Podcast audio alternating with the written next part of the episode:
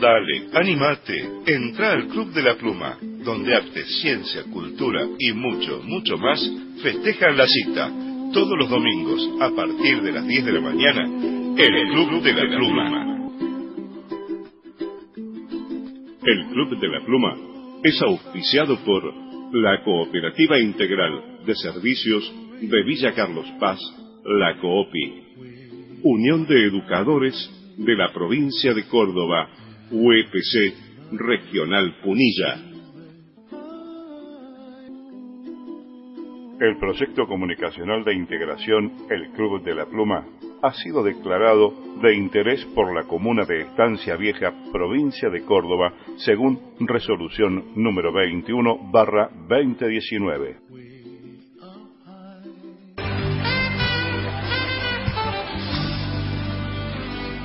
Hoy puede ser un gran día, plantéatelo así. Aprovecharlo, lo que pase de largo, depende en parte de ti. Dale el día libre a la experiencia para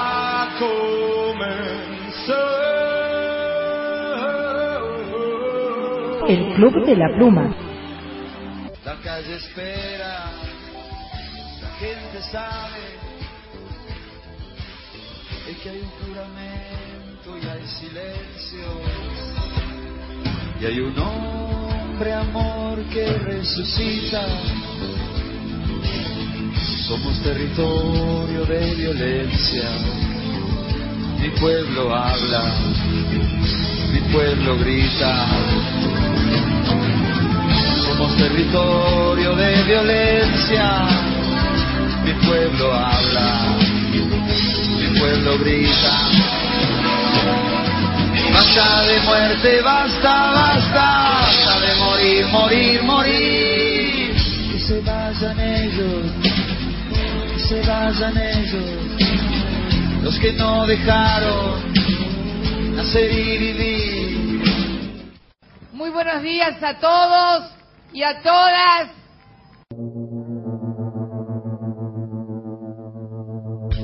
Llegará el día, lo presiento, en que los habitantes marginales de este mundo harán estallar todo el amor que les prohibieron. Entonces, ese día, se derrumbarán uno a uno los edificios impunes, los castillos robados. Los culpables de semejante escándalo no soportarán el aire enrarecido por tanto amor disperso y simplemente se desvanecerán convirtiéndose solo en mal recuerdo. Cuando acabe ese día, los marginados, exmarginados, contemplarán el mundo o lo que quede, dibujarán sus sueños en el aire, soltarán solo una lágrima por los que no llegaron y pondrán su libertad, su hambre, su amor al día. Desde entonces, soñar se volverá un derecho de rigor. Será tan bueno vivir entre tanto escombro que la muerte se convertirá en un pecado imperdonable. Fue Llegará el día de Flavio Jiménez en el Club de la Pluma.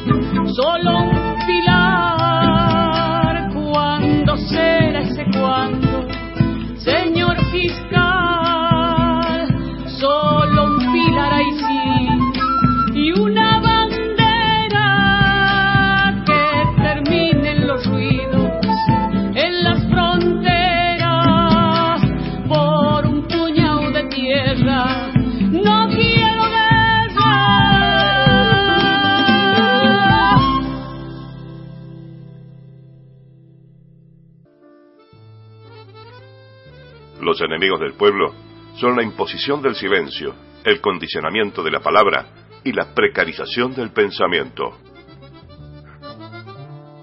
Soy Alberto Galazo, le mando un afectuoso abrazo y profundo al Club de la Pluma, este, del cual he tenido la posibilidad de expresarme como si hablara con viejos amigos. Bienvenidos los desamparados, los excluidos, los ninguneados. Bienvenidos a aquellos que buscan un camino, un horizonte, un sueño. Bienvenidos a esta rebeldía comunicacional donde la integración y la diversidad son la propuesta.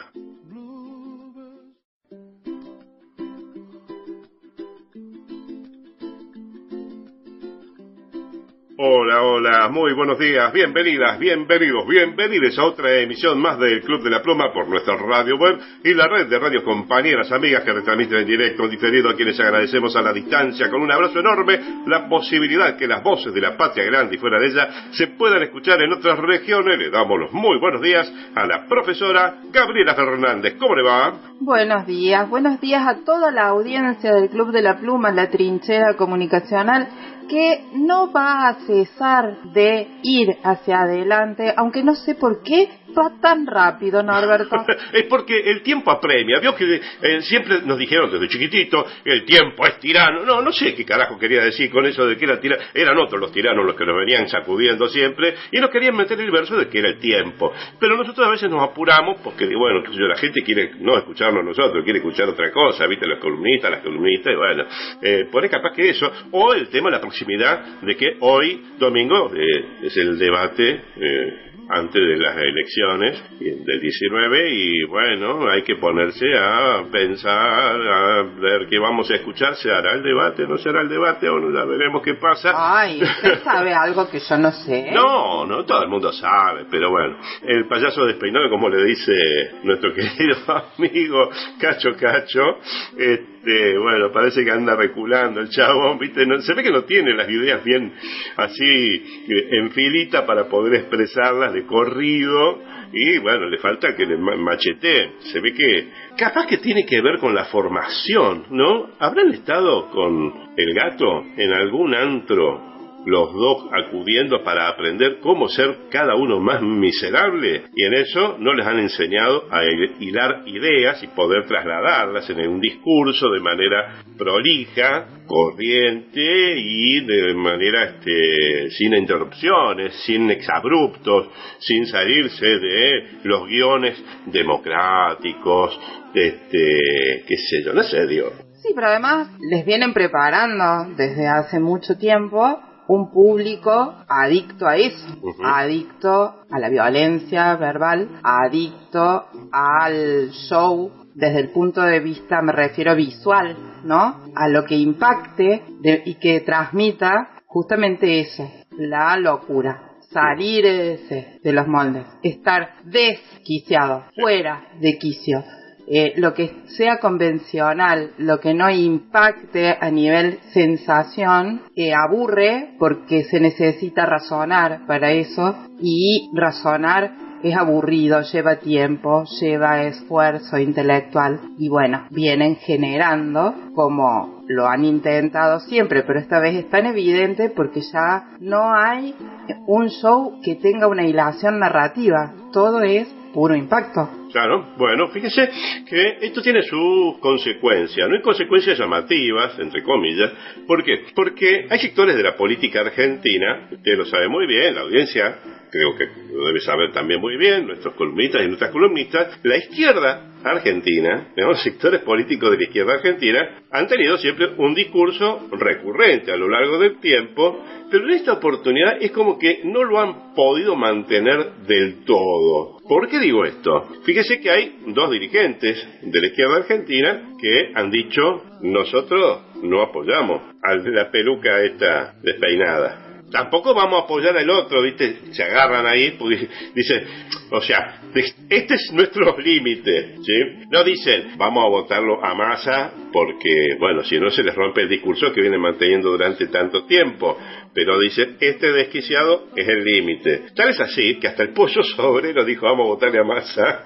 Entonces, bueno, ahí tenés el efecto que está generando todo esto. Por eso también yo me agarro cuando yo dije en el programa anterior de que estoy convencido que Massa va a ganar por una buena mayoría, una interesante mayoría. Yo creo que va, por amplia mayoría, yo creo que va a ganar por amplia mayoría. Porque dicen que los pueblos no se suicidan, algunos sí se suicidan, ¿eh? algunos se suicidan. Pero nuestro pueblo argentino ha padecido prácticamente todas, ¿no? Las ha padecido a todas. Y tenemos la fortuna de que un sector de nuestra sociedad, importante sector de la sociedad, más allá de los resultados electorales que tuvimos en el 2015, lo que padecimos hasta el 19, lo que hemos transitado desde el 19 hasta acá, la sociedad argentina, y gran parte de ella, ha tenido esta cosa particular y distintiva que es la memoria. Y a pesar de que nosotros siempre insistimos que hace falta recurrir más a la memoria, hacer más fuerza con la memoria, tratar de hacer revisionismo histórico, tratar de rescatar todo aquello que va engrosando nuestra condición identitaria como pertenecientes a esta patria y a este continente, creo que eso viene ocurriendo, viene ocurriendo, uno no lo puede desconocer. Y tiene un límite, pero se pone un límite hasta donde llega el tolerar y el aguantar a seres despreciables con los cuales vos sabés que tu destino va a ser catastrófico, va a ser volver a un pasado donde tu familia, tu herencia, tu gente que las vivieron y vivieron mal vuelvan a padecer lo mismo, decís, no, no, para, tengo un límite, ¿no? Tengo un límite. Vos decís, bueno, el peronismo no me gusta porque qué sé yo, por lo que fuere, el kirchnerismo no me gusta, ir acá, porque yo, bueno, pero te han puesto un tipo que no es peronista, que no es kirchnerista, que no es de la cámpora, que, bueno, y que en estos últimos tiempos viene respondiendo como otros dirigentes que tenían que haber respondido ante situaciones complejas de la economía la vida social argentina, están, se están dando cuenta, ah, mira vos, este guaso está metiendo el pecho, se está haciendo cargo y agarró no una papa caliente, agarró una olla eh, con, con papas hirviendo. Entonces, eh, yo lo voy a pensar bien. ¿Y los otros? ¿Cuál es la propuesta? Y vienen a romper todo. Que explote todo, te decía la desquiciada alcohólica. Que explote todo antes del 19 de noviembre. Ah, mira vos. Ante esto, yo, ciudadano argentino, ciudadana argentina, con esta historia que venimos transitando, yo no tengo que pensarlo mucho. No quiero que explote porque las esquelas me van a caer, no cerquita de mí, van a caer en mi cuerpo. Entonces, yo creo que eso, eso a mí me da la esperanza, la, la, idea de que Sergio Massa eh, va a ganar por amplia mayoría. Y que vamos a tener la posibilidad de discutir, como usted dijo para la otra vuelta, de discutir qué políticas queremos llevar adelante para la felicidad de nuestro pueblo. Y vamos a tener la posibilidad de estar en la calle como hemos estado siempre, porque la vocación de paz que ha demostrado en este país las las formaciones de derechos humanos, madres de Plaza de Mayo, abuelas de Plaza de Mayo, familiares de desaparecidos, hijos, hijos. Nadie reclamó venganza, todo el mundo reclamó justicia. Nadie reclamó venganza ni fue a ejecutar venganzas. Reclamaron memoria, reclamaron verdad, reclamaron la aparición con vida o sin vida de las víctimas de los fascistas.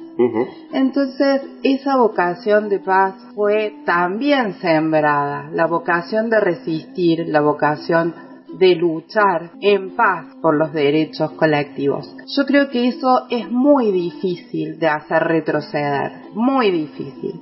Más allá de que una elección, como sucedió en 2015, se pierda, lo que no se puede perder y no lo vamos a perder es esta costumbre de estar en la calle defendiendo lo que hay que defender. ¿Nos derrotan? Muchas veces sí.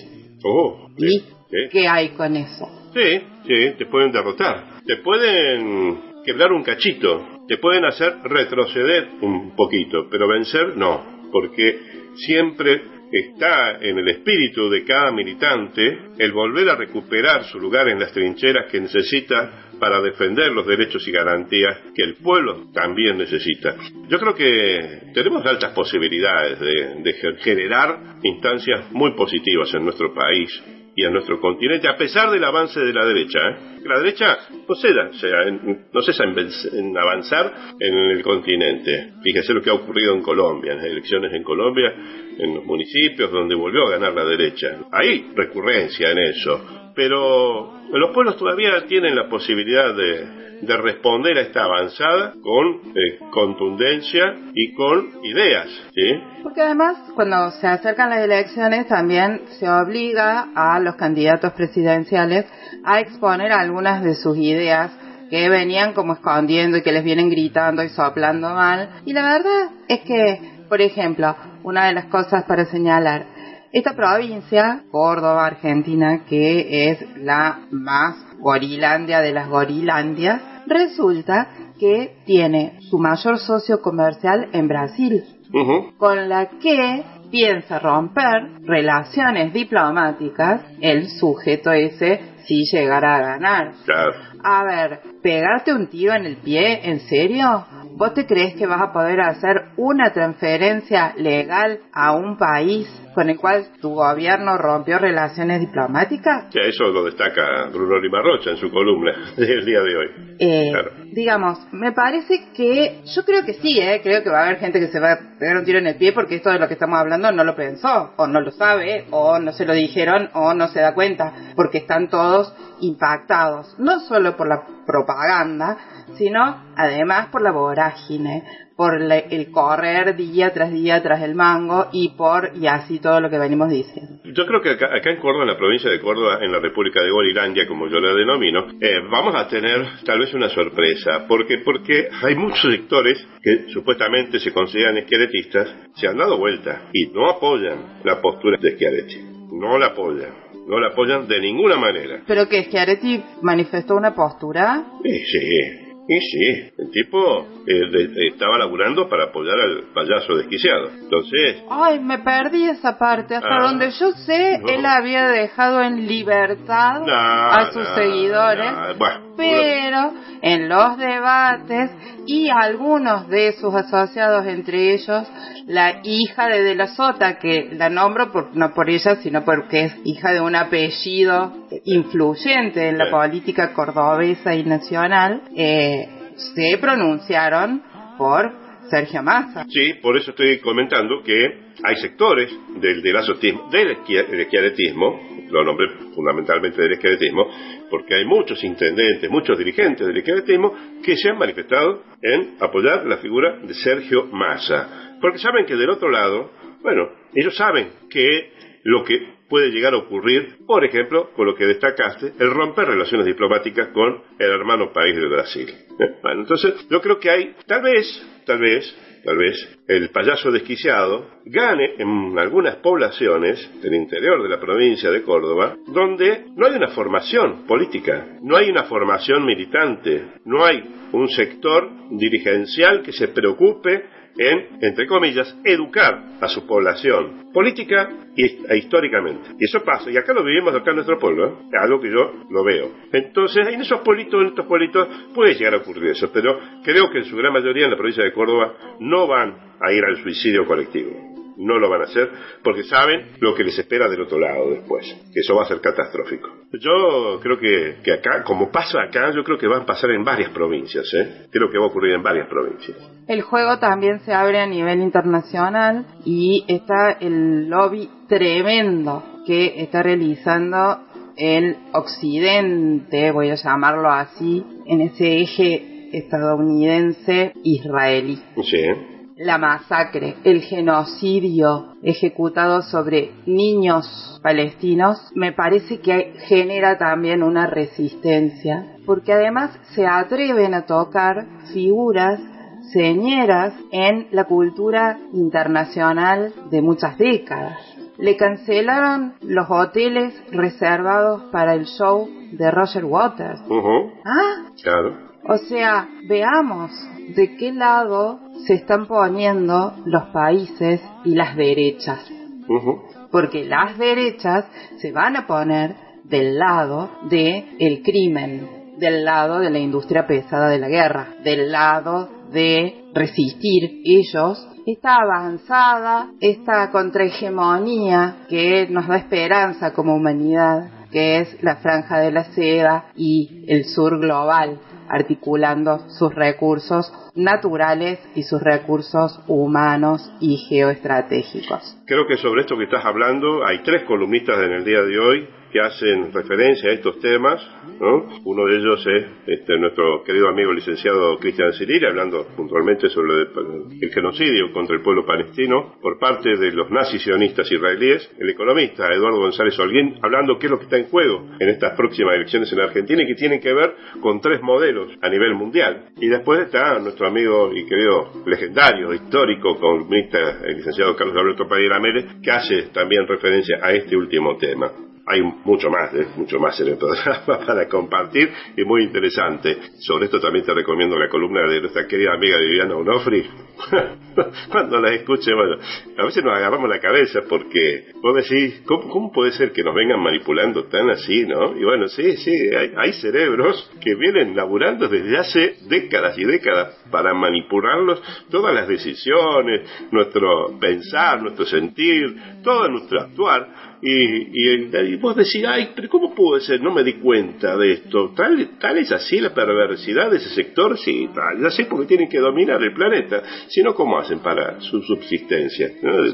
Así que, bueno, yo creo que todo tiene que ver con todo, como decía nuestra conductora, Cristina. Eh, todo tiene que ver con todo. Yo creo que tiene que ver mucho esto de lo que está sucediendo en esta compulsa entre dos, para mí son dos modelos, pero no soy un especialista como nuestros columnistas, el modelo globalista y el modelo multipolar, ¿no? el que propone Rusia, China, respetando las diversidades y las autonomías, las independencias y el desarrollo de cada país, de cada región, y el mundo globalista que proponen los de siempre, dominar y controlar a través del sometimiento de los pueblos, generando caos, miseria, desastres. Entonces yo creo que todo esto también tiene que ver con esto que se presenta, la posibilidad de una elección ahora el 19 de noviembre. ¿Qué vamos a elegir nosotros? No solamente ante la posibilidad de un payaso despeinado y alguien que ha demostrado tiene algunas dotes de estadista y que son, me parecen bastante interesantes para ir este, viéndolas en, en el adelante y que tienen que ver con esos dos modelos.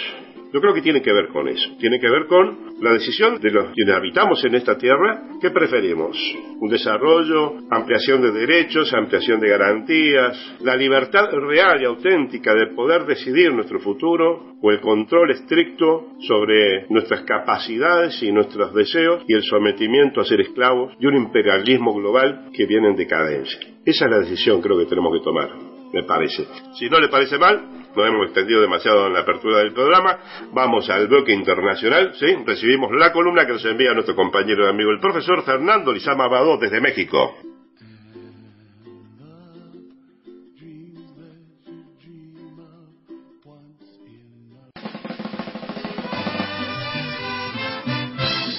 Desde México, la columna del profesor Fernando Lizama Abado para el Club de la Pluma.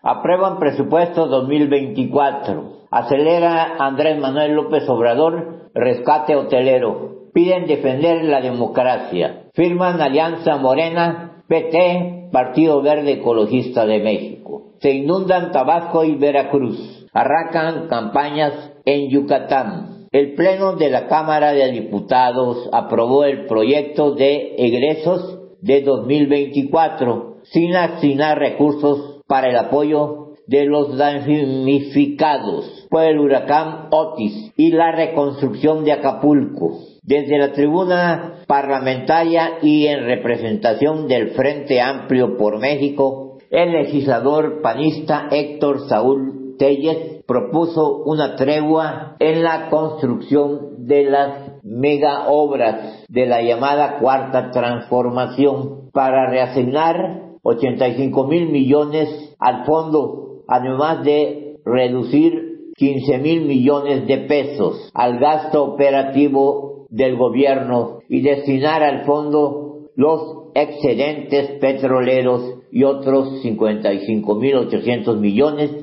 de pesos de los fideicomisos del gobierno. Con anterioridad, los grupos parlamentarios del Frente Opositor propusieron la creación de un fondo de hasta 200 mil millones de pesos para atender la contingencia por el impacto del ciclón. La mayoría parlamentaria de Morena sostuvo que el gobierno federal cuenta con recursos suficientes para tal fin. El presidente Andrés Manuel López Obrador anunció un acuerdo con los empresarios para tener listo 35 hoteles de Acapulco para la realización del tianguis turístico que se llevará a cabo en el mes de abril de 2024. El mandatario federal hermano Norberto adelantó su conferencia matutina que recibirá a empresarios hoteleros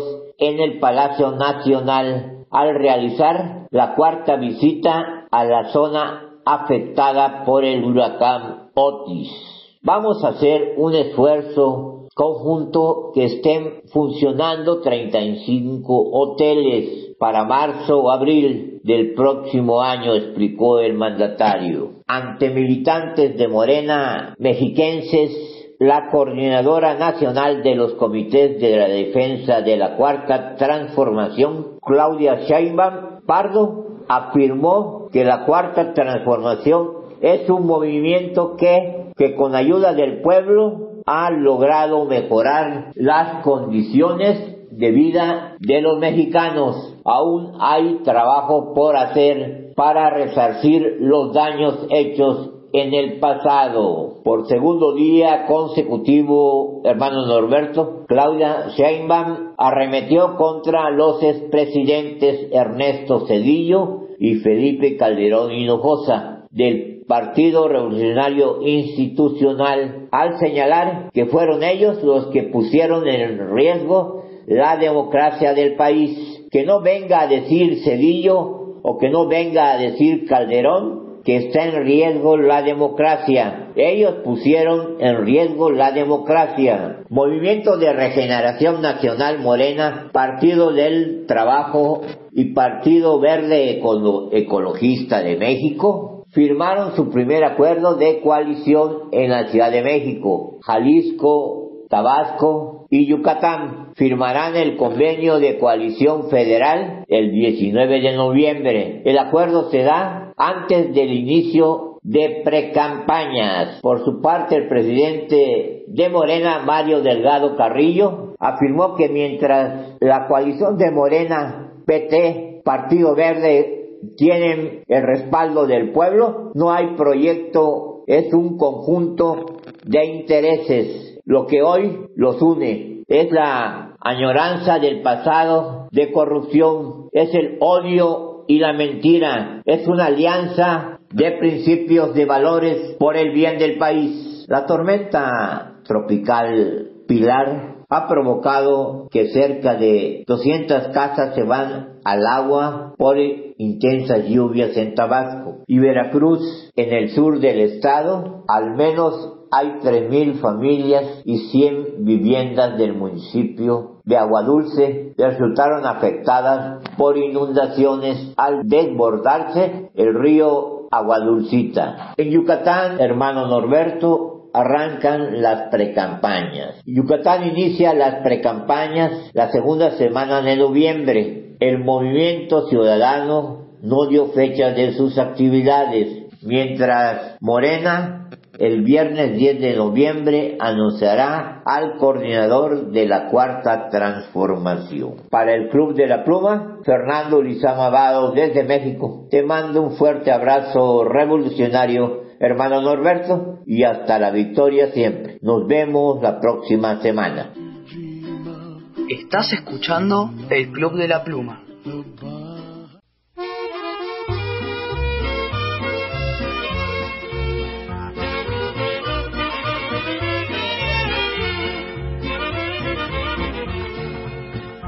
A dónde van los trenes pasajeros? ¿A dónde van palomas del oriente? ¿A dónde irán los cantos más dolientes? Van a llorarle a un hombre guerrillero, el más bragado, más cabal y más valiente. En todas partes la gente levantaba allá en Chihuahua, Parral y la boquilla, no más de verlo el gobierno se espantaba y se nombraba el general Francisco Villa, allá en Chihuahua, Parral y la boquilla.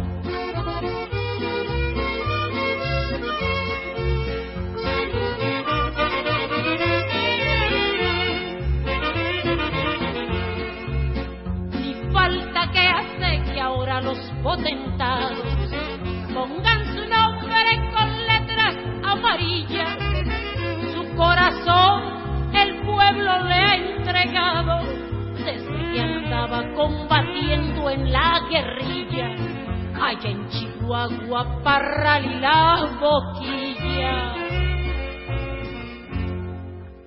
Al ver el campo tan triste y solitario, donde se muere sin agua la semilla, los campesinos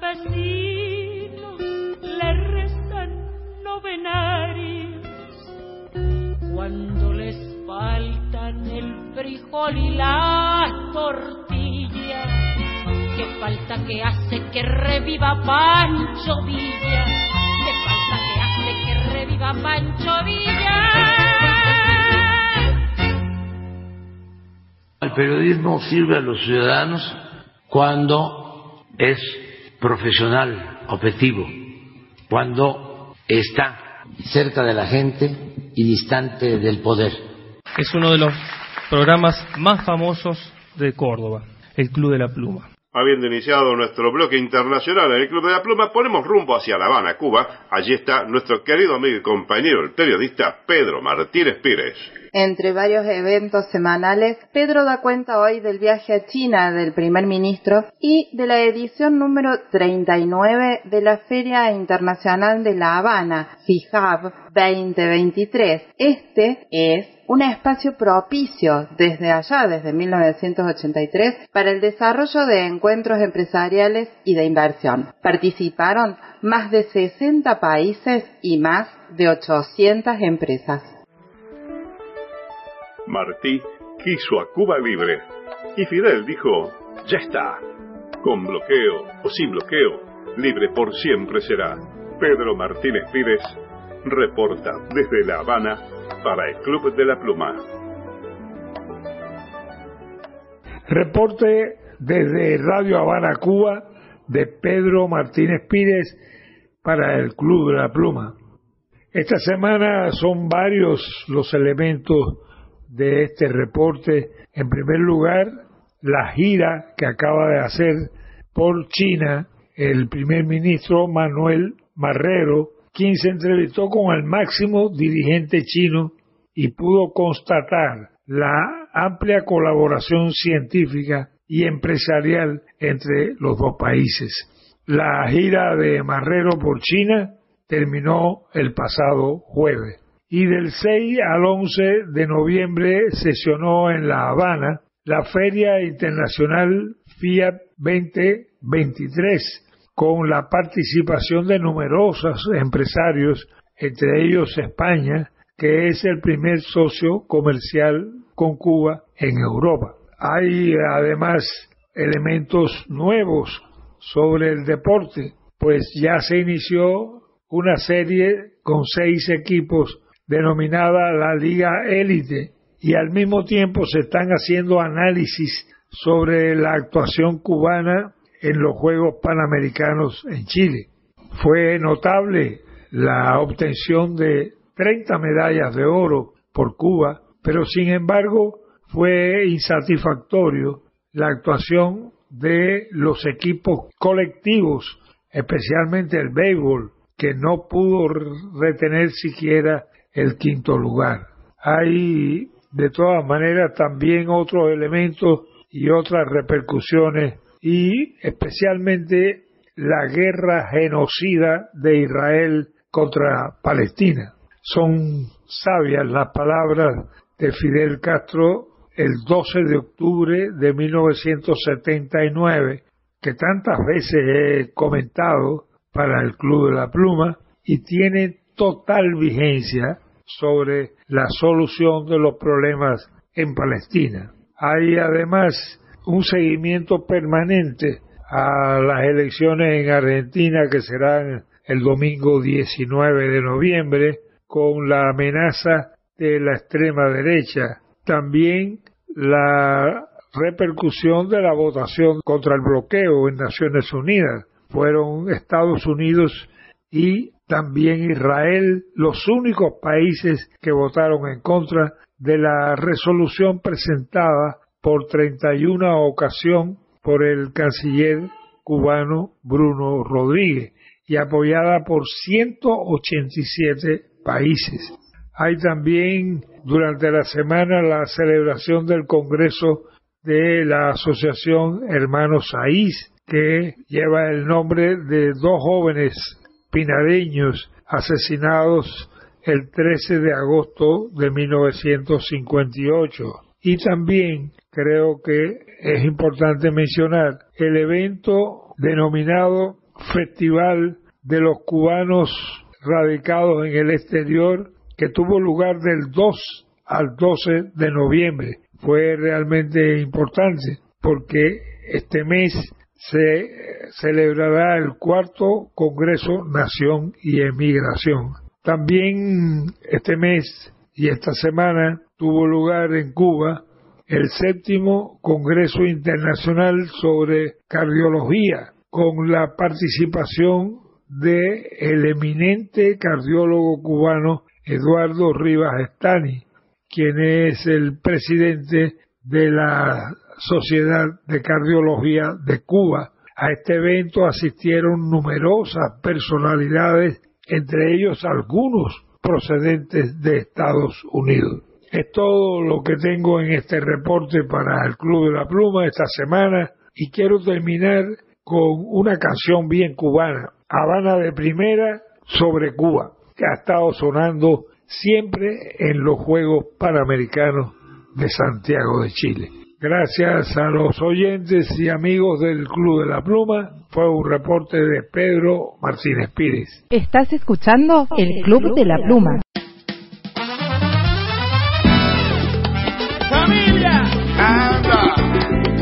¿Cómo me subestiman? Los palos caen lejos, lejos, lejos, lejos.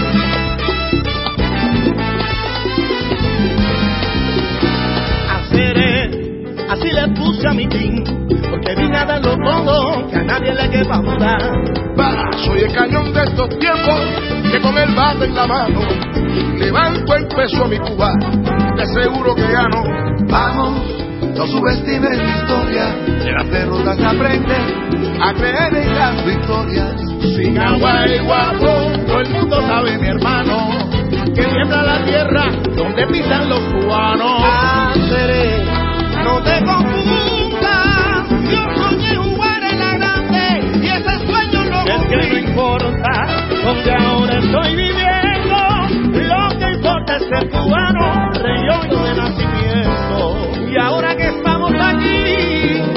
no espacio para tristeza, las piernas sobre la mesa. Y la ganote, si alguna pueda ganar, pero el coro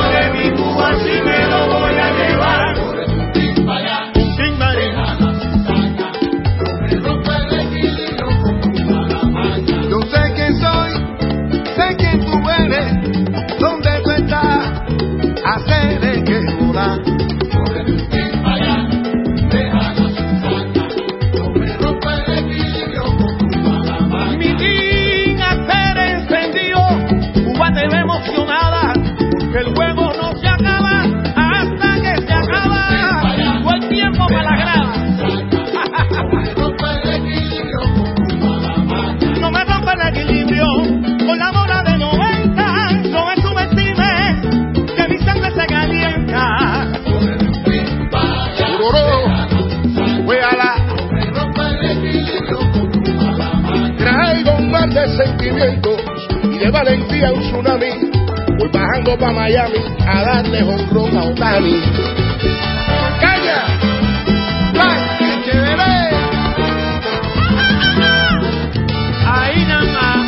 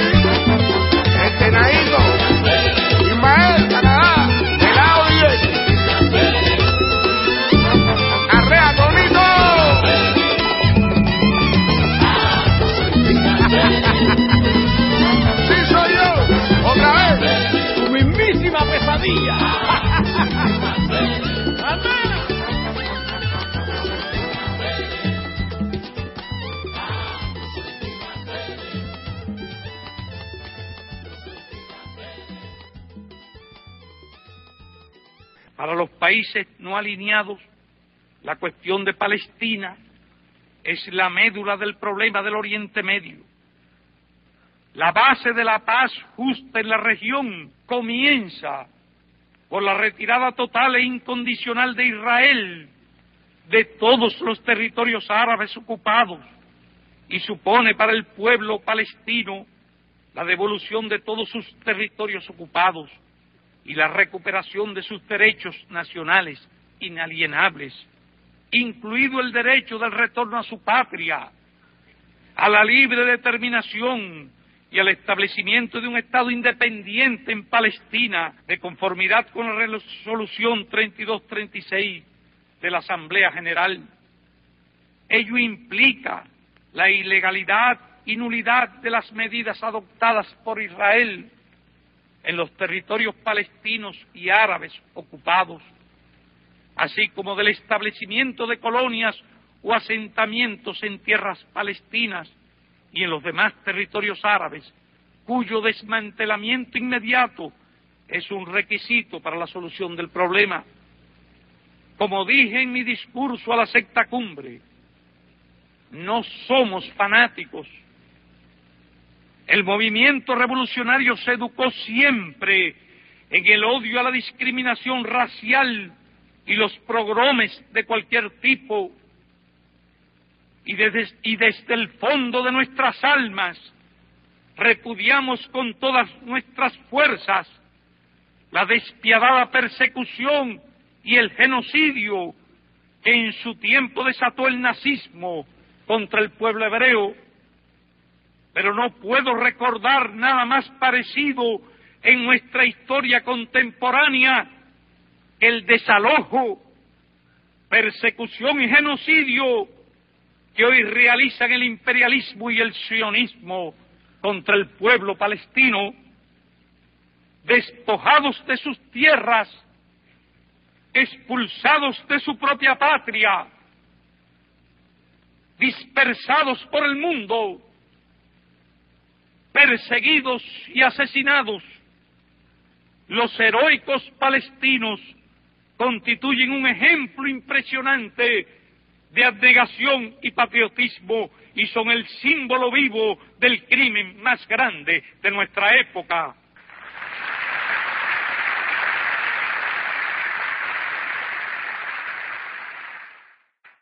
Hola compañeros, les en este momento que estamos compartiendo acá el Club de la Pluma desde Radio Monteaguila Online en la octava región de Chile, les quiero mandar un fuerte abrazo desde la más pequeña de las islas que constituyen el archipiélago de las Antillas, Moncho Soto, para el Club de la Pluma. Viva Puerto Rico Libre. Continuamos en el bloque internacional del Club de la Pluma, nos vamos hasta Islas Canarias. Allí está nuestra querida amiga y compañera, la licenciada, la profesora Viviana Onofri.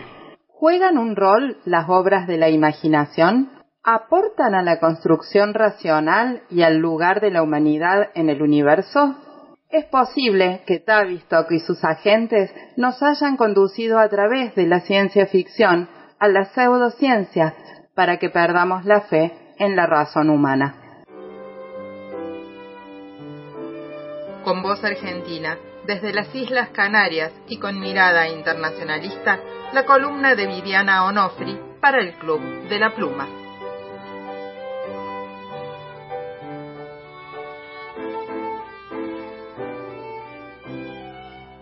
Un cálido abrazo a la distancia a toda la querida audiencia del Club de la Pluma, en una extensa reflexión acerca de diferentes temáticas que llevan más de cuatro meses, continuaremos con los lineamientos conceptuales del doctor Daniel Stulin en sus libros La verdadera historia del Club Bilderberg, el Instituto Tavistock y Metapolítica. Nuestra columna de hoy se referirá a la ciencia ficción.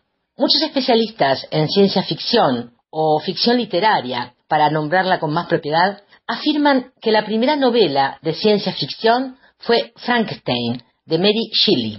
Más adelante, estas ideas se transformaron en películas de ciencia ficción que a menudo expresaban el poder de la tecnología para destruir a la humanidad por medio de catástrofes como la película Armagedón, Guerras entre Mundos, situaciones que ponen a la Tierra en peligro o desastres, como ocurre en las producciones de Hollywood.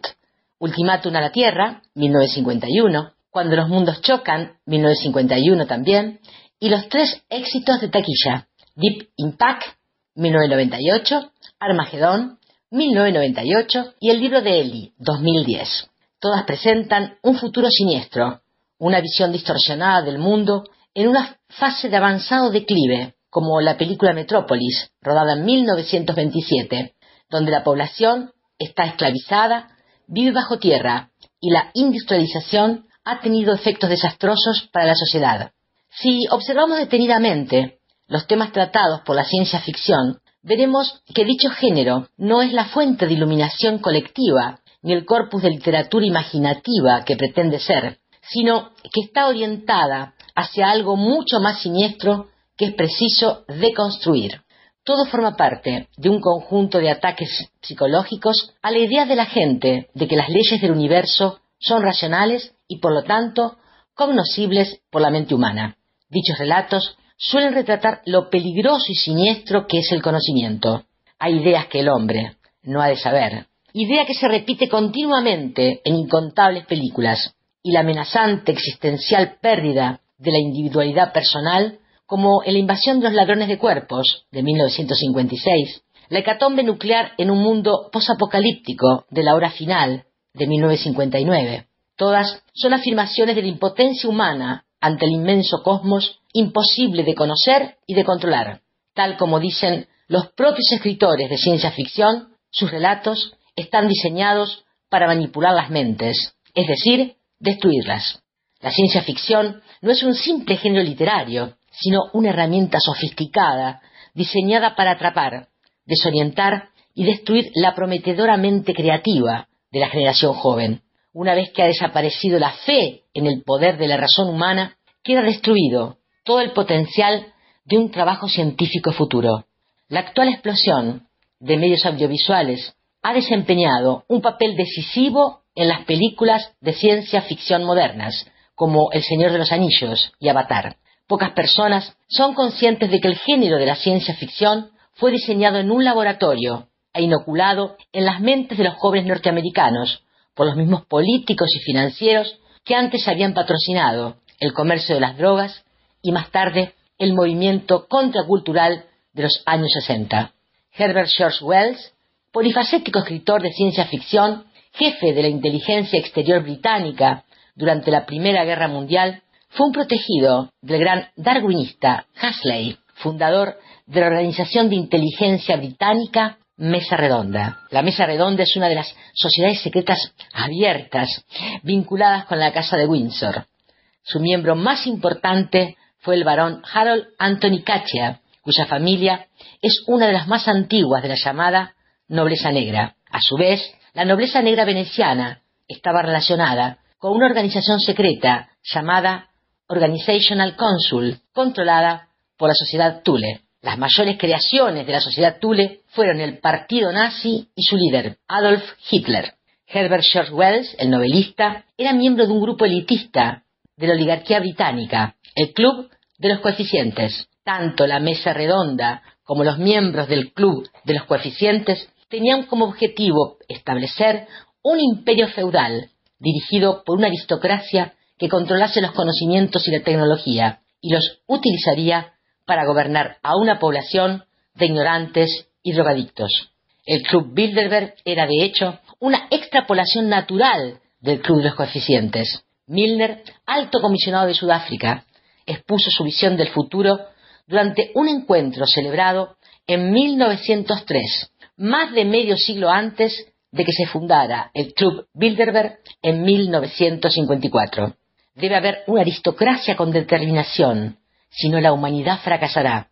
La solución no reside en la confrontación directa. Podemos derrotar a la democracia porque comprendemos cómo funciona la mente humana.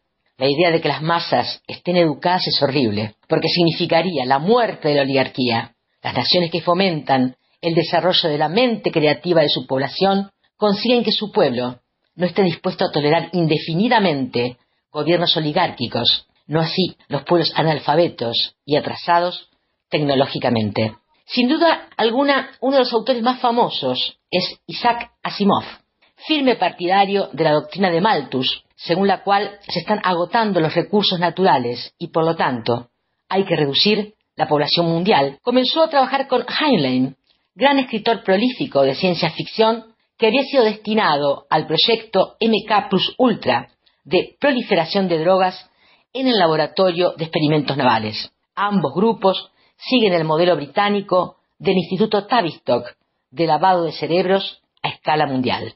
No nos olvidemos de Carl Sagan, casi la única persona de la que se fiaron los medios de comunicación de la clase gobernante para que hablase de los ovnis, de la astrología y de las sectas. En 1980 se creó la serie Cosmos, todo un referente que la han visto más de mil millones de personas de todo el planeta. No hace falta ver los tres episodios de la serie Cosmos para ver que no es ciencia pura, sino que se adentra en el misticismo. Cosmos nos propone una versión acuario dionisíaca de la ciencia basada en el irracionalismo existencialista, sentimentalista y ecologista. En vez de hacer preguntas pertinentes referidas al lugar que ocupa la humanidad en el universo, Sagan nos lleva a un universo de la mano del poder alquímico de la televisión. No es de sorprender que ese gran espectáculo fuera financiado por personas y organizaciones estrechamente vinculadas a los mismos locos de la conspiración de Acuario, del Instituto Aspen, que creó el movimiento ecologista por medio de instituciones como el Club de Roma, Amigos de la Tierra, el Fondo Mundial para la Vida Salvaje y el World Watch Institute. No olvidemos que la conspiración de Acuario tiene como finalidad ir minando la sociedad por medio de movimientos contra la guerra, ecologistas y de la contracultura de las drogas. Quienes lanzaron a Carl Sagan fueron los capitalistas financieros que promovieron sus políticas anticientíficas que vende su serie Cosmos. Los servicios prestados por Sagan forman parte del intento consciente de erradicar el progreso científico porque la idea de un avance incesante a favor de un futuro mejor es algo prohibido para los oligarcas que operan en secreto. La auténtica soberanía no radica en la opinión popular, sino en el poder creativo de la mente humana individual. La única defensa que tenemos contra quienes intentan lavarnos el cerebro es desarrollar nuestras capacidades mentales de forma individual para que hagan de cortafuegos contra la guerra psicológica y el colonialismo cultural. Me despido de nuestra querida audiencia agradeciendo su amable atención, deseando que volvamos a encontrarnos una vez más en el Club de la Pluma. Antes de dejarlos, introduciré algo del tema musical que elegí, Jerusalén. Jerusalén es mi casa, sálvame, no me dejes aquí. Mi reino no está aquí, no me dejes aquí. Sálvame, sálvame, sálvame. La letra de Jerusalén habla de Jerusalén como la ciudad soñada en la que estar en comunión con Dios. Canto la vida. Estás escuchando el Club de la Pluma.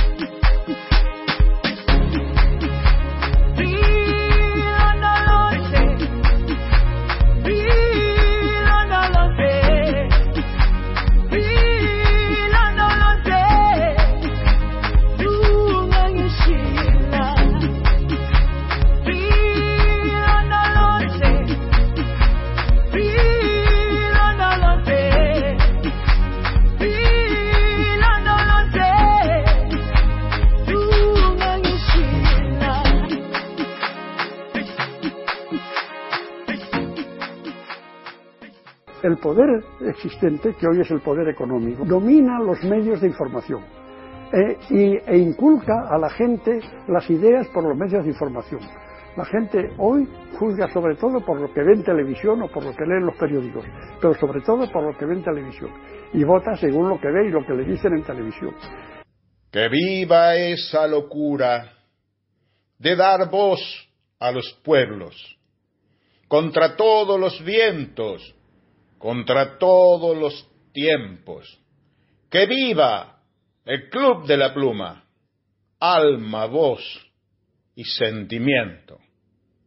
Miguel Longarini, 9 de julio, para los amigos y compañeros del Club de la Pluma. Retomamos el recorrido por la patria grande, ponemos rumbo a Caracas, Venezuela. Allí está nuestro amigo y compañero, el periodista José Gilberto Díaz Mesa. Nos comparte un artículo sin desperdicio de María Alejandra Díaz sobre la oportunidad histórica de recuperar el Esequibo. Razones geográficas y tratados internacionales sobran para exigir el reconocimiento de la soberanía venezolana sobre el territorio usurpado.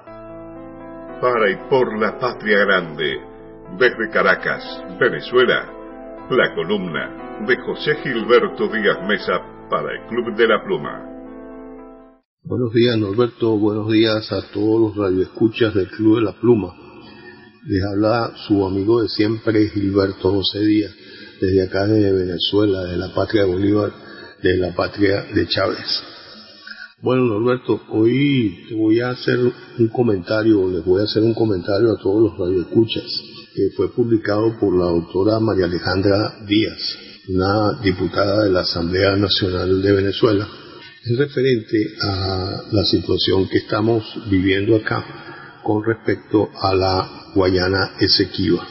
Es bastante largo y extenso el contenido, pero voy a hablar, o sea, voy a tratar de hacerles una pequeña síntesis. El contenido extraordinario de este escrito no tiene, como se dice, un ápice de desperdicio. Los invito a que lo lean hasta el final, para que se llenen de energía y se bañen del sentimiento patrio. Todos unidos, sin distinción política, credos y religiones, nos llegó el momento, como un solo músculo, a rescatar nuestro territorio Esequibo. Es ahora o nunca. Hay que difundir esto por todos los medios y las redes. Como primer punto, comienza la doctora diciendo lo siguiente, que es la Guayana Esequiba. La Guayana Esequiba o territorio Esequibo es lo que conocemos como la zona en reclamación, simplemente Esequibo es el territorio eh, más al este de Venezuela, perteneciente a la región de Guayana. Tiene un área nada más y nada menos que de 159.500 kilómetros cuadrados, que abarca el 90% de la cuenca del río Esequibo, del cual recibe su nombre, y una parte de la cuenca del río Orinoco. Desde el año 1648, el río Esequibo es la frontera entre el Reino de España con sus antiguas provincias de Guyana, a su margen oeste, que luego integró la Capitanía General de Venezuela y actualmente a la República Bolivariana de Venezuela y el Reino de Holanda, con su ex colonia de Guyana holandesa.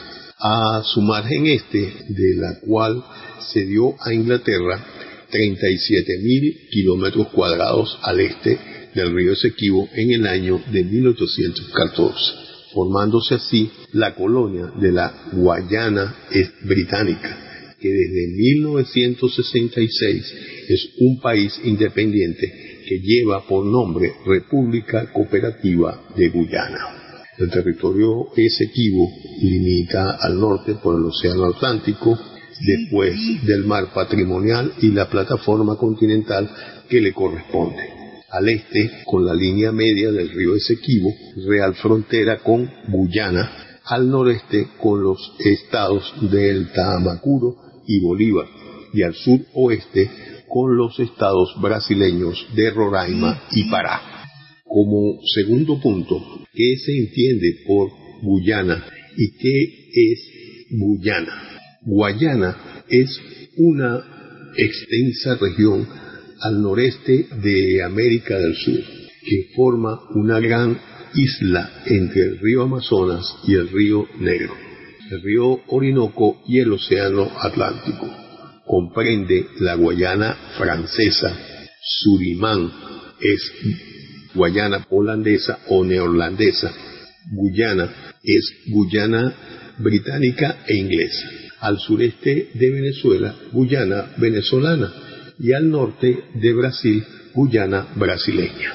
Quiere decir que todos estos países eh, conforman lo que conocemos como Guayana. La República Cooperativa de Guyana es el país formado por el territorio que Inglaterra le adquirió a Holanda en 1814 y con el cual creó la colonia de Guayana Británica, comprendida entre los ríos Esequibo y Corentín. Guayana Británica recibe aceleradamente la independencia por decisión de sus colonos en el año de 1966, más de un siglo y medio de que nosotros nacimos como nación, nosotros los venezolanos, y para así liberarse Inglaterra de las implicaciones internacionales de la denuncia de Venezuela ante la ONU sobre el territorio exequivo que le usurpó. La ahora independiente Guyana, absolutamente sin nuestros consentimientos, antes como colonia y ahora como país, se ha arrogado y apoderado unilateralmente, injusta e ilegalmente de la ocupación y administración de nuestro territorio exequivo. Bueno, Norberto, eh, hasta acá mi ponencia. Espero seguir compartiendo todas estas informaciones la próxima semana. Bueno, amigos, radio escuchas del Club de la Pluma, será hasta otra próxima oportunidad. Estás escuchando el Club de la Pluma.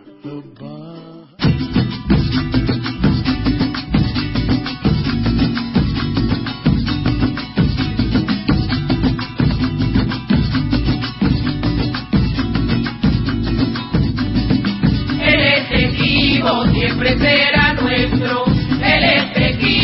siempre será nuestro. Patria de Bolívar y nuestros ancestros, patria de Bolívar y nuestros ancestros. El efectivo siempre será nuestro, el efectivo siempre será nuestro. Patria de Bolívar y nuestros ancestros, patria de Bolívar y nuestros ancestros. todo mi efectivo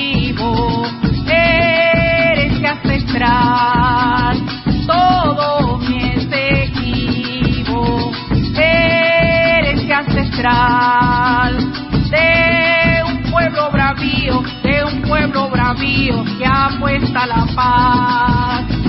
De un pueblo bravío de un pueblo bravío que apuesta la paz. El efectivo siempre será nuestro, el efectivo siempre será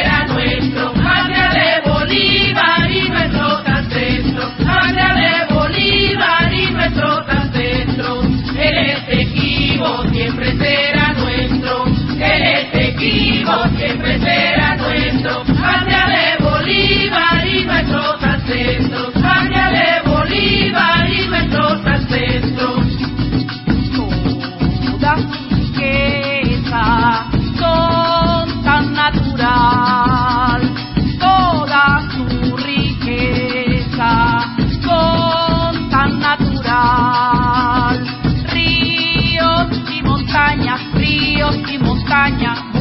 muchas cosas más. Ríos y montañas, ríos y montañas y muchas cosas más. El efectivo siempre será nuestro, el efectivo siempre será nuestro. Patria de Bolívar y nuestros ancestros, patria de Bolívar y nuestros ancestros.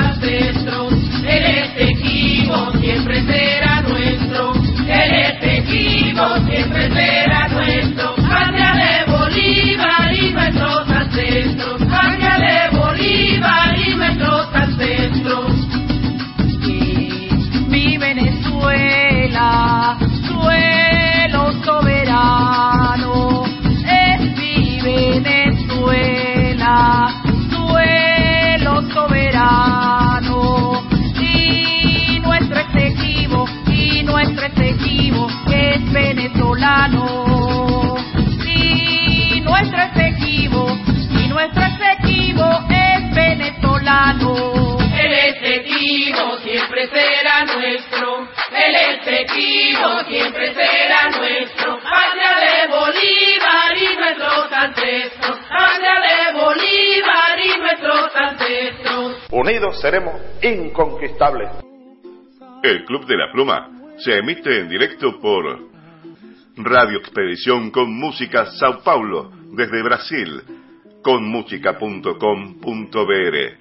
Queridos compañeros de la Patria Grande, abrazos y éxitos en sus luchas. Continuamos en el Club de la Pluma, en el bloque internacional. Continuamos en Venezuela, en Caracas, porque ahora viene el reporte de nuestro amigo y compañero Víctor Chongo Quintero. Patria Bolivariana hoy, desde Venezuela, el reporte de Víctor Songo Quinteros para el Club de la Pluma. Saludos gentiles oyentes del Club de la Pluma. Desde Caracas, Venezuela, quien te habla, tu amigo de siempre, Víctor Songo Quintero. Venezuela es socio confiable de Vietnam. Durante la edición del programa Con Maduro Más, número 24, el jefe de Estado y Gobierno venezolano, Nicolás Maduro, al destacar que Venezuela es socio confiable de Vietnam y Vietnam es socio confiable de Venezuela. Informó a la nación que la nación se preparará para nuevos planes de cooperación con la nación asiática.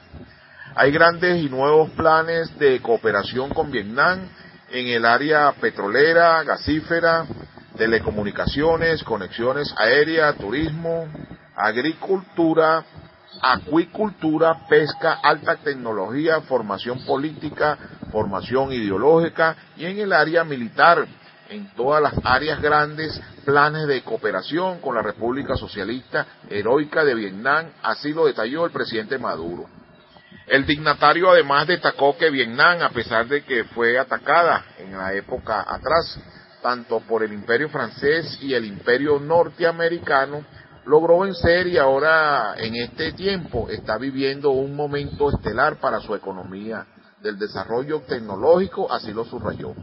Vietnam está escribiendo otra página de proeza y de erosidad, de creatividad. Vietnam con su desarrollo económico, financiero, comercial, tecnológico.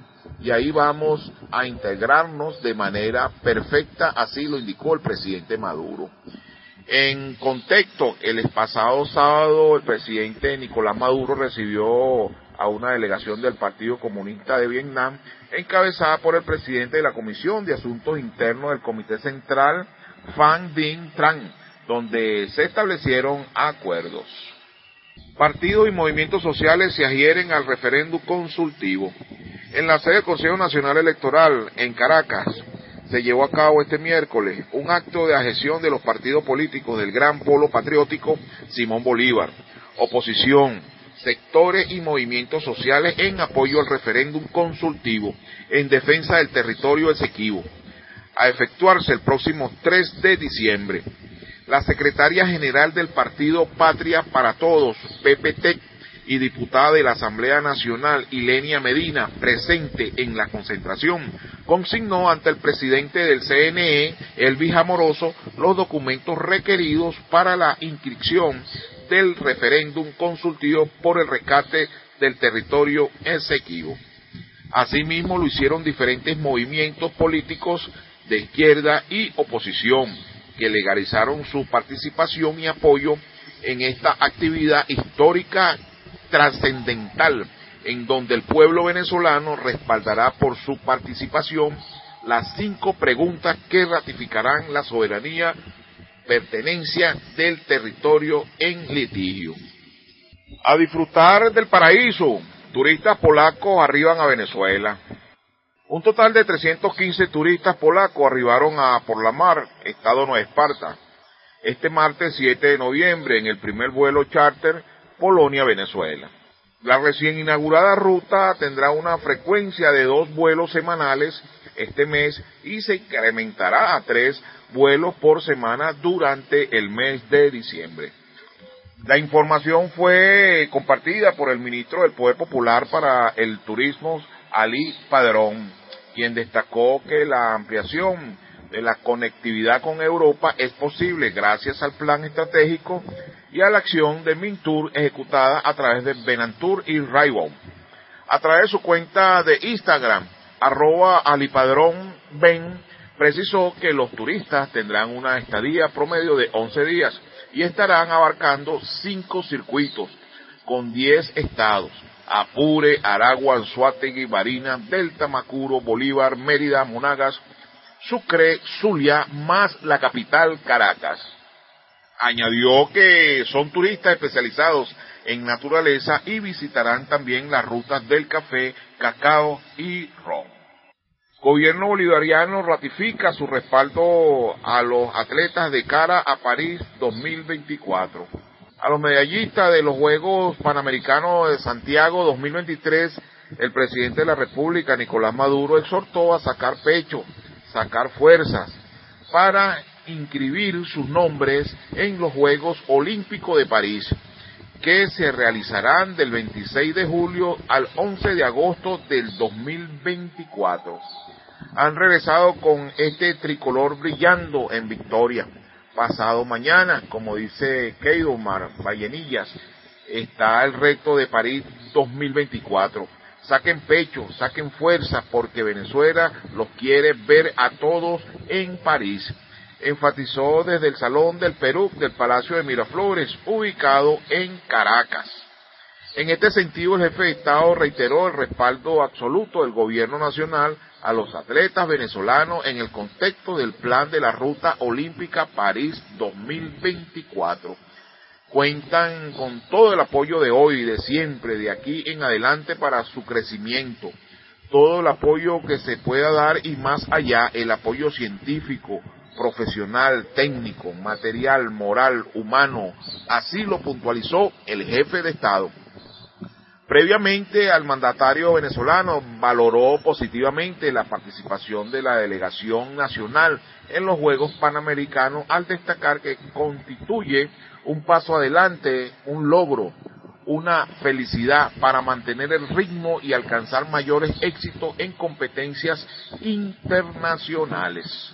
Cuando se tiene un logro como el de ustedes es la mayor motivación, la mayor fuerza, la moral que se puede tener para continuar el camino. Agregó al tiempo que vaticinó que ustedes tienen en su futuro una sola palabra, el triunfo. Venezuela culminó en la décima posición de la clasificación general de los Juegos Panamericanos, alcanzando una cosecha de 44 medallas, 8 de oro, 15 de plata y 21 de bronce en 13 disciplinas. Estás escuchando el Club de la Pluma.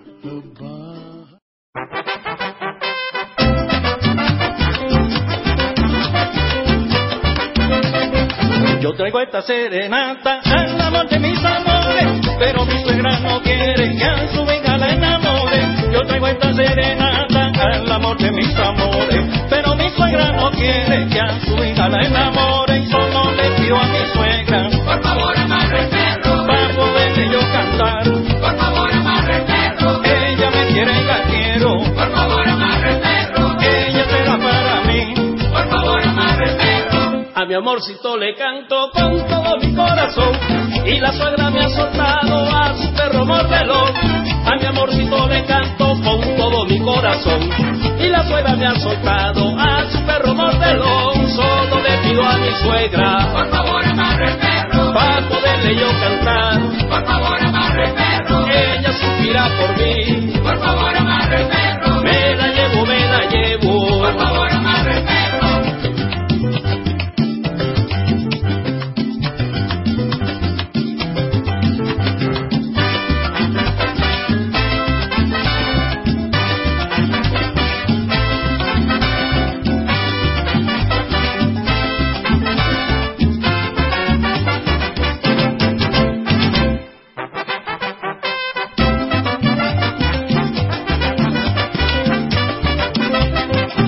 mi suegra no me quiere, no comprendo la razón, pero su hija adorada se robó mi corazón. Ay, mi suegra no me quiere, no comprendo la razón, pero su hija adorada se robó mi corazón y solo tiro a mi suegra. Por favor, amarre el perro. Me la llevo, me la llevo. Por favor, amarre el perro. Ella será mi mujer. Por favor, amarre el perro. Me la llevo para mi casa. Por favor. La vida es una ruleta, todo puede suceder. Si la suerte me acompaña, esa será mi mujer. La vida es una ruleta, todo puede suceder. Si la suerte me acompaña, esa será mi mujer. Ay, solo le tiro a mi suegra. Por favor, amarre el perro. Para poderle yo cantar. Por favor, amarre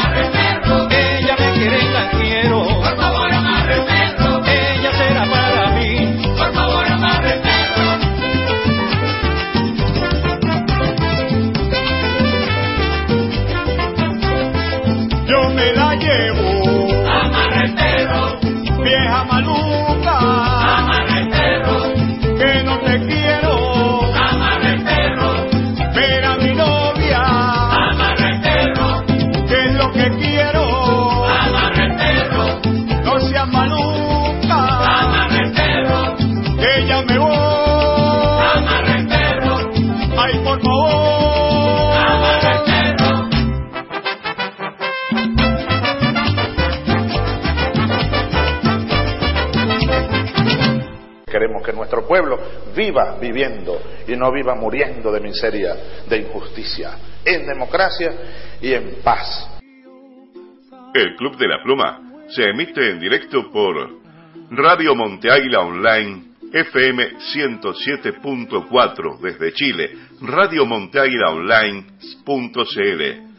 Los caminos de la patria grande en el Club de la Pluma nos conducen ahora rumbo a Colombia. Allí está nuestro amigo y compañero, el filósofo Jairo Alberto Merlo Pinzón. Nuestra enorme pérdida, el fallecimiento de Enrique Dussel. El pensamiento latinoamericano fue relanzado al mundo por este gigante, uno de los fundadores de la filosofía de la liberación, que hizo de la vida el único amo al cual responder incondicionalmente.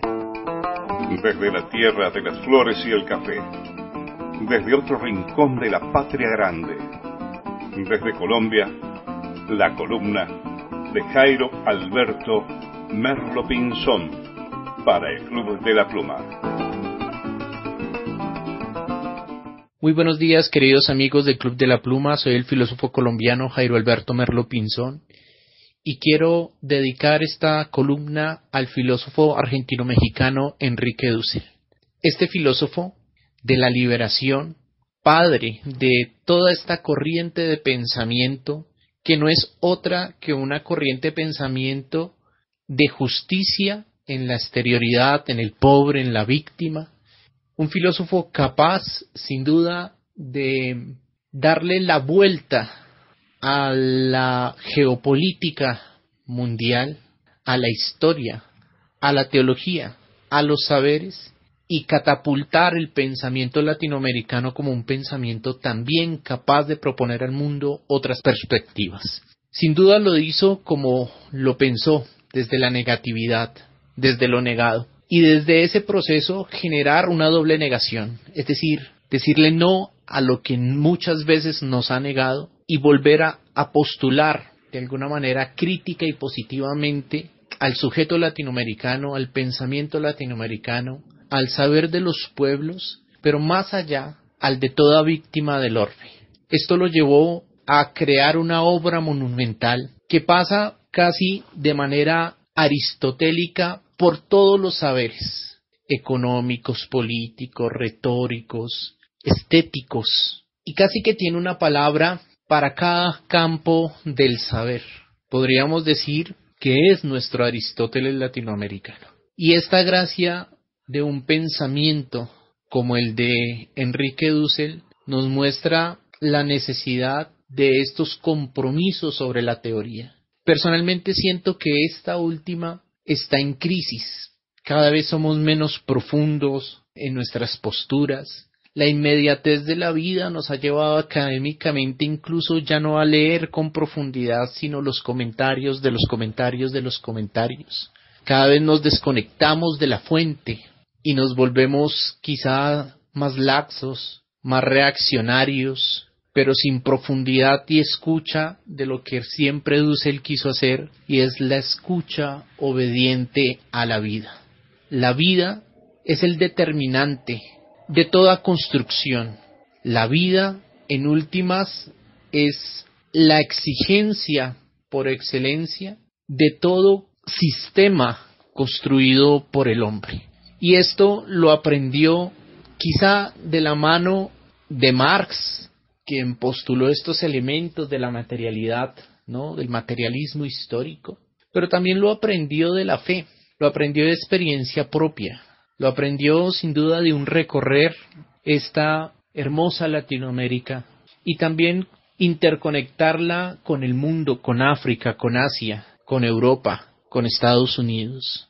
Se dio cuenta que sí, éramos periferia y que habían luchas de centro y de periferia, pero también no cayó en la trampa de cerrar esta descripción de la realidad y entendió también que hay un cambio, una distribución de lo sensible, que los poderes también son movibles, que los poderes también giran en otros campos de la realidad y eso le permitió discutir con los grandes pensadores de la modernidad y de la posmodernidad. Fue capaz, sin duda, de entregar una vida al compromiso de la reflexión latinoamericana.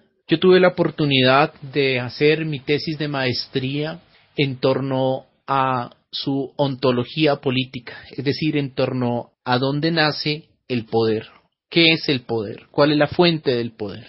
Y en un encuentro, en un honoris causa que se le dio en la Universidad Santo Tomás en Bogotá, Colombia, tuve la oportunidad, quizá como muchos, de estrechar su mano, de decirle, maestro, estoy trabajando sobre esta línea de su pensamiento, de su intuición investigativa. Y él, muy amablemente, y creo que así era con todos, que no, a quien no dejaba a nadie en la indiferencia, y si en algún momento lo hizo, es como nos pasa a todos, en los errores, en las falencias y en los despistes humanos, me atendió y me acogió, me escuchó mis inquietudes, me aconsejó leer muy bien a Schopenhauer, un interlocutor de Dussel junto con Nietzsche alrededor de la voluntad, del querer, del deseo. Y él entendió muy bien precisamente que el poder se construye desde la voluntad popular, de esta facultad, por así decirlo, corpóreo-psíquica, afectiva humana, que moviliza toda la realidad y que sin duda es acompañada por el pensamiento, por la razón. Pero es que Dussel entendió que el hambre no se piensa, el hambre se siente, que el deseo de vivir, de comer y de poner mediaciones para conseguir el pan de cada día era la fuente o la forma de la política por esencia. Y por tanto, su descripción de la política no es defectiva, como lo habían pensado los modernos, como Locke o Hobbes, para quienes sencillamente el poder existía sobre otros, o como Max Weber decía, sobre obedientes. Un poder, en últimas, como dominación sobre la visión de la realidad de un solo sujeto.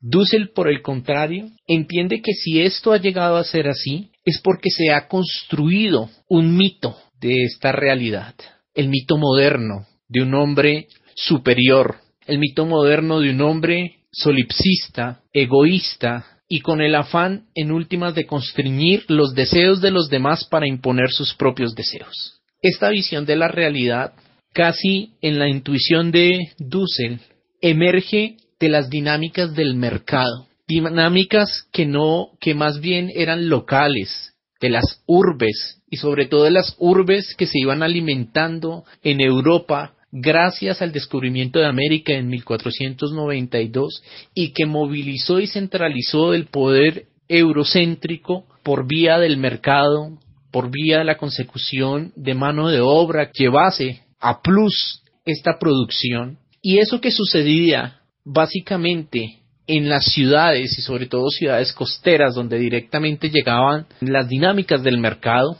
se colocó como un referente de toda actividad humana. Consecuencia de esto, eclipsó lo comunitario. Lo comunitario quedó quizá más pensado a nivel del contrato, es decir, de lo que se puede intercambiar, de los acuerdos que se llegan. Pero se olvidó que la experiencia comunitaria es intersubjetiva porque el hombre es intersubjetivo. que esa es precisamente su condición, existir con otros, estar con otros, estar para los otros. Y por eso, para poder crear una experiencia crítica sobre América Latina, tuvo que echar mano de uno de los pensadores que quizá se ha dedicado a reflexionar críticamente de la exterioridad, como lo es Emanuel Levinas, a quien conoció en vida, a quien pudo en últimas cruzar palabras y pensamientos e inquietudes. Y esa exterioridad, ese infinito que es el otro, inabarcable a nivel de la conciencia, del pensamiento, que escapa de alguna manera a los dominios del yo y de la conciencia, ese, el otro, está allí y sobre él tenemos una responsabilidad, una deuda. Y sobre el otro y con el otro es con quien se construye la gracia, por así decirlo, de lo comunitario.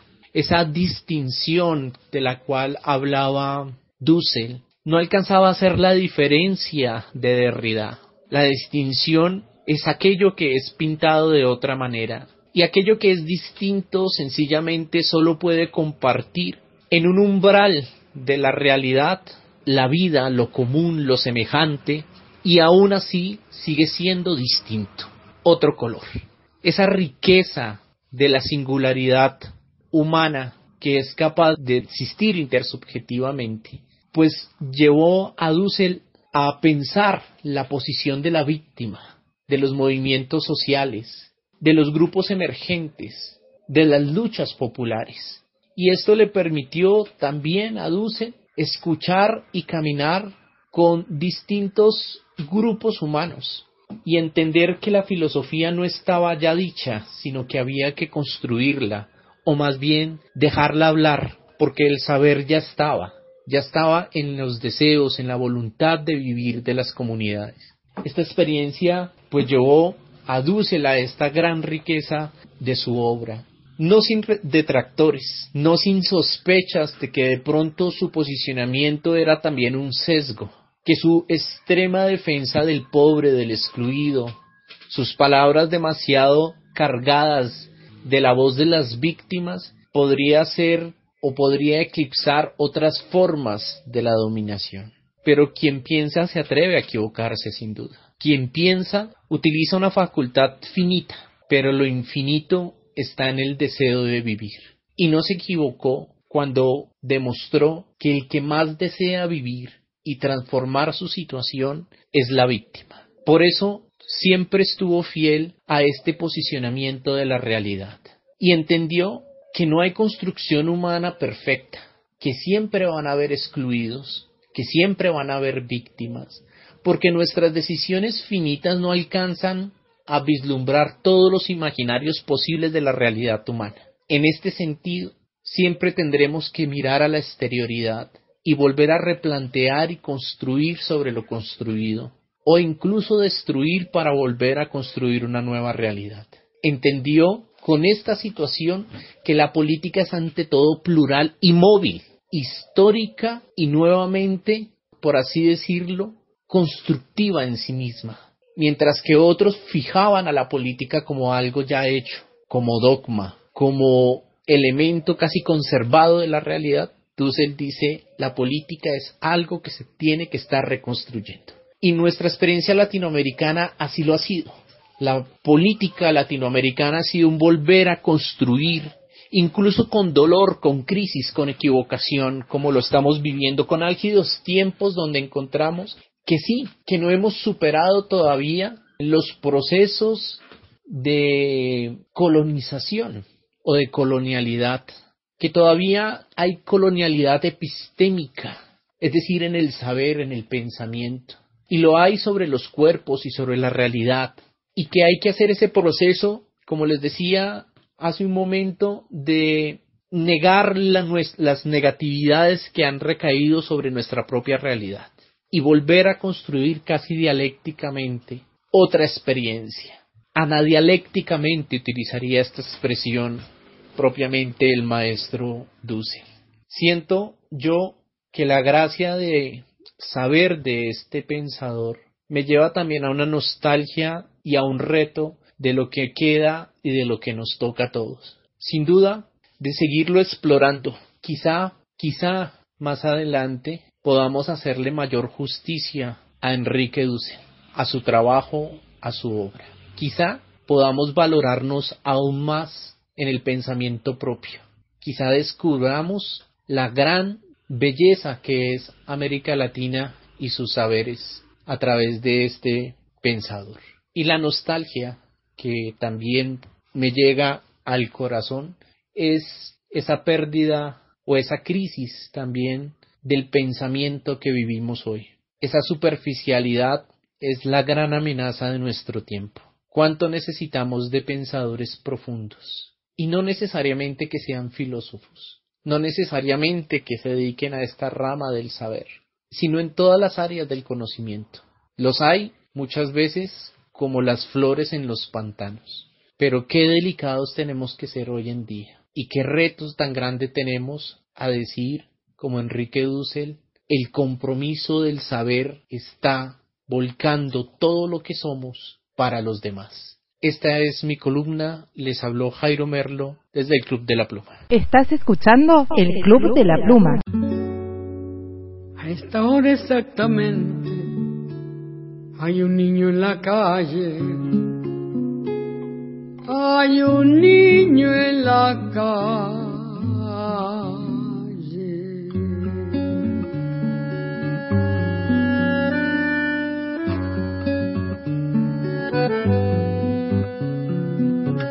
Es honra de los hombres proteger lo que crece, cuidar que no haya infancia dispersa por las calles, evitar que naufrague su corazón de barco, su increíble aventura de pan y chocolate, poniéndole una estrella en el sitio del hambre. De otro modo es inútil, de otro modo es absurdo. Ensayar en la tierra la alegría y el canto, porque de nada vale si hay un niño en la calle. Todo lo tóxico de mi país a mí me entra por la nariz. Lavo auto, limpio zapatos, huelo pega y también huelo paco. Robo billetera, pero soy buena gente. Soy una sonrisa sin dientes, lluvia sin techo, uña con tierra. Soy lo que sobró de la guerra. Un estómago vacío, soy un golpe en la rodilla que se cura con el frío. El mejor guía turístico del arrabal por tres pesos te paseo por la capital. No necesito visa para volar por el redondel porque yo juego con aviones de papel. Arroz con piedra, fango con vino y lo que me falta me lo imagino. No debe andar el mundo con el amor descalzo, enarbolando un diario como un ala en la mano, trepándose a los trenes, canjeándonos la risa, golpeándonos el pecho con un ala cansada. No debe andar la vida recién nacida a precio.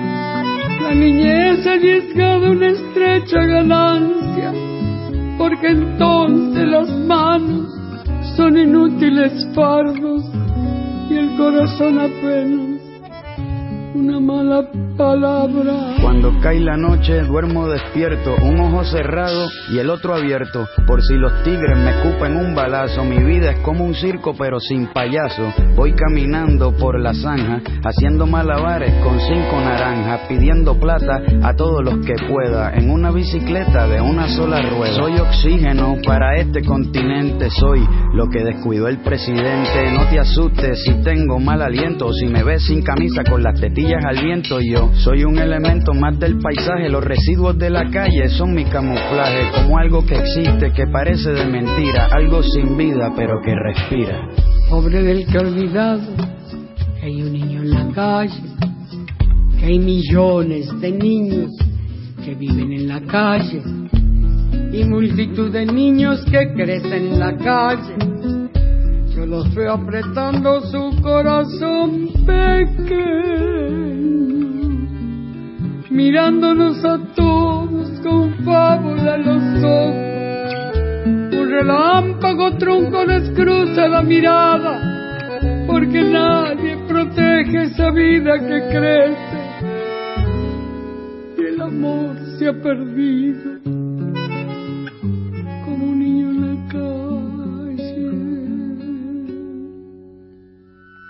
Oye, a esta hora exactamente hay un niño en la calle. Hay un niño en la calle.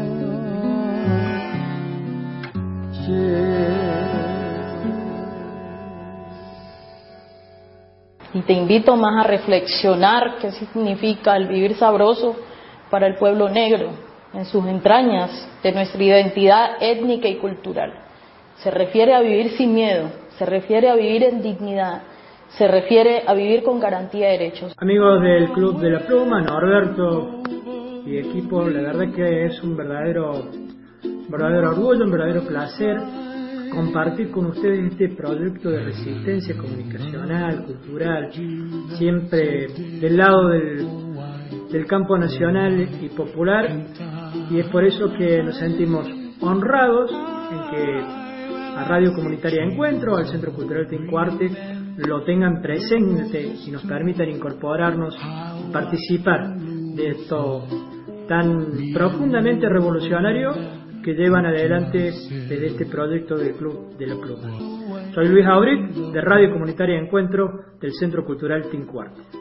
Seguimos compartiendo el bloque internacional de nuestra trinchera comunicacional de integración del Club de la Pluma y nos vamos al Perú. Allí está nuestro amigo y compañero el doctor Schuller Abono Sánchez.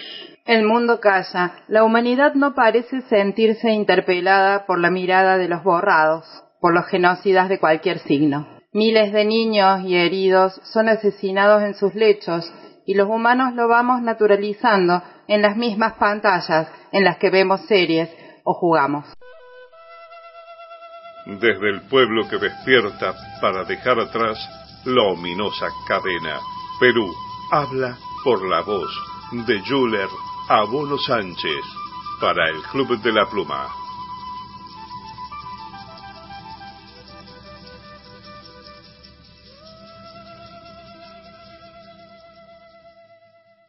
Soy Yuler Abono Sánchez, cirujano cardiovascular del Perú. Quiero enviarle un saludo a la audiencia del Club de la Pluma y en esta oportunidad quiero desarrollar sobre Paren la masacre en Palestina. El genocidio impune. En 2018, el primer ministro israelí dijo, el débil se derrumba, es asesinado y borrado de la historia. Mientras que el fuerte, para bien o para mal, sobrevive. El fuerte es respetado y se hace alianza con él. Y al final, la paz se hace con el fuerte.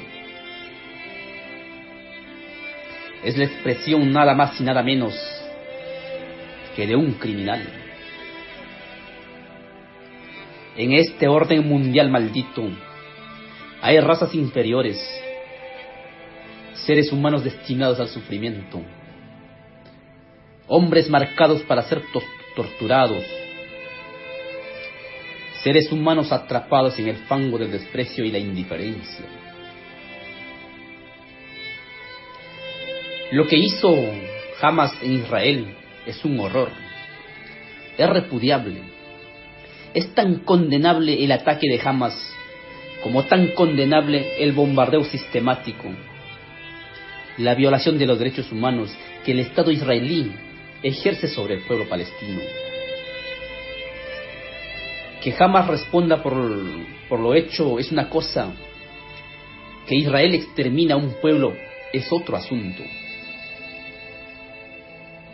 El mundo no dice nada sobre las torturas. El 60% de Cisjordania que le pertenece a Palestina es manejado por Israel y el mundo no dice nada. En el 2008, en el enfrentamiento entre Palestina e Israel, hubo 3.200 palestinos muertos. En el 2009, Israel asesinó a 7.460 palestinos.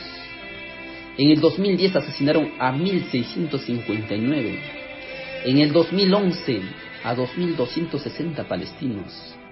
En el 2012 asesinaron a 4.936 palestinos.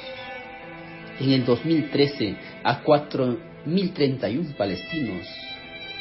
En el 2014 asesinaron a 19.860 palestinos. En el 2018 asesinaron a 31.500 palestinos. Y ahora, en Gaza han muerto más niños que el número total de niños fallecidos en todos los conflictos durante un año. En Gaza muere 145 niños cada día. En este último conflicto ya van más de 10.000 muertos. Los misiles alcanzan hospitales, centros de refugios, escuelas. Y uno se pregunta, ¿cuántos miles de niños más tendrán que ser masacrados para que se detenga este genocidio? Los medios de comunicación construyen siempre un relato a favor de sus intereses, a favor de sus aliados. Solo se acuerdan de Palestina cuando hay un río de sangre. El cerco mediático, los medios nacionales e internacionales, las grandes cadenas comunicacionales desvían la mirada sobre la situación en Palestina, minimizan los sucesos sangrientos. Ante el dolor que siente el pueblo palestino, no se encienden las cámaras, no se encienden los micrófonos. Desde una mirada occidental nos cuesta comprender muchas cosas. Ningún hombre de bien de este planeta puede no menos que repudiar el crimen, la violencia, la muerte de, de inocentes. A este mundo no le interesan las vidas, ni las muertes, ni las injusticias. Al fin y al cabo, valen según quién sea el muerto, según quién, quiénes son los que invaden, según quiénes son los que lanzan las bombas. El orden mundial, el poder real, no solamente ordena en términos económicos, también te ordena el mundo de las emociones. Es decir, te regula por quién debes llorar y por quién no debes llorar.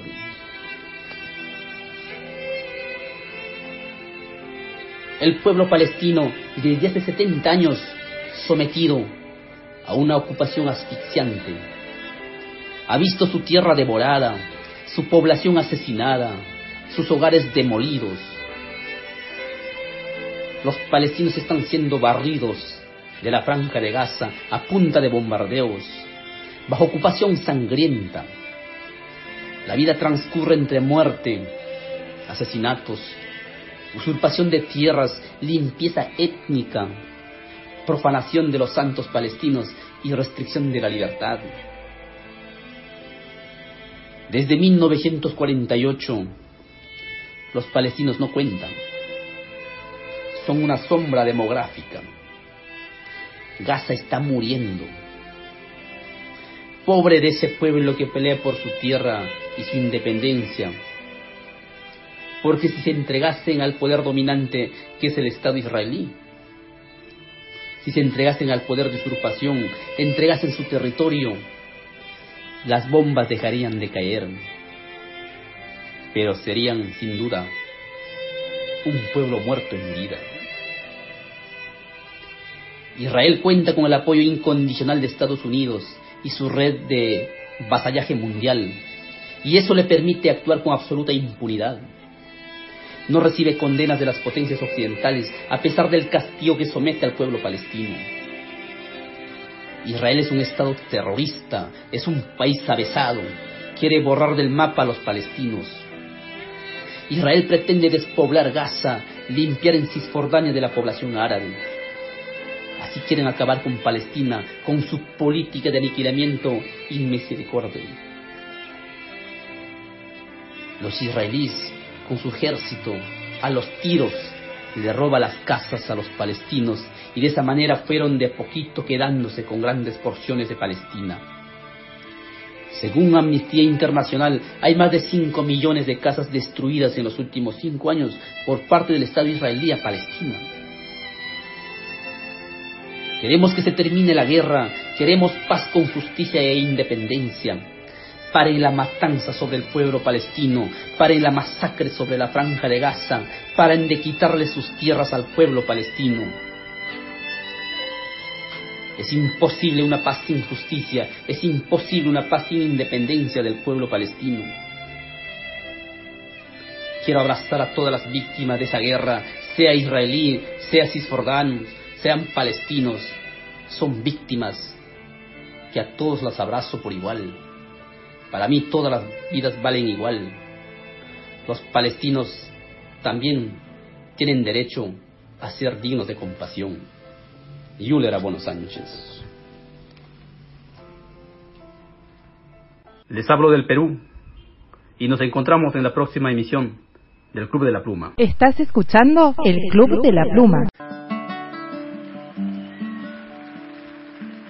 Papá, cuéntame otra vez ese cuento tan bonito de gendarmes y fascistas y estudiantes con flequillo y dulce guerrilla urbana en pantalones de campana y canciones de los Rolling y niñas en minifalda.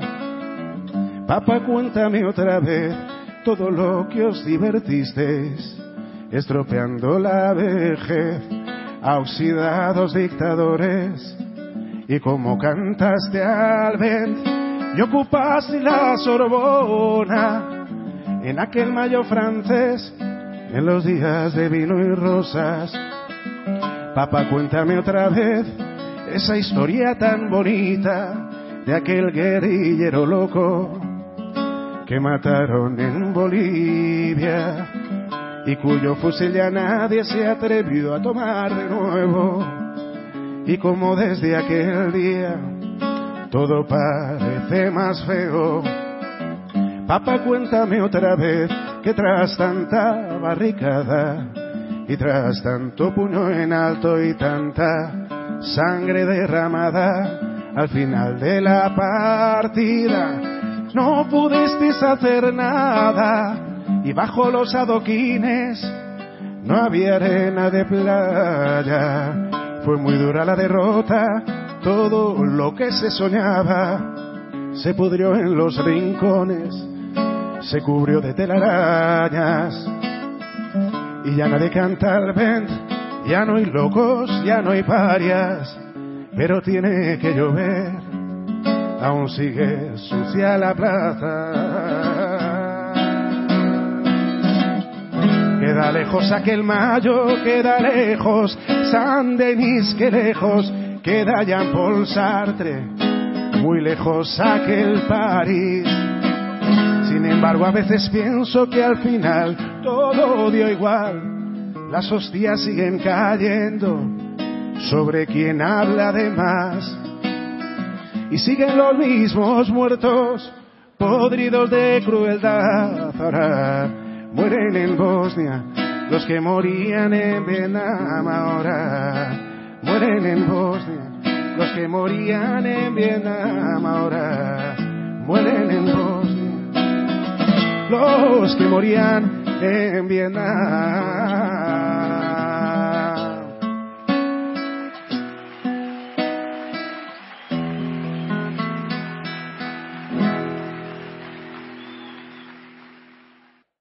Porque los medios de comunicación tienen intereses específicos y la educación tiene intereses diferentes a los medios de comunicación. Y la familia tiene expectativas diferentes a los medios de comunicación. Entonces, ¿por qué digo esto? Porque usted, el mismo argumento que se utiliza para amplificar un comportamiento en la victoria es el que se utiliza para condenar el comportamiento en la derrota. Norberto querido, qué trabajo, qué tenacidad, qué constancia, qué esfuerzo y qué ganas de sumar a esta caterva luminosa que somos los, los oyentes y seguidores del Club de la Pluma. Te mando un abrazo grande, compañero. Feliz aniversario.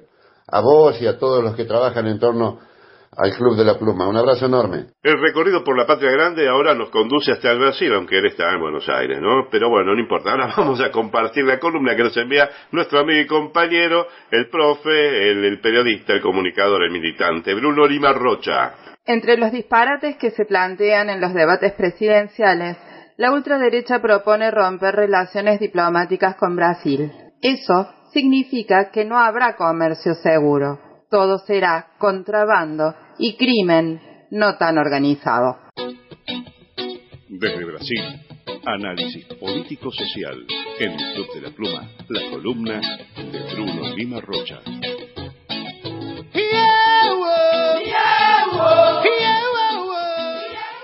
Hola a todas y todos, oyentes del Club de la Pluma, les habla Bruno Lima Rocha, brasileño, pero desde Capital Federal.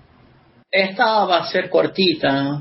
Estamos en Argentina por lo menos a tres días, dos del debate presidencial y a una semana, nueve días, según el momento que vaya a escuchar esta columna de las elecciones hay algo que la gente precisa, necesita comprender. De los disparates que habló Milei, dijo que iba a romper relaciones con Brasil, China, Rusia, anda a saber quiénes más. E iba a, salir o a desintegrar el Mercosur. Esto no viene al pedo. Hay una misión diplomática de Estados Unidos, enviaron un gusano, un funcionario de carrera del Departamento de Estado, que está justamente hablando de muy cerca al oído del gobierno paraguayo y uruguayo, o sea, del empleado de Horacio Cartes y del Cuqui Lacalle, nene que se ganó de, regalo una presidencia de un país, para que nuestros países del continente no, no hagan un canje de la deuda china con la deuda, con el fondo, la deuda en dólares, o sea, que no desdolaricen. Simultáneamente, ley también dijo que aunque no tuviera relaciones diplomáticas, no iba, no iba a joder si los sectores privados quisieran seguir con relaciones comerciales con los países con quien se va a alejar. Esto es imposible. Si vos tenés relaciones de exportación e importación a un país y no hay relaciones diplomáticas, esto es contrabando. No hay como liquidar los contratos, no hay como hacer seguro, no es como hacer nada. Es peor que un bloqueo económico. Así que las provincias, la juventud de las provincias que votaron al tipo ese, por peor, por peor que estén económicamente, sepan que van a estar aún peor. Lo que está feo va a quedar horrible, porque es imposible tener relaciones económicas sin tener relaciones diplomáticas, y es imposible hacer una previsibilidad de comercio exterior del sistema internacional de comercio sin relaciones de mediano plazo. Para que hagan una reflexión. Este fue Bruno Lima Rocha desde Capital para el Club de la Pluma. Estás escuchando el Club de la Pluma.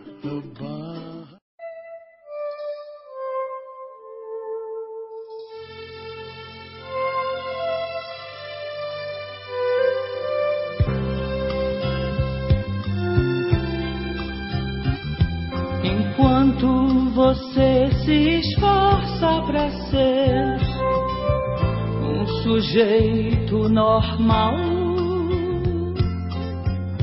e fazer tudo igual.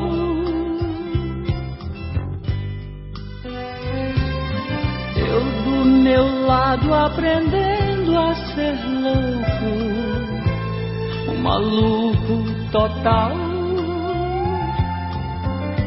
Na loucura real.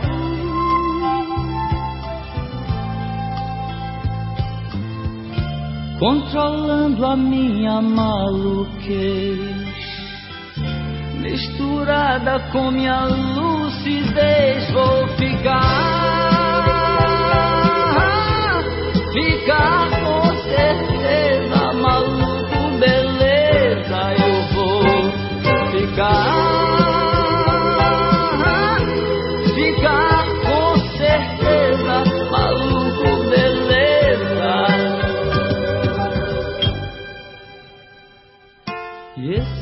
caminho tão fácil seguir por não ter onde ir.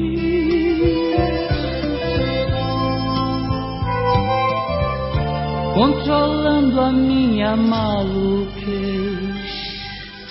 misturada com minha lucidez.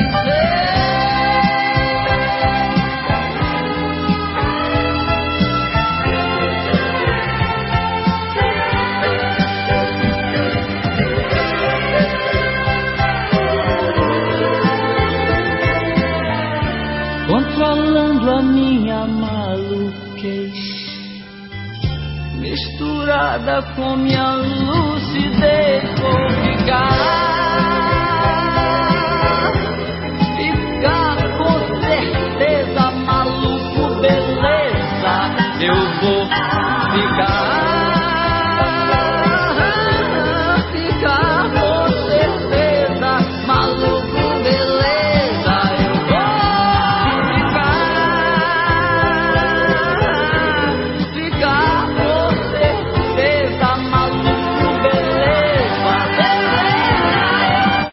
Definitivamente consolidar América del Sur como un gran territorio de paz. Amigos, le mando un fuerte abrazo a, todos los compañeros de la red de emisora del Club de la Pluma y bueno, como cada domingo transmitiendo acá desde Presidente Derqui en FM Hall. Le mando un abrazo grande. Soy Luis Lejano, director de FM Hall de Presidente Derqui. Un abrazo grande para todos. En nuestra trinchera comunicacional del Club de la Pluma seguimos compartiendo el bloque internacional y ahora nos vamos al Uruguay. Allí está nuestro mi compañero, el periodista Carlos Medina Bigliel. Los vínculos cada vez más evidentes entre el gobierno uruguayo y el narcotráfico internacional van escabulléndose entre renuncias y negación de los hechos ya probados. La población responderá, en defensa de la democracia y contra la corrupción, con un paro y demostración callejeras convocada por el líder de la Central Obrera. Redoblando esperanza y coraje. Desde la orilla oriental, el reporte de Carlos Medina Bigliel para el Club de la Pluma. Salud Norberto. Saludos amigos escuchas e integrantes del Club de la Pluma. Uruguay. A manifestar contra la corrupción. Como piezas de dominó han ido cayendo uno tras otro los ministros y viceministros implicados en la entrega del pasaporte uruguayo al narcotraficante Sebastián Marcet, pasaporte que le posibilitó huir de Emiratos Árabes a donde había sido detenido por presentar un pasaporte paraguayo falso. Contradiciendo todas las historias de las demoras en trámites burocráticos, el pasaporte llegó a manos de Marcet luego que le tomaran una foto y entregara las huellas digitales en tan solo 24 horas. Cuando los ministros del Interior Luis Alberto Heber y el canciller Francisco Bustillo debieron dar explicaciones frente al Parlamento a propuesta de la bancada de la coalición de izquierdas Frente Amplio, ambos ministros mintieron al decir que no sabían quién era Marcet. Sí sabían, pero se habían confabulado para mentir. Mas la verdad no tardó en aparecer. El canciller Bustillo intentó que su subsecretaria Carolina H. destruyera documentos, a lo que H. se negó. Todo entonces comenzó a desmoronarse. El canciller trató al viceministro del Interior, Maciel, como un tarado y un anormal. Adjetivos que quedaron grabados y que llegaron a oídos de la justicia que se pregunta, al igual que gran parte de los uruguayos, por qué le fue entregado el pasaporte a Marcet en forma por demás express. Tanto el ministro Heber como el canciller Bustillo dijeron enfáticamente que si no le hubieran entregado el pasaporte a Marcet, hubieran cometido una ilegalidad, aunque no dijeron cuál. La cuestión es que tanto Heber como Bustillo, a quien se agregó Roberto Lafluf, consejero personal del presidente Lacalle, renunciaron a sus cargos. Luis Alberto Lacalle estaba entonces de reunión con el presidente Joe Biden y demoró todavía tres días en retornar al país. Lo hizo el sábado pasado.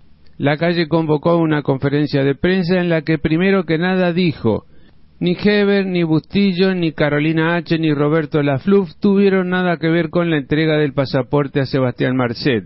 Acto seguido informó que había aceptado sus renuncias. Queda por saberse quién se hace responsable por la entrega del pasaporte, por qué renunciaron los que renunciaron y, si no hicieron nada fuera de sus funciones, porque el presidente Lacalle aceptó sus renuncias.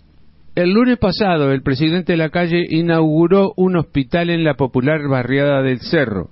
La inauguración, que en otras circunstancias habría pasado por una más, tuvo sus momentos de tensión. Gran número de asistentes lo abuchó gritándole corrupto.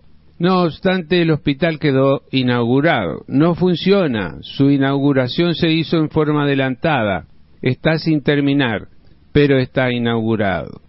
Considerado en la arena política como una reacción moderada frente a los hechos, el presidente del Frente Amplio, Fernando Pereira, dijo en conferencia de prensa que si la oposición fuera la de Argentina o la de Brasil, el presidente estaba bailando en la cuerda floja.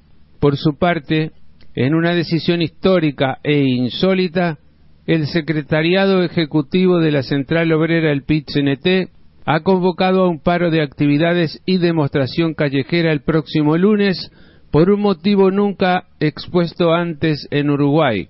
La convocatoria es en defensa de la democracia y contra la corrupción. En tanto, sigue en prisión en la cárcel de Belmarsh, en Reino Unido, por haber revelado crímenes cometidos por soldados norteamericanos, el periodista australiano Julian Assange, para quien exigimos la inmediata libertad. Esto es todo por ahora, amigos del Club de la Pluma. Desde Montevideo les habló Carlos Medina Villelm. Estás escuchando el Club de la Pluma.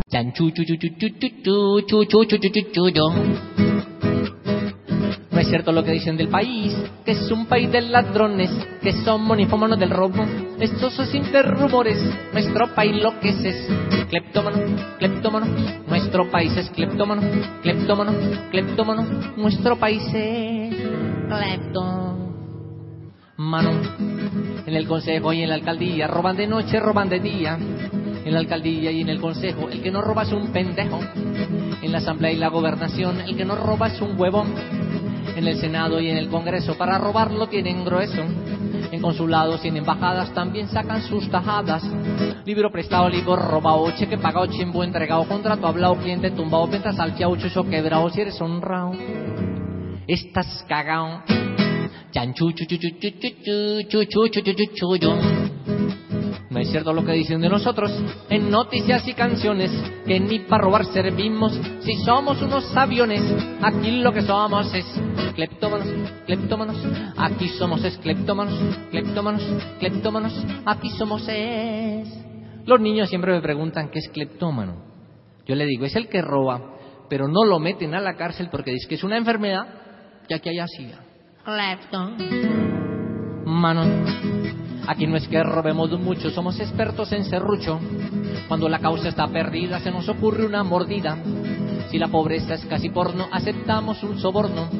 Desde el Estado hasta las iglesias se mueve el tráfico de influencias. Si donde están no estás en la rosca, te están robando, póngase mosca. Si sin papeles andas por ahí, no es empanada, pero échele ahí. Libro prestado, libro robado, cheque pagado, chimbo entregado, contrato hablado, cliente tumbado, venta salteado, chucho quebrado, si eres honrado. Estás cagado. Podemos hacer el coro de chanchullo si quieren. A la una, a las dos, a las tres. Chanchullo, Y dicen en el extranjero que aquí se roban hasta un hueco. Que turista que venga por acá lo dejan espatuleco. Aquí lo que somos es cleptómanos, cleptómanos. Aquí somos es cleptómanos, cleptómanos, cleptómanos. Aquí somos es cleptómanos. Si estás parado en un paradero, ábrale el ojo al raponero. Si te paras en un semáforo, con pistola te bajan del carro. Si no te paras en un semáforo, también con pistola te bajan del carro. Si vas al centro muy adornado, a casa vuelves desvalijado. Si estás tan rica que se te nota, a casa vuelves pero en pelota. Libro prestado, libro robado, cheque pagado, chimbo entregado, contrato hablado, cliente tumbado, venta salteado, chucho quebrado, si eres confiado estás cagao. A la una, a las dos, a las tres.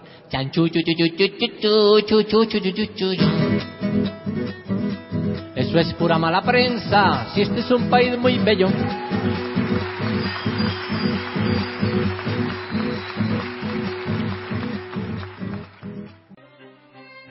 Perdimos.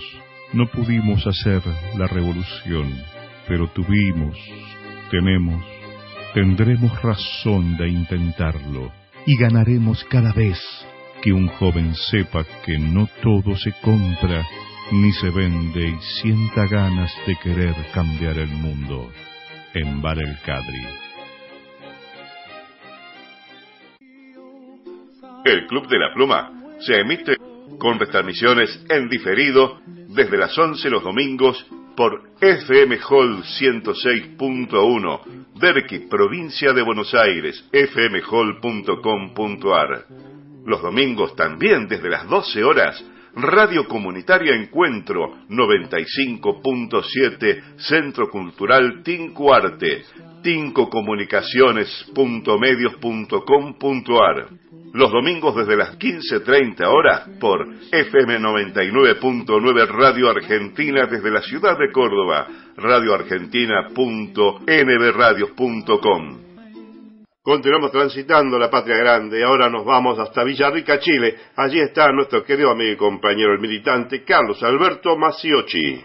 En el plebiscito de salida de la nueva constitución chilena está a punto de sellarse nuevamente la suerte del pueblo de la gente de a pie, porque quien dirige ese Consejo Constitucional hace una distinción entre los verdaderos chilenos, oligarquía rancia, pobrerío manso, y los que, según su fascista lectura, no lo son. Marchas, protestas, piquetes, rebelión, cortes, molotov. En el Club de las Plumas, desde Chile, la columna de Carlos Maciochi.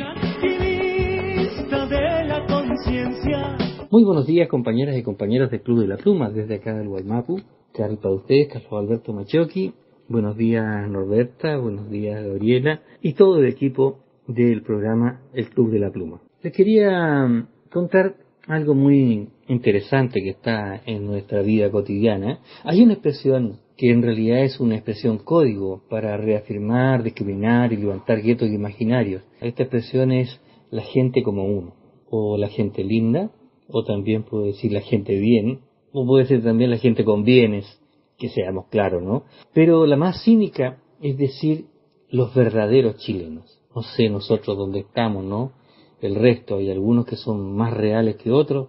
Estos buenos chilenos, o estos verdaderos chilenos, es la expresión de Beatriz Edia, presidenta del Consejo Constituyente. Y vamos a ir por partes separadas, por decirlo así, ¿no? Porque en realidad Beatriz Edia es una persona que hizo un comentario ante la entrega del, del nuevo texto constitucional hecho por la derecha o la ultraderecha republicana en la sede del Congreso de Santiago este martes, al lado estaba el presidente Boric, y ella citó un periódico nortino que se llama La Bandera Tricolor, refiriéndose a la gran convención que redactó la constitución del año 1833 y señaló que más allá de cualquier diferencia política es urgente entender, como le expone ese antiguo texto, que los verdaderos chilenos, los chilenos honrados y pacíficos, anhelan con esperanza, y quizás sin saberlo, que se cierre este proceso constitucional.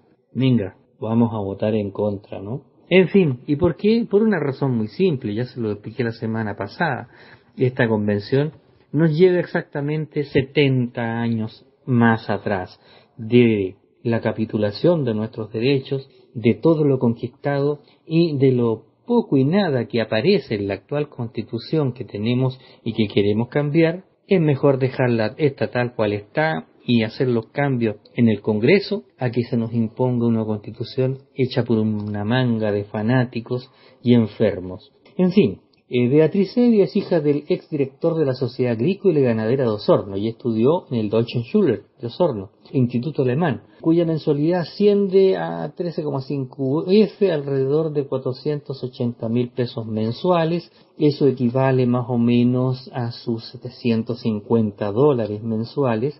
Obtuvo el título de abogada en la Universidad de los Andes, institución vinculada a la Opus Dei, y como ya misión busca vivir de acuerdo con las enseñanzas del ala más conservadora y reaccionaria de la Iglesia Católica y según el medio ex ante Evia, Beatriz Evia, ingresó a la política impulsada por uno de los fundadores del Partido Republicano, el abogado Ignacio Dögler, quien había presentado a Juan Antonio Cas durante la campaña del 2017. A partir de entonces, Beatriz Evia se ha dedicado a trabajar en diversas iniciativas relacionadas con CAS y el Partido Republicanos e Ideas Republicano, el think tank del partido ultraderechista, donde afina su propaganda desde el año 2017, ha estado involucrada en la política republicana impulsando varias iniciativas dirigidas hacia la juventud. El 2021 se unió al equipo de Harry Jurgensen, ex miembro de Renovación Nacional, y durante el mismo año trabajó como asesora legislativa para el Ministerio de Economía y el gobierno de Piñera. El año 2022, ya Boris estaba en la presidencia, ella regresó al trabajo como asesora parlamentaria. Ella ha generado polémica en Twitter defendiendo los aspectos positivos de la sangrienta dictadura de Pinochet y criticando algunos aspectos negativos.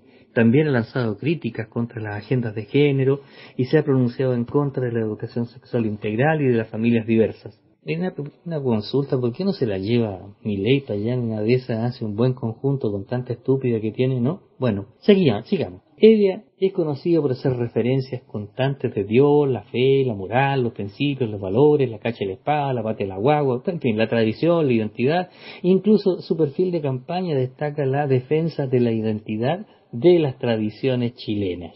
Durante su discurso de apertura del Consejo hizo hincapié en la crisis moral que afecta al país. Días antes de ser designada como presidenta en una entrevista con el diario El Yanquiwe, de acá del sur, Edia señalaba que el país necesita menos Estado, argumentando que más Estado significa menos libertad. ¿Mm? ¿Les suena algo parecido a ustedes? y utilizó como ejemplo el ámbito educativo, afirmando que si hay menos intervención estatal, los padres pueden elegir el sistema educativo que deseen para sus hijos. Sin embargo, resulta difícil que cualquier hija o hijo que desee estudiar en el mismo colegio donde estudió Edia puede hacerlo si no tiene los medios para pagar la mensualidad, ¿no? A no ser que venga Emilei de allá y le mande un voucher, ¿no? ya, claro, por supuesto, porque la mensualidad de un colegio particular equivale a un sueldo mínimo, es decir, dos veces el salario mínimo de Argentina, ¿no? Lamentablemente es lo que tenemos, es la convención que debemos votar en contra, porque en realidad la cosa no se viene bien para nuestro país y tenemos un plazo hasta el día 19, 17 de diciembre. Me confundo con las elecciones definitivas a presidente de la República Argentina, que son el día 19 de noviembre. Es decir, nosotros en Chile es muy importante una derrota de la derecha, esta derecha en Argentina, esta derecha apátrida, convocada por este señor, y por supuesto que acá en Chile tenemos a unos tipos que pertenecen a un sector bastante rancio y oscuro de la Iglesia Católica a un caballero que fue casi presidente de esta de este Consejo Constituyente, un joven llamado Luis Silva, que es numerario, que se da latigazos, ya, se amarra una pieza muy filuda a su muslo para recordar el dolor, el dolor de la crucifixión. Son tipos enfermos, ¿no? Y de una u otra manera se imagina que a través del dolor estos fulanos sentirán placer. De una u otra manera, más de algún orgasmo deben tener estos fulanos, porque en realidad mm, yo no creo que lo sean, sientan tanto dolor. Son masoquistas, son sadomasoquistas, son enfermos mentales, ¿ya? Y de una u otra manera llegaron ahí gracias a la estupidez, gracias a nuestros errores, porque ellos están ahí gracias a nuestros errores. Igual al otro lado, la estupidez llegó a, ese estado de, contención de llegar al poder también por los errores que se, se han cometido. Así que tenemos que hacernos un mea culpa y empezar a trabajar porque en realidad tenemos mucho que hacer. O sea, tienen menos tiempo que nosotros, tenemos un poquito más. Así que está bien, compañeras y compañeros. Vamos a recuperar la calle, vamos a recuperar tiempo perdido y vamos a recuperar al pueblo que está, entre comillas, o estado de una u otra manera de despistado, por decirlo. Allá los descamisados, acá los patipelados. ¿eh? Todos somos patipelados acá, y allá todos somos descamisados. Un abrazo compañeras y compañeros desde acá del Guanmapu, con mucho cariño y sigan trabajando porque el futuro está en los votos, pero también está en nuestra comunicación y nuestra forma de hacer entender a los demás con esto que manejamos bien nosotros, que es la propaganda, pero ahora con mayor razón todavía.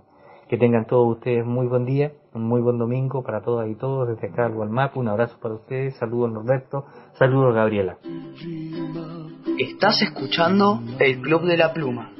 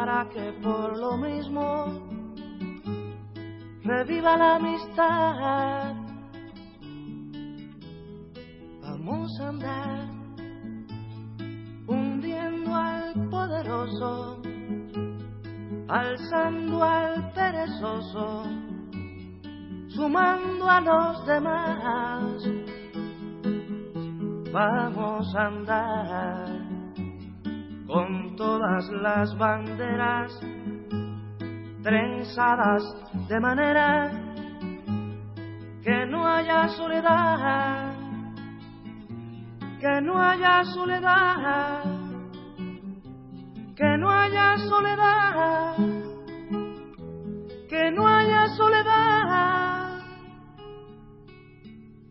Vamos a andar para llegar a la vida.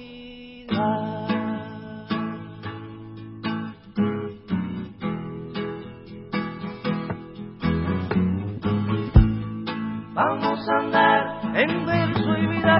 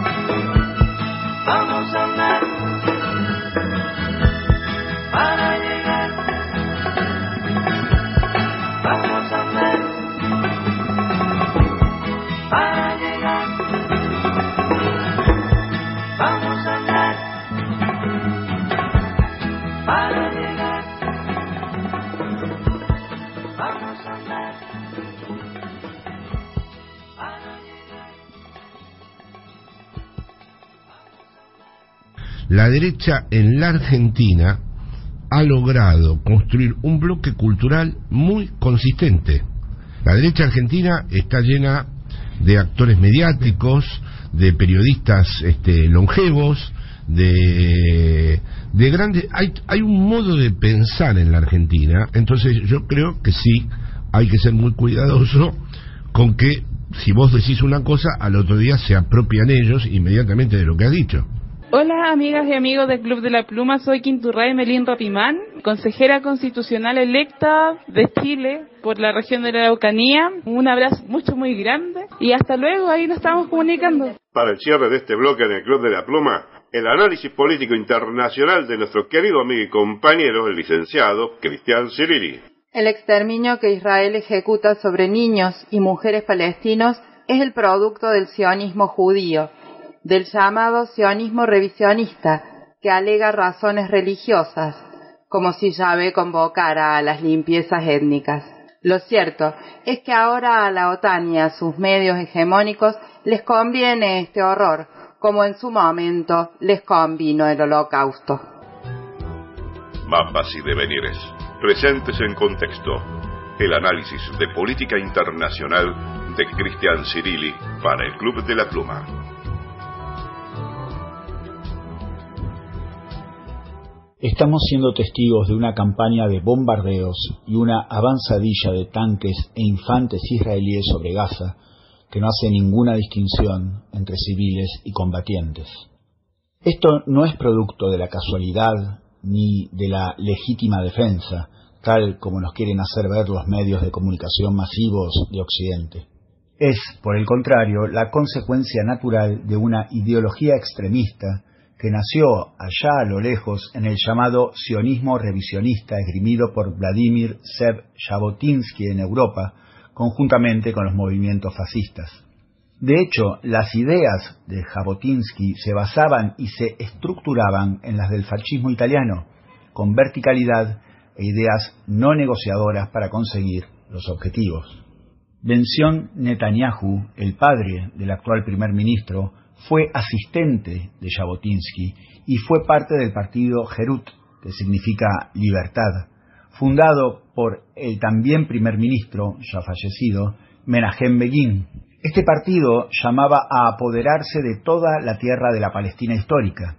De hecho, el partido Herut era la facción política del Irgun, un grupo paramilitar, terrorista, dirían algunos, que se dedicaba a aterrar a las poblaciones palestinas para inducirlos al éxodo o a cometer directamente asesinatos, sabotajes y atentados, aun cuando Palestina todavía estaba en mando de los británicos.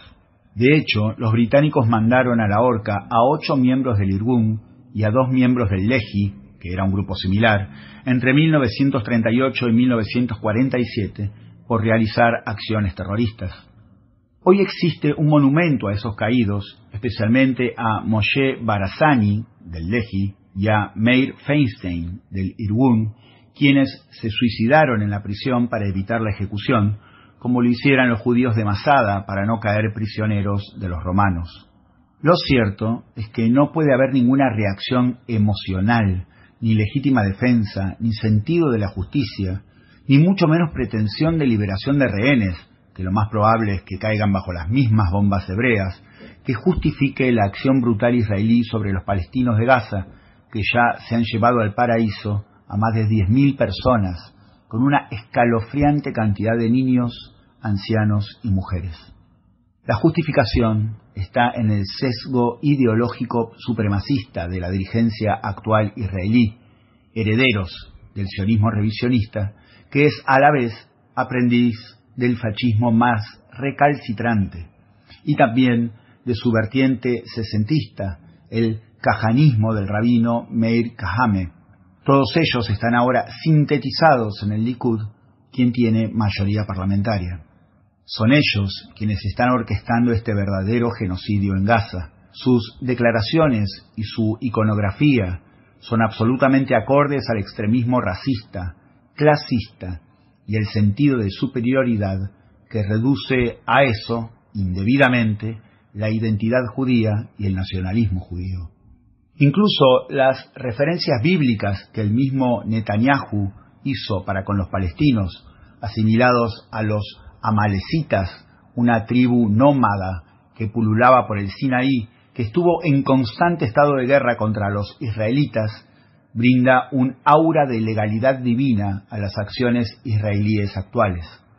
Pero si algo faltaba para confirmar esta desvergonzada ideología, fue la aparición de un documento de 10 páginas del Ministerio de Inteligencia israelí, con fecha del 13 de octubre, que admite un plan de traslado forzoso y permanente de los 2,3 millones de residentes palestinos de la franja de Gaza a la península egipcia del Sinaí, Sí, allí, donde pululaban los amalecitas.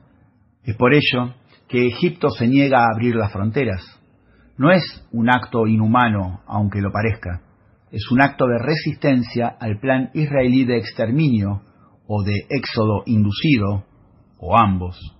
Y a la vez es una posición coherente de Egipto con lo dispuesto por la Liga Árabe en 1969, según la cual acoger nuevos refugiados palestinos sería hacerse cargo de una limpieza étnica y contradecir los derechos soberanos palestinos sobre esos territorios. Ahora bien, ¿sería posible esas temerarias acciones israelíes con el simple uso y abuso de la voluntad de sus ideólogos? ¿Tienen realmente la total independencia de criterio y libertad de acción como para sobrellevar en solitario ese oscuro deseo? Por supuesto que no. Sin la anuencia política, el tremebundo apoyo mediático, el veto en el Consejo de Seguridad para impedir propuestas de alto al fuego humanitario, las estrategias dilatorias de conversar con las distintas partes para no llegar nunca a nada, mientras la matanza continúa, y el despliegue de dos inmensas flotas estadounidenses al Mediterráneo Oriental, con el puente aéreo logístico de armamento avanzado por parte de Occidente colectivo, con Estados Unidos obviamente a la cabeza, no sería posible entonces liberar esas pulsiones. De hecho, por ejemplo, Menahem Begin, quien fuera un gran promotor del sionismo revisionista y reivindicador del Irgun, fue quien firmó la paz de Camp David con el presidente egipcio Mohammed Anwar al-Sadat, tras haberse masacrado a ambos países en la gravísima guerra del Yom Kippur de 1973. Se preguntarán, ¿cómo es posible que Begin, un fundamentalista sionista, haya firmado la paz con sus enemigos egipcios y que Israel devolviese el Sinaí y la franja de Gaza a cambio del reconocimiento de su existencia y fronteras? ¿Acaso dejó de ser un halcón? No, nada de eso. Lo hizo por imposición de los Estados Unidos de América, que tenía otros objetivos mucho más importantes y estratégicos que apoyar los sueños teocráticos israelíes. El mismo Isaac Rabin había sido un militar implacable y de joven fue parte de la Legión Judía, llegando a Palestina en 1917 para contribuir a expulsar a los otomanos e imponer una Palestina británica. Conseguido ese objetivo, en 1941 se unió a la Haganá, un ejército clandestino hebreo que luchaba por la instauración de una nación judía en Palestina, lo cual le costó algunos meses en prisión. De hecho, Rabin llegó a convertirse en un combatiente de la Guerra de la Independencia de 1948, conquistó Jerusalén y firmó la orden de expulsión de 50.000 palestinos residentes en Lod y Ramla, contribuyendo a la NABCA. Es más, Rabin fue el jefe del Estado Mayor que decidió el ataque preventivo durante la Guerra de los Seis Días, la mayor guerra de conquista israelí, donde tomó de un saque los altos del Golán, Franja de Gaza, Jerusalén Este, Cisjordania y la península del Sinaí. La foto del comandante en jefe Isaac Rabin junto al ministro de Defensa, Moshe Dayan, y el general a cargo de la zona centro, Uzi Narkis, entrando en Jerusalén es icónica. Pero, ¿quién fue el firmante de los acuerdos de Oslo de 1993 con el archienemigo Yasser Arafat? Nada menos que el halcón Rabin, que era primer ministro y ministro de Defensa a la vez. ¿Y por qué ocurrió eso? Porque había una situación geoestratégica en Medio Oriente que presionaba al acuerdo, más allá de las situaciones de recapacitación de la dirigencia laborista israelí y del abandono de la fase de atentados en la OLP. Estados Unidos y Occidente colectivo, en ese momento, presionaban por una salida negociada que a la vez era conveniente para Israel porque lo legitimaba en sus fronteras de hecho obtenidas tras 1967 y renegociadas en 1978. Recordemos que apenas dos años antes había sucedido la masacre de los iraquíes en la primera guerra del Golfo y las naciones árabes estaban compungidas. Estados Unidos necesitaba un acto de paz que le diera cierta legitimidad como interlocutor en el mundo árabe. Ahora bien, entonces, si Menahem Begin e Isaac Rabin, habiéndose demostrado ideológicamente inflexibles y consistentes con sus ansias de un gran Israel, llegaron a firmar pactos de convivencia, ¿por qué ahora Benjamín Netanyahu se muestra inquebrantable en su idea punitiva y expansionista? Pues porque la dirigencia estadounidense y la occidental en general así lo desea por el momento. No puede ser casual que este foco de tensión, que por supuesto tiene dinámica propia, haya sucedido a apenas meses de la inclusión de Egipto, Etiopía, Arabia Saudita, Emiratos Árabes e Irán al BRICS, o poco después de la paz irano-saudita, o seguidamente a la membresía iraní en la Organización de Cooperación de Shanghái, o mientras sucede el tercer foro de la iniciativa de la Franja y la Ruta. Un conflicto con vistas a expandirse en el Levante impediría la apertura de las rutas comerciales de Oriente Medio, fundamentales para la interconexión entre Eurasia y África, el tándem geográfico del nuevo orden mundial. Irán, por supuesto, es la pieza clave y hacia allí apuntan las provocaciones. Las directas, como el despacho de submarinos atómicos al Golfo, o las indirectas, como el nuevo empantanamiento en las negociaciones del programa nuclear pacífico persa. Que Israel tuviese el inmediato apoyo de las potencias occidentales, apostando a un desborde irracional que incendie la zona y que no haya, como en otras épocas, como la paz egipcio-israelí de 1978 o los acuerdos de Oslo de 1993, llamados al raciocinio, sino más bien todo lo contrario, puede indicar que estamos ante una nueva línea de fractura, provocada, manipulada o explotada, como quieran verlo, en la puja por la formación de una nueva estructura de poder internacional o el mantenimiento de un statu quo por la preeminencia del mundo unipolar. Les habló Cristian Cirilli, espero hayan disfrutado de esta columna y los espero la semana entrante en otra entrega por el Club de la Pluma. Estás escuchando el Club de la Pluma.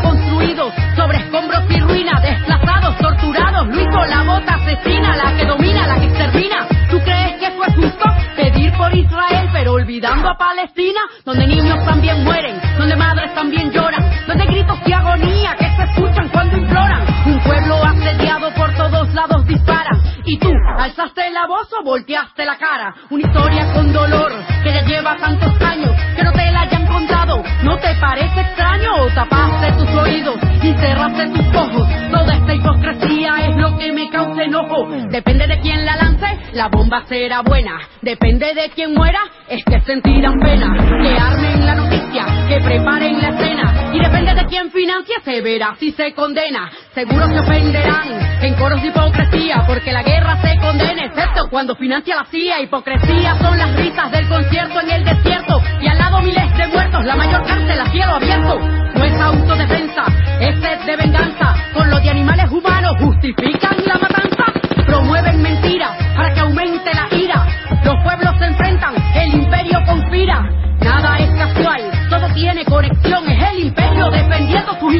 en esta región.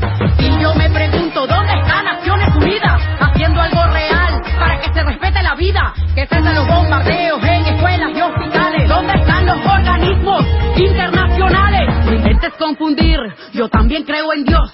Y ante la injusticia espera que alcemos la voz. Y en el Hijo de Dios, que curó en el día de reposo. El que siempre hizo el bien, el que también sanó a leprosos. Al que hizo milagro, lo señalaron de mal ejemplo.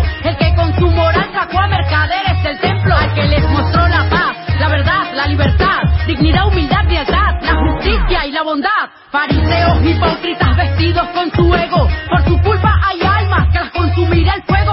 Al que nunca entendieron, pues buscaron otros días. Caminó por esas tierras, no aprendieron del Mesías. Y el gobierno de Israel comete crímenes de guerra. Clamemos por este pueblo en todo el planeta Tierra, que rechaza el genocidio, que condenen la muerte, que recuerden que es el amor lo que nos hace fuerte, que no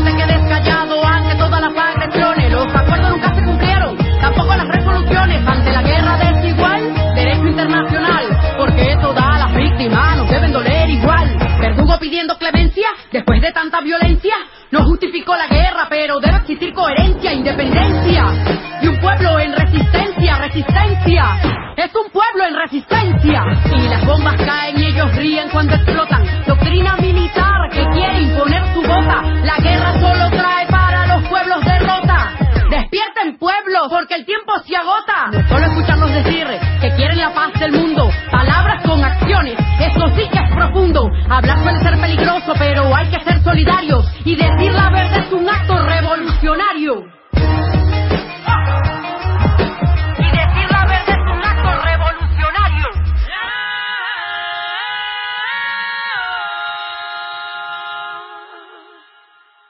La opinión pública no es la opinión pública, no es el resultado del pensamiento reflexivo de la gente. No estamos, en general, educados para pensar, eso que exigía yo antes, del pensamiento propio, del pensamiento crítico. La gente no razona, no piensa. Ahora mismo, frente a unas elecciones, la gente no piensa. El Club de la Pluma se emite en directo por DN Radio Ecuador, dnradioec.com.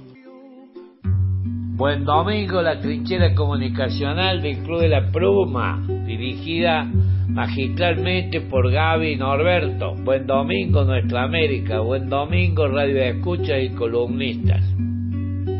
América Latina ya lo está gritando, es la liberación la que se va acercando, pues hay en nuestros pueblos una inmensa fe.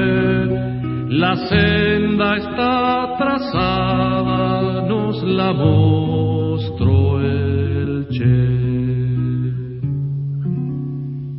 En el Club de la Pluma damos inicio al bloque nacional, lo hacemos como casi de costumbre, con las efemérides en esta oportunidad, uno de nuestros bandidos rurales, Bairoleto. Memoria, memoria, memoria. La memoria, lugar de encuentro con nuestra identidad.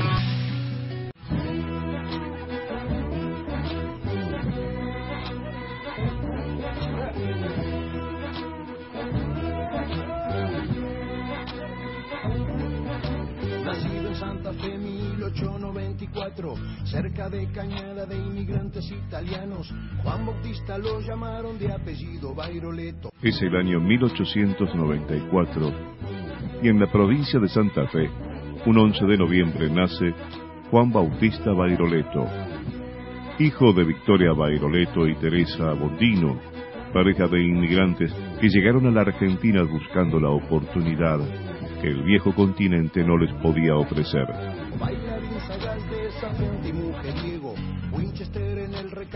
Dos armas cortas también, un cuchillo atrás y un caballo alazán, raya al medio con pañuelo, tatuaje en la piel, quedó fuera de la ley, quedó fuera de la ley. Se establece en poco tiempo después en La Pampa, en una zona que abarcaba Castex y Monte Nuevo. Se dice que Juan terminó la escuela en quinto grado y que sabía dibujar muy bien y era conocedor del Martín Fierro hasta en su más mínimo detalle. Tuvo varios trabajos, incluyendo el de tender alambrados, un trabajo bastante demandado en esa época. De su aspecto físico se dice que era de estatura mediana, ojos azules, de mirada triste. Bueno para el baile y mujeriego, excelente puntería y gran jinete, lo que le valió varios escapes imposibles que alimentaron su leyenda. mujer que pretendía un policía lo golpeó, lo puso preso un tal Parache Elías. Andate de Castex, le dijo aquí tenemos leyes. Corrí el año 1919. Antes de irse fue al boliche a verlo al fulano. Con un 450 belga revólver en mano, le agujereó el cuello y lo dejó tirado ahí. Ahora sí fuera de la ley. Ahora sí fuera de la ley. Bairoleto comenzó su carrera delictiva a temprana edad en un país que todavía estaba formándose y donde el progreso llegaba de manera impuesta, sin esperar a nadie. Quizá por esta manera violenta del pasado de la Argentina y las promesas que tantos inmigrantes llegaron buscando para nunca encontrar son las principales razones de la rebeldía de este personaje. Bandidos rurales, difícil de atraparles, jinetes rebeldes por vientos salvajes. Bandidos rurales, difícil de atraparles, igual que alambrar estrellas en tierra de nadie. El prontuario de Bairoleto incluye desde robos menores hasta asaltos grandes, secuestros y muertes en tiroteos. La policía siempre lo persiguió y hasta se cuenta que cuando murió su padre, un grupo de policías lo esperó en el velorio al que él asistió disfrazado de mujer para poder despedirse. La astucia y los escapes son moneda corriente en los relatos, así como también las historias del Robin Hood de las Pampas, que le daba parte de lo robado a los que lo necesitaban. Es por eso que se cuenta que en cada escape siempre había algo de mate, comida, tabaco, en cada casa donde se escondía. De joven se codeó con grupos anarquistas de donde seguramente aprendió más sobre las desigualdades sociales, la revolución industrial y otros temas que afectaban directamente a los trabajadores.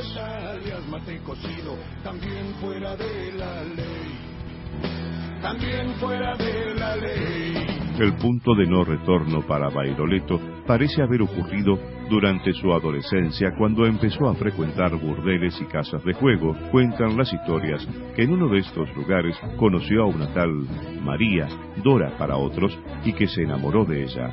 Esta chica rubia era también pretendida por un cabo de la policía llamado Elías Parche, quien al conocer sobre las intenciones de Bairoleto lo encerró y torturó en la cárcel del pueblo. Para ese entonces, Bairoleto tenía unos 24 años. Salió de la cárcel y fue armado al bar donde se encontraba Farche. Discutieron por la mujer y por las torturas. Cuando las palabras no eran suficientes, sacaron los revólveres, pero Bairoleto fue más rápido y le pegó un tiro en el cuello. El policía murió al instante.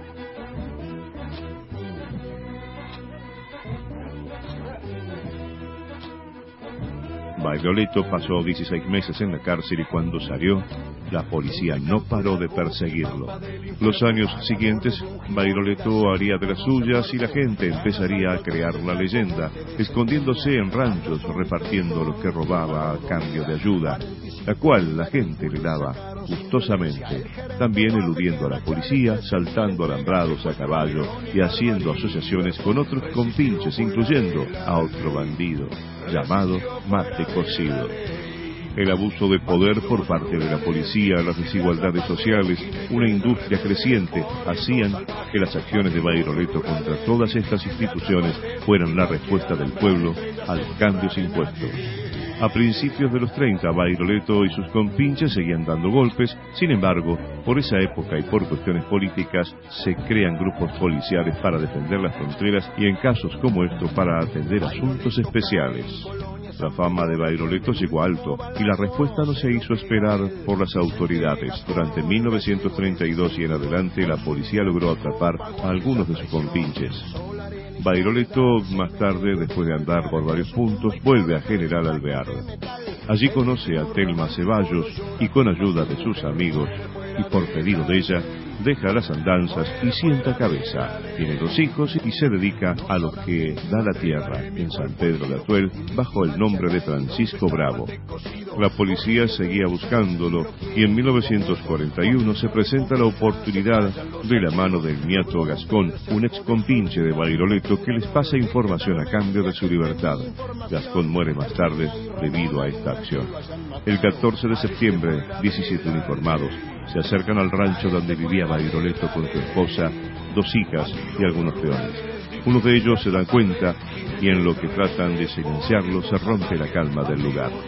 Bairoleto, que dormía con una pistola debajo de la almohada, se levanta con lo opuesto y en cuanto se acerca a la puerta, comienzan los disparos. En el tiroteo, Bairoleto hiere al suboficial Paeta y a otro policía. Sin embargo, conociendo sus posibilidades y para que no lastimen a su familia, Bairoleto hace su último escape, pegándose un tiro en la cabeza. Los policías entran a la habitación y le disparan el cuerpo tirado en el suelo y lo identifican por los tatuajes en cada brazo. Una mujer y el número 13 dentro de un triángulo con las siglas JB larga, B corta. Más tarde, en el reporte aparecería la versión de que ellos lo derribaron, pero la esposa de Bairoleto desmintió esta historia. Así comienza la leyenda de Juan Bautista Bairoleto. De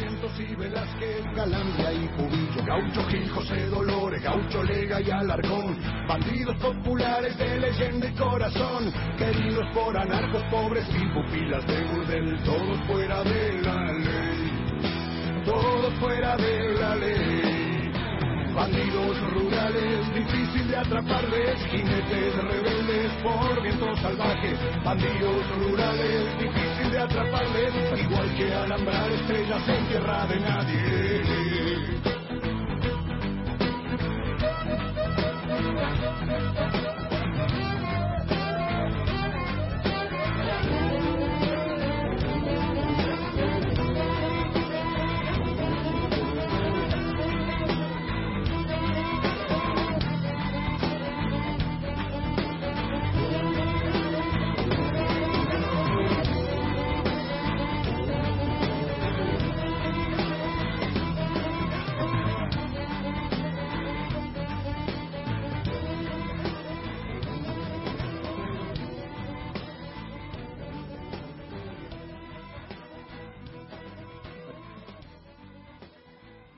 En el bloque nacional del Club de la Pluma seguimos con la memoria, la historia. Ahora llega la columna de nuestra amiga y compañera, la profesora Lidiane Rodríguez Olives.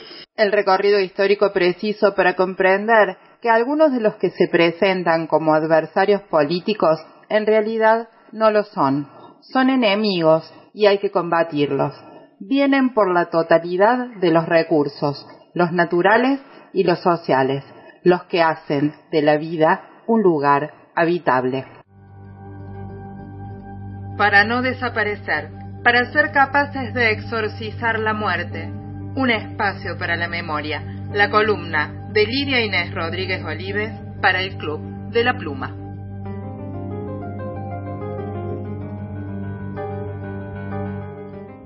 Saludo a los oyentes del Club de la Pluma. Soy Lidia Rodríguez Olives.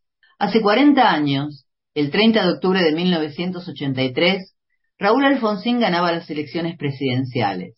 Terminaba así la Argentina de los secuestrados, torturados y desaparecidos, de las cárceles clandestinas y los vuelos de la muerte, de las listas negras y los exiliados, del robo de niños, el cambio de identidad, el algo habrán hecho, la picana y el falcón verde. Con el 52% de los votos había conseguido también exorcizar la historia, por primera vez el Partido Radical derrotaba al peronismo en elecciones, limpias y sin restricciones. Su campaña electoral, que capturó un apoyo que excedía con creces al de sus votantes tradicionales, estuvo basada en un conjunto diverso de propuestas.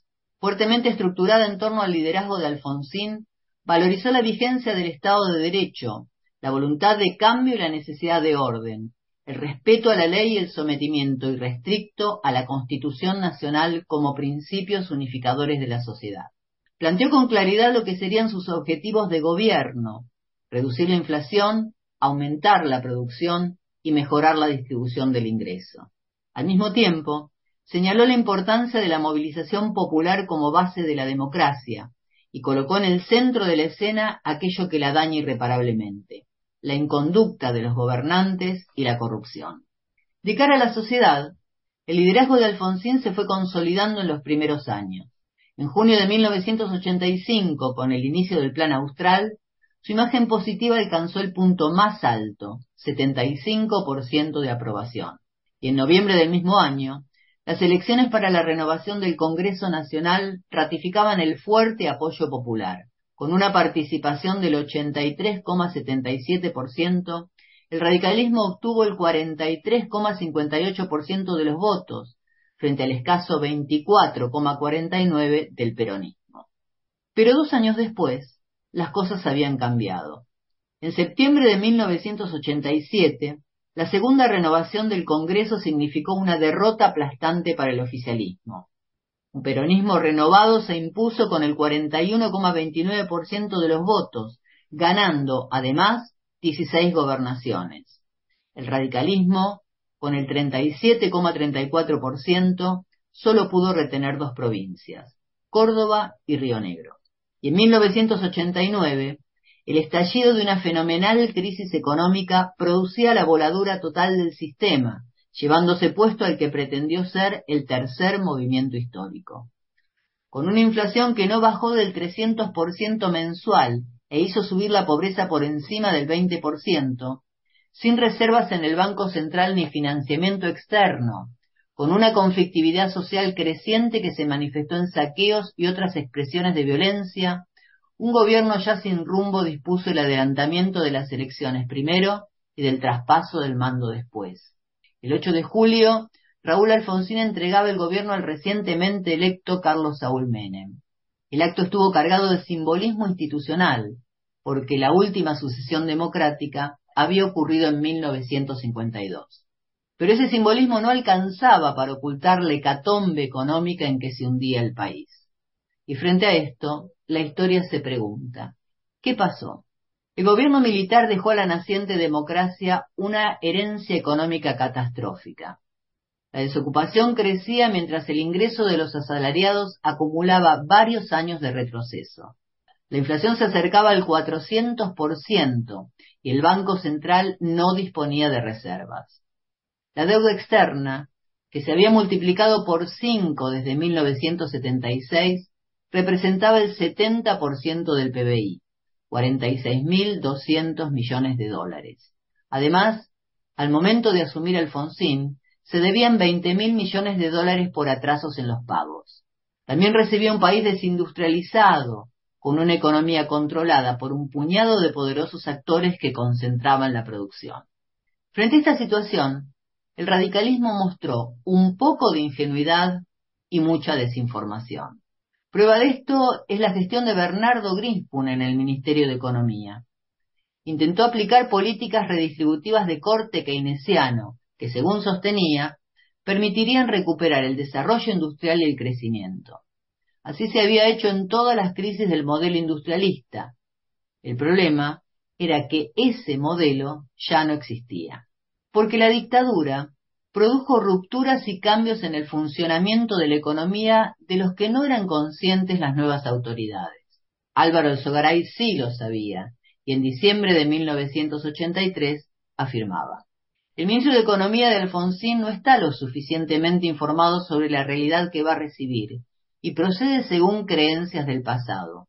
Cuando se entere, se verá obligado, probablemente, a adoptar otras medidas. En este sentido, 1976 representa en Argentina un corte histórico, porque el golpe de ese año no estuvo dirigido, como los anteriores, contra un gobierno o contra una situación social particular. Estuvo dirigido hacia la destrucción total del modelo industrialista desarrollado desde 1930, donde el protagonismo tanto de los trabajadores como de sus poderosas organizaciones sindicales erosionaron el poder económico, social y político de la élite económica local. En una sociedad donde las empresas y los trabajadores tienen la misma cuota de poder, resulta imposible para las primeras aumentar sus ganancias bajando salarios, quitando derechos o aumentando la tasa de explotación. Para una máxima rentabilidad, el modelo debía ser destruido y la sociedad disciplinada asegurando no solo la tasa de ganancia, sino el control mismo del aparato estatal, que impediría volver para atrás. Esa captura del Estado fue agudamente percibida por Juan Aleman, que en marzo de 1983 escribió, El próximo gobierno estará tan inhibido de actuar que virtualmente estará condenado al fracaso. El modelo surgido de este contubernio cívico-militar que requería para su instauración de la violencia y el terrorismo de Estado fue el de la valorización financiera, con endeudamiento y fuga de capitales. La industria dejó de ser el motor del crecimiento y el sector financiero, hasta entonces marginal y subsidiario de otras actividades productivas, ocupó el centro de la escena como principal forma de reproducción del capital y de obtención de ganancias. Al abrir la economía del comercio mundial, pequeñas y medianas empresas quebraron frente a la competencia. Creció entonces la desocupación y cayó drásticamente el salario real. Pero también se produjo una profunda concentración de la producción. Pocas pero poderosas empresas pasaron a dominar un porcentaje muy alto del mercado, situación que se profundizó con cada gobierno neoliberal y sobrevive en la actualidad. ¿Y qué significa esto para el ciudadano de a pie? Significa que el precio que pagamos por los productos no resulta de sus costos de producción, sino de lo que fijan a su antojo las empresas. Significa también que cuando sienten amenazados sus privilegios por las políticas de un determinado gobierno, pueden generar procesos inflacionarios desestabilizantes, como le hicieron en 1988 a Alfonsín para voltear el plan austral, en 1989 para sacarlo de la presidencia, o como lo están haciendo ahora. Y si la sociedad está cautiva, no lo está menos el Estado Nacional, porque la existencia de pocos proveedores deriva en los sobreprecios que el Estado paga por las compras que realiza, como sucede hoy con Techín en Vaca Muerta. Los grandes grupos económicos consolidados durante la dictadura recibieron de esta ventajas impositivas. Entre ellas, la eliminación de los aportes patronales, con la excusa de reducir sus costos y mejorar la competitividad. Esta reducción de los ingresos percibidos por el Estado fue compensada por la generalización del IVA, impuesto regresivo que impacta sobre los sectores más vulnerables. Desde su implementación en 1975, medicamentos, alimentos, bebidas, materiales de construcción, libros y artículos de limpieza estaban excluidos del pago de ese tributo. Pero la dictadura los incluyó y de este modo toda la sociedad terminó financiando el ahorro y los privilegios de unos pocos. Otro gobierno neoliberal, el de Menem, incluyó los servicios en el universo imponible y elevó la alícuota del 13 al 21%. La ley de entidades financieras liberó el mercado de cambio facilitando tanto el endeudamiento masivo como la fuga de divisas al exterior. Así, las empresas y el Estado iniciaron un ciclo de endeudamiento inédito en la historia argentina. Las primeras para obtener ganancias especulativas, el segundo para asegurar la disponibilidad de divisas con la que las empresas especulaban. Sucedió en la dictadura, pero también con Mauricio Macri en 2018. Cuando la disponibilidad de crédito se agotó y los acreedores reclamaron el pago, un Estado cautivo se hizo cargo de las deudas contraídas por los privados, condenando a toda la sociedad y a las futuras generaciones.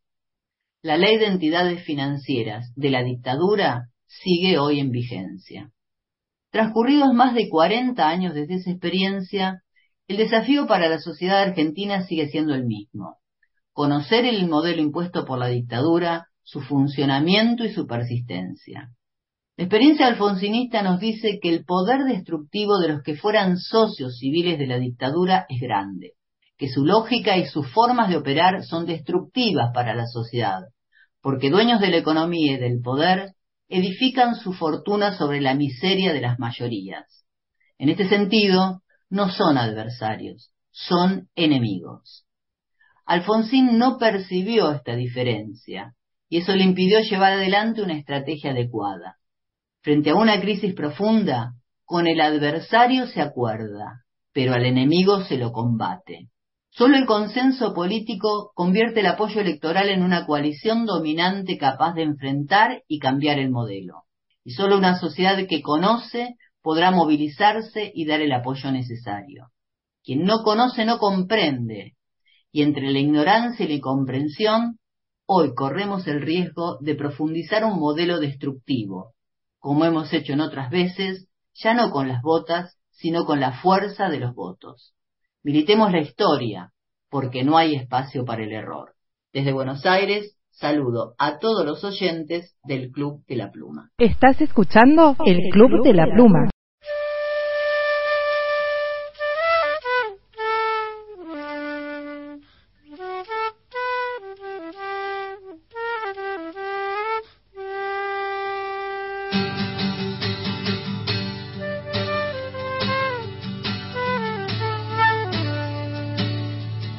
Si he perdido la vida, el tiempo, todo lo que tiré como un anillo al agua, si he perdido la voz en la maleza, me queda la palabra. Me queda la palabra. Si he perdido la vida, si he perdido la voz, si he perdido la vida, si he perdido la voz, si he perdido la vida, si he perdido la voz, si he perdido la vida, si he perdido la voz, si he perdido la vida, si he perdido la voz voz.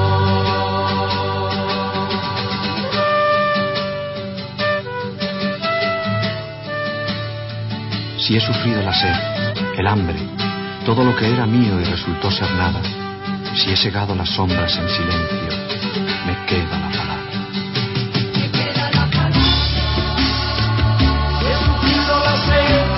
He cegado las sombras, si he perdido la vida, si he perdido la voz, si he sufrido la sed, si he cegado las sombras, si he perdido la vida, si he perdido la voz, si he sufrido la sed, si he cegado las sombras, si he sufrido la sed.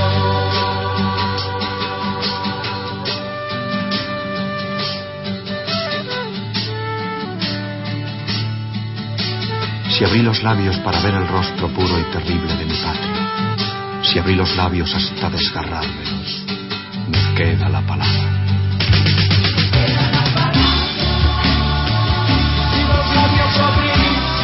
Descargué, si he perdido la vida, si he perdido la voz, si he sufrido la sed, si he cegado las sombras, si los labios abrí, si me los descargué, si he perdido la vida, si he perdido la voz, si los labios abrí.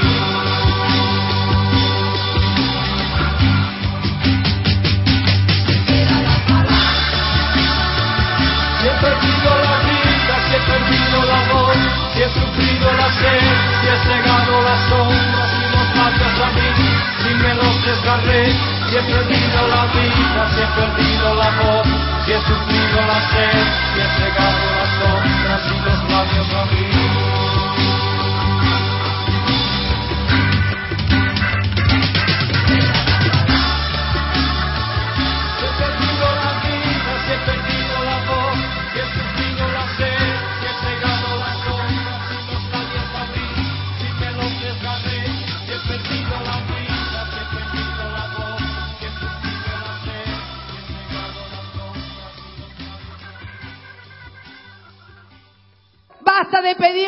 Otro que haga cosas que nosotros no estamos dispuestos a hacer. Hay que romperse lo que hay que romperse. Y lo tienen que hacer todos y todas. Una cojilla que es una pluma. Tenemos que mandarle un saludo enorme a la gente del Club de la Pluma que nos aporta a nuestra agenda radial, cultural, social, el Club de la Pluma. Les mandamos un abrazo enorme de Radio Comunitaria Oreta P. Primera y única radio de Benito Juárez. María Paz, Así es, un Gonzalo, saludo grande. Charlie y quien habla Fernando. Así es, un saludo para ellos. El domingo, y no te olvides de escuchar el Club de la Pluma en Oreta P. Gracias. Continuamos en el bloque nacional del Club de la Pluma y ahora viene Cuando la mentira es la verdad, el espacio que ocupa nuestro amigo y compañero el militante Cacho Cacho Cacho de Buenos Aires.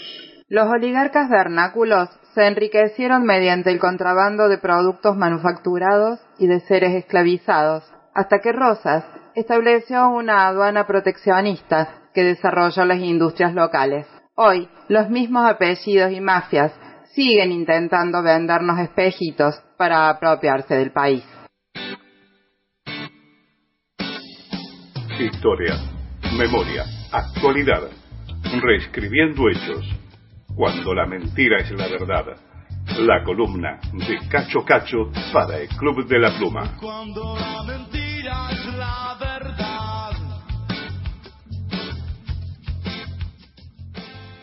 Hola amigos del Club de la Pluma. Les habla Cacho Cacho desde Buenos Aires, Argentina. Hoy quiero proponerles un ejercicio de actualidad y también de memoria. Imagínense si el payaso despeinado que hoy tenemos como candidato alguna vez se hubiera puesto a estudiar historia. Habría visto que nuestro país, que no era en principio la República Argentina, sino las Provincias Unidas del Río de la Plata, siempre fueron pobres y deficitarios, porque tuvieron que pagar la guerra de independencia, y ya antes, porque su producción exportable primaria era poca y de poco valor.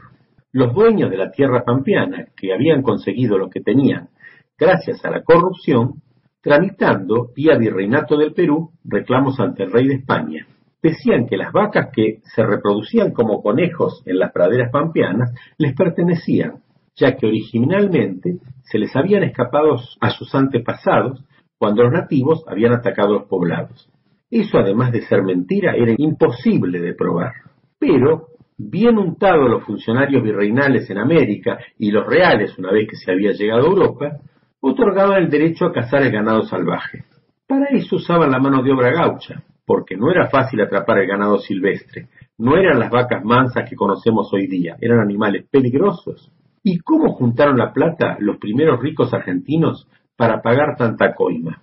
Con un negocio redondo, el contrabando. Las mercaderías europeas entraban a América por el puerto del Cartagena de Indias y se pagaban muy caras, con impuestos incluidos, con el oro americano.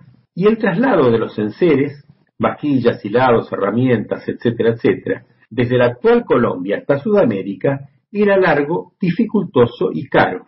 Y había un artículo en especial que hizo ricos a los comerciantes porteños, los esclavos. Resulta que en esa época de vez en cuando el rey otorgaba, y con límites bastante claros, permisos para introducir en América esclavos africanos. El trámite era engorroso, salía caro y no estaba exento de coimas a funcionarios intermedios. Pero al mismo tiempo los barcos extranjeros que venían a Buenos Aires a llevarse el cuero y el cebo para hacer velas, que era lo que en ese momento nosotros exportábamos, tenían prohibido desembarcar mercaderías. Como no existía el puerto y la costa era muy playa, toda la carga debía realizarse primero con carros tirados por bueyes, que lo pasaban a chalupas, unos veleros pequeños de poco calado, que a su vez lo arrimaban hasta los barcos de ultramar, que según se hallara la marea, tenían que fondear a veces hasta mil metros de distancia de la orilla. La tarea era engorrosa y tomaba varios días. Además, durante el día se trabajaba con conveniente parsimonia y calma, pero en las noches la tarea era febril. Amparados en la oscuridad y en complicidad de las autoridades locales, el proceso se repetía, pero al revés. Desde los barcos, la mercadería viajaba hasta la costa. Para eso eran los famosos túneles que los comerciantes tenían desde sus barracas hasta la costa. No eran para defenderse de los indios como trataban de justificarse. Así, delito y corrupción mediante, nuestros proto-oligarcas abastecían extensos territorios, desde el río de la Plata y el litoral hasta el Paraguay, el norte hasta el Alto Perú, y las provincias cuyanas pasando a Chile, remontando al rico virreinato del Perú. En toda la mercadería se destacaban siempre los esclavos africanos, eran lo más rentable. La inmensa mayoría de ellas, en todo ese extenso territorio, llegando inclusive hasta el actual Ecuador, entraron encadenados por el puerto de Buenos Aires. Así delinquiendo, amparados en la oscuridad de la noche, vendiendo humanos y coimeando a las autoridades, se hicieron ricos nuestros oligarcas. Lo mismo que se quedaron con la tierra fértil, haciendo lo mejor que sabían, mintiendo y coimeando. El sistema de producción tan primario, tan básico, y la dependencia de las manufacturas importadas enriquecían a una pequeña minoría, pero empobrecían a todos los demás, generando grandes utilidades para las potencias comerciales coloniales de esa época, que, aunque también intentaron invadirnos, cosa en la que les fue muy mal, por cierto, en general nos reducían a condiciones de coloniaje a través de nuestra propia oligarquía sin necesidad de plantarnos su bandera. De este modo se fue desarrollando el país con lógicas tensiones entre porteños enriquecidos y provincianos empobrecidos, hasta que me dio un poco de orden. Un gobernador de la provincia de Buenos Aires primero normalizó su estado provincial y después se hizo cargo de las relaciones exteriores de las demás provincias. Algunos dicen que con la aduana se quedaba con toda la riqueza, pero no es más que falta de información. La aduana de Buenos Aires se convirtió en un organismo proteccionista, consensuado con los caudillos provinciales estableció retenciones mínimas, un 4% a las exportaciones, e impuestos selectivos a las importaciones, que iban de un 35 a un 50%, y en algunos casos las prohibían directamente. De ese modo, se empezó a sustituir importaciones. Por ejemplo, se empezó a producir harina en Cuyo, aguardientes en La Rioja y Catamarca, vino en San Juan, Mendoza, La Rioja y Catamarca.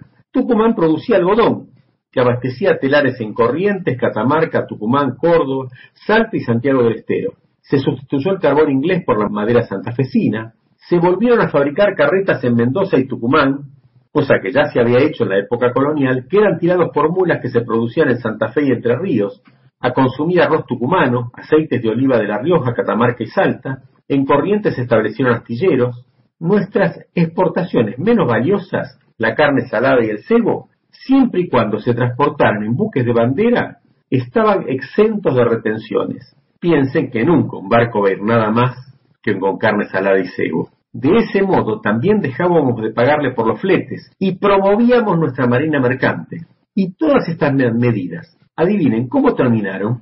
Bueno, les voy a contar, el déficit desapareció y nos hicimos superavitarios. Ya no les pagábamos a los europeos con oro y plata nuestros productos. Tanto es así que se prohibió la salida del país de metales preciosos.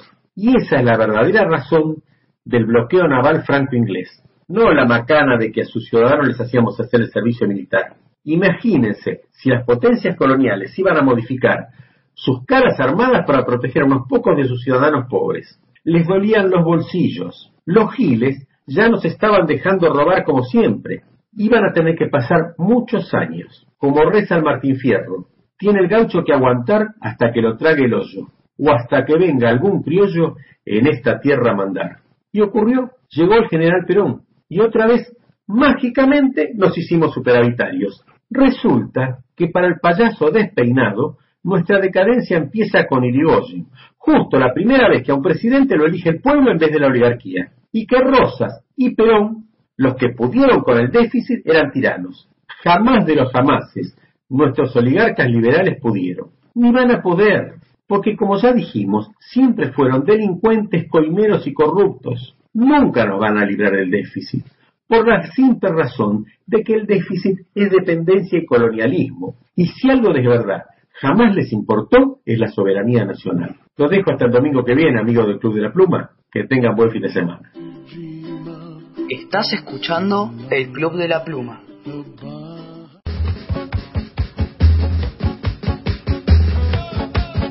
Continuando la gran odisea espacial, un extraño incidente debimos sortear. Cuando la gente insatisfecha decidió desplazarse hacia el mismo lugar de la nave que así se comenzó a inclinar cada vez más a la derecha.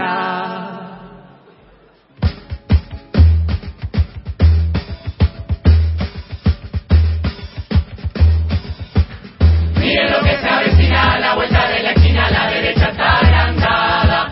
Dicen a los cuatro vientos que te dejan sin derechos si llegan a la rosada. Es un tipo de empresario que no quiere pagar nada cuando gana, cuando pierde y te raja. Que quiere que trabajes por dos pesos todo el día, que no estudies, que no tengas una casa, que no comas nunca nada. Y que no hables con la E, que use correctamente el plural del idioma, tampoco use la A, no use la U ni la I. E con la O, el español, no somos como no somos nosotros, hablar como los locos, eso no es incluir. Y dicen jo, jo, jo, jo, no somos los morochos, no somos trolos, no somos los peronchos que arruinan el país. El gobierno día a día se la deja más servida y ellos sacan más ventaja. Y nosotros esperando que suceda algún milagro, que Cristina tire alguna magia. Declaramos con que perdimos la paciencia, que es la hora de tomar calles y plazas. Pero nos da mucha paja y nos quedamos en la casa haciendo memes sobre Alberto y sobre Massa. Y mirando en la pantalla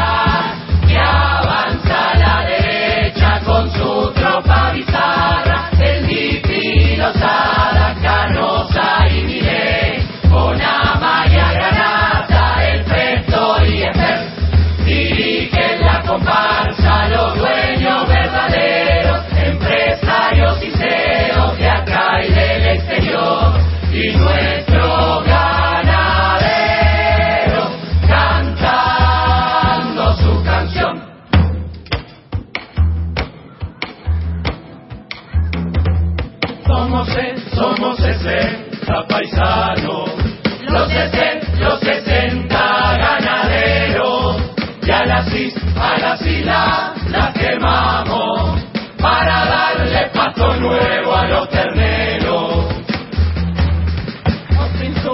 Todos los rosarinos, aunque si lo pensaran un poquito, deberían estar agradecidos, porque el humo les ahuyenta los mosquitos. Somos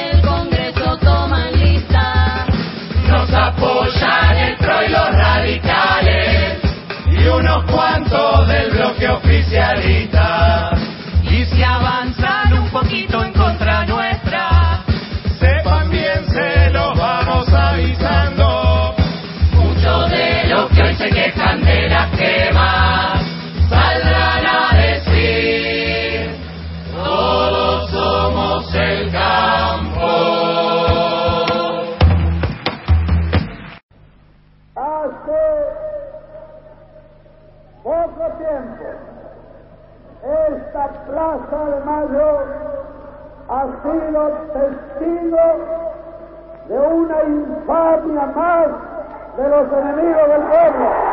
Ellos buscarán diversos pretextos. Habrá razones de la libertad, de la justicia, de la religión, pero una sola cosa es lo que ellos buscan. Retrotraer la situación a 1943. Compañeros, o luchamos y vencemos para consolidar las conquistas alcanzadas, o la oligarquía las va a destrozar al país. Que cada uno de ustedes recuerde, la palabra ahora es la lucha, y la lucha se la vamos a hacer en todas partes y en todo lugar.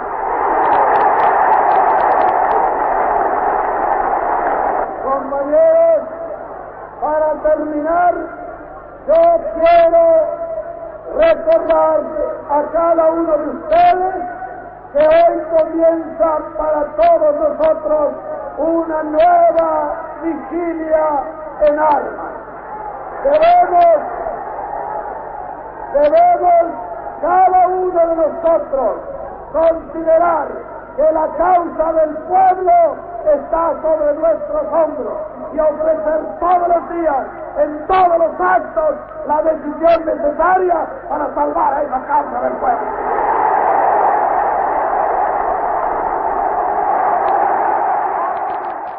Querida gente del Club de la Pluma, los saluda Cristian Adriani desde Berizo Digital.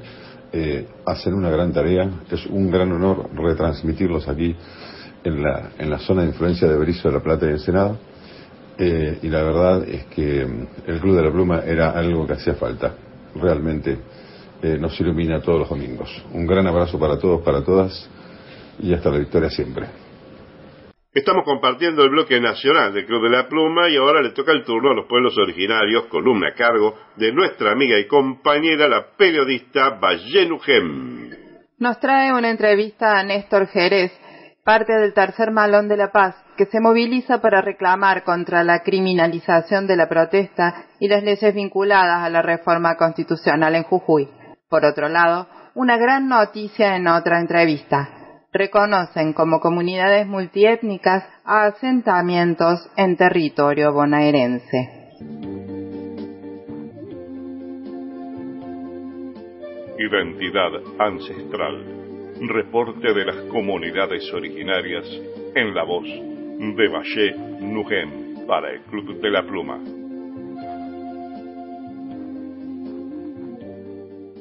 ¿Qué tal Norberto y Gaby y a todos los compañeros del Club de la Pluma? Un placer poder estar con ustedes desde Chaco, Valle, acá les habla a todos los compañeros también que formamos parte en este espacio de Mingas de radio.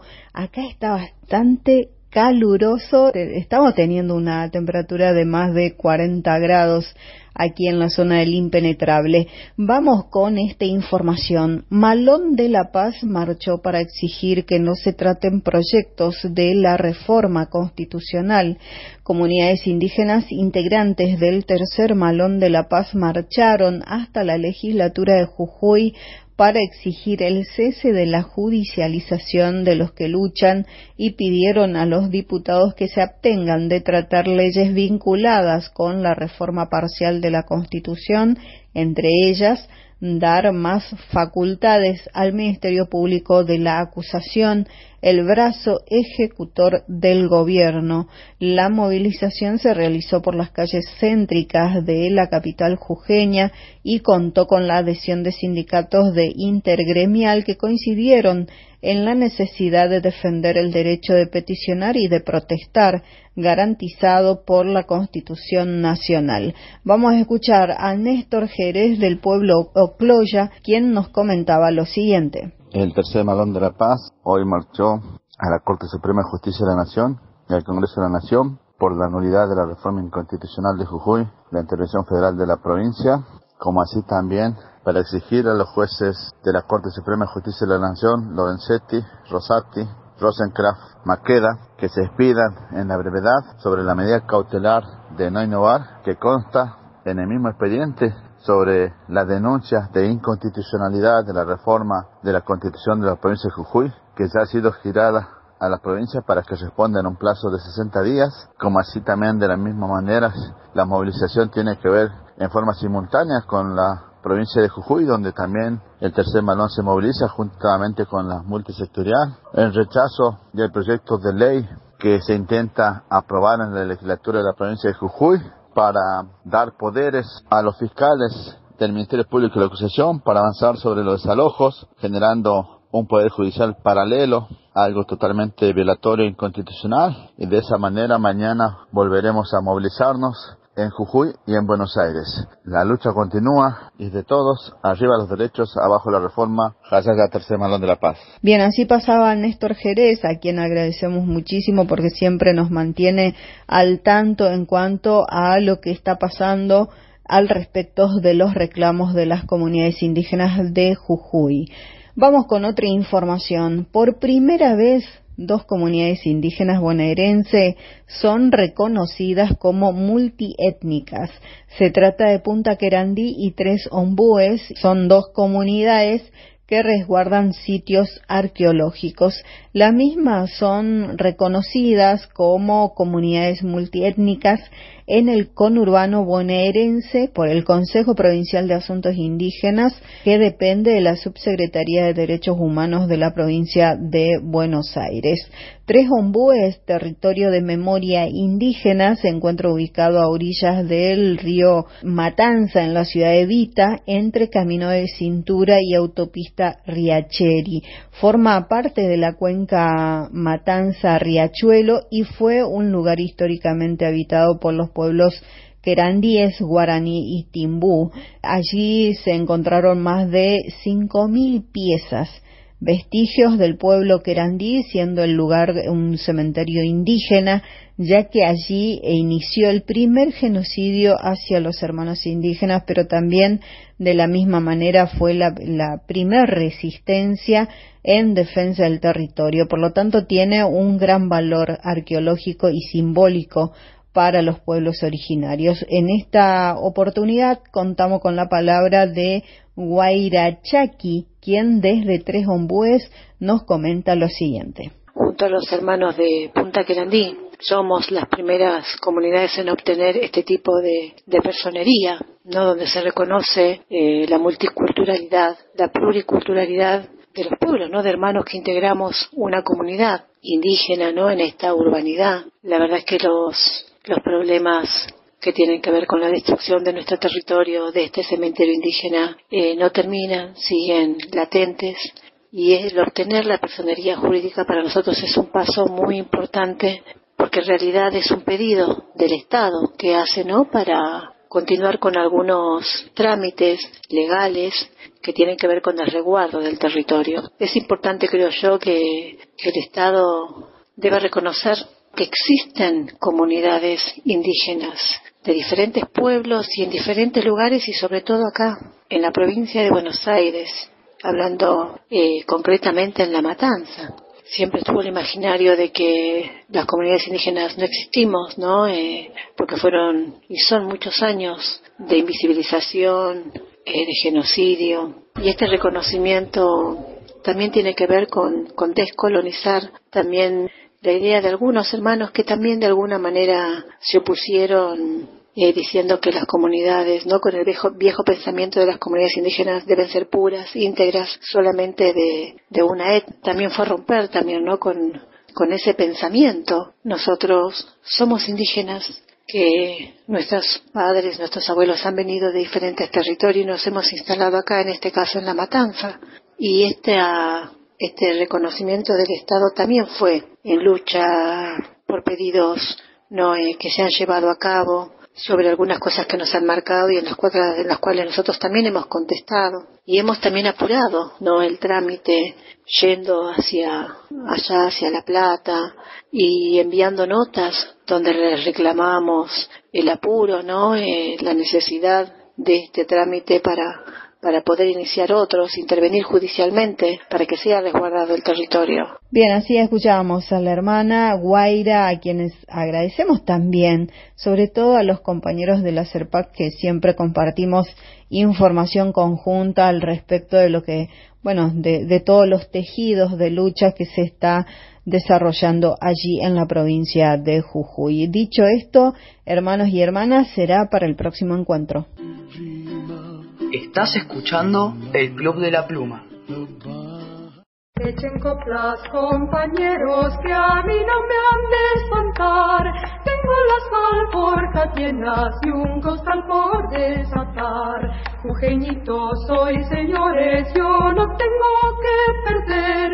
Se acabaron ya los quesos y los quesillos también.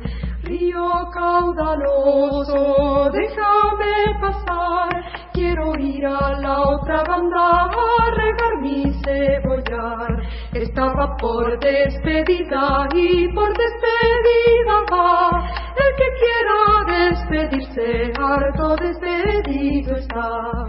Buenas coplas me has buenas pedido, coplas, buenas coplas, buenas coplas, te buenas no sé, buenas, buenas soy de buena cuando toco mi cajita con palitos de marfil, el que cantó es el que baila, quiere bailar, será verde romerito, romerito, verde tus canas, palomita, palomita,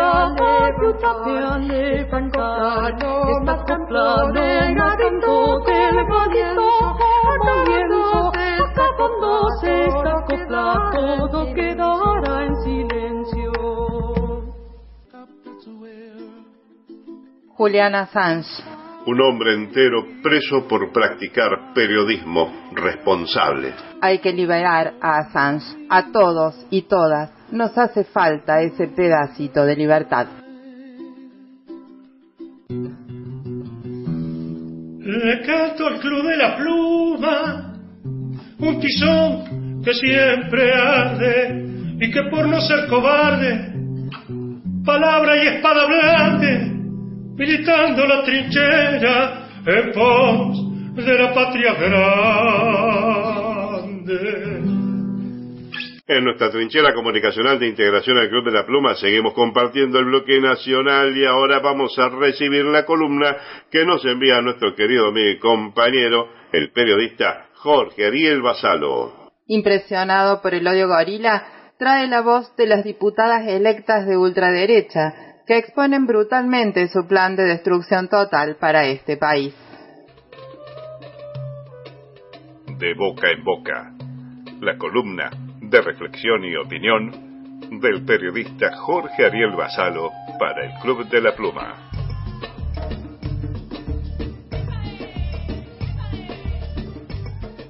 A las amigas y a los amigos del Club de la Pluma, el gusto de saludarlos como todas las semanas. Mi nombre es Jorge, les hablo desde Córdoba, Argentina. ¿Cómo hace un argentino cuerdo para votar a un loco como Milei? Y con todo respeto lo digo por los locos, porque es la palabra que cala hondo y pega fuerte, pero sabemos que la enfermedad mental, y bueno, quienes, eh, digo, escuchamos a psiquiatras, psicólogos, lo vienen diciendo desde hace un montón de tiempo.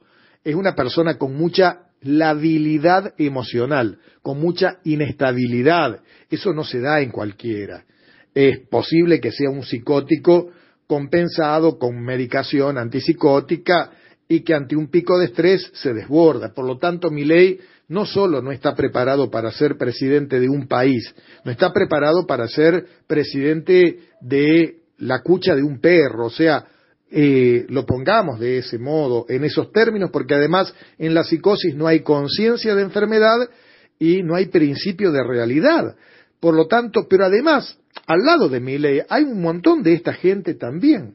Lo cierto es que jóvenes, jóvenes que compran espejitos de colores y bueno, el problema son eh, los, los, más viejos que ya vivieron el 2001, vivieron los 90 y que saben que van a votar otro estallido social, peor que el 2001.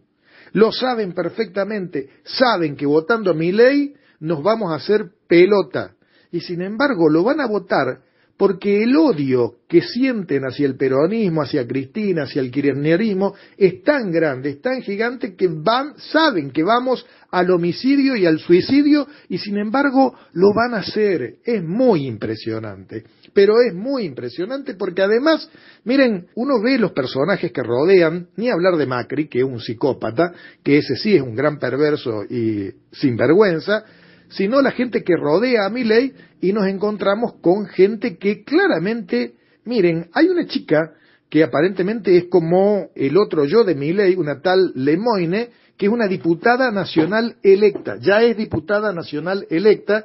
Escuchen lo que dijo hace algunas horas. Me cago en la asignación universal por hijo. Me cago en la educación pública gratuita a la que vos puedes asistir. Me cago en todos los servicios públicos. Me cago en todos los servicios públicos. A ver, lo vuelvo a poner porque e, es muy fuerte, habiendo tanta pobreza y tantos argentinos que necesitan de la educación pública, de la salud pública, de los servicios públicos, que tenemos un 40-50% de pobres, y esta chica, que debe tener la panza llena, y debe tener el bolsillo lleno y debe ser una operadora de los eh, de las multinacionales, habla con este desparpajo. Me cago en la asignación universal por hijo. Me cago en la educación pública gratuita a la que vos puedes asistir. Me cago en todos los servicios públicos. Bueno, me cago, me cago. Claro, se cagan los planeros, en la gente más necesitada, pero en aquellos banqueros, y aquellos que han hecho y hacen guita con la bicicleta financiera y con el endeudamiento en dólares, ella no se caga. Es como el otro chico Marra, el peticito también. Bueno, y así los personajes que rodean. Hay una abogada de acá de Córdoba, una tal Ibáñez, que resultó electa diputada nacional. Digo, fíjense la gente que va a ir al Congreso, porque esta mujer estudió y se recibió de abogada en la Universidad Nacional de Córdoba, pero además también trabajó en la TAMSE, que es la empresa estatal del transporte urbano. O sea, gente que en algún momento ha cobrado del Estado, ha usado las universidades, que ha tenido algún beneficio, algún subsidio, algo, y sin embargo, ahora van con este caballito de batalla para arar a la Argentina. No me voy a extender. No me voy a extender, simplemente preguntar porque hay mucha gente que, bueno, ya a esta altura ya somos todos grandes. Nadie se puede hacer el tonto, simplemente me pregunto, ¿cómo alguien cuerdo, cómo alguien de bien, cómo alguien que ame realmente a la Argentina? Porque te puede no gustar más, ¿eh? Te puede, podés, bueno, voté en blanco, no vayas a votar, pero no lo voté a mi ley que no es mi ley, es mi ley con toda esta gente, con Macri, con, con todos los que han saqueado históricamente a la Argentina. No vayas a votar, tomate el fin de semana, viste, tomate el buque, porque hay mucha gente grande que tiene una esperanza de vida de 10, 15, 20 años más. Pero, por favor, no le hagan pelota a la Argentina a las generaciones que vienen. En fin, vuelvo a la pregunta inicial. ¿Cómo puede alguien cuerdo, mínimamente cuerdo, votar a un loco o querer que un tarado como Milei sea presidente de la Argentina. Estás escuchando el Club de la Pluma. Hoy los argentinos luchamos por lo nuestro, no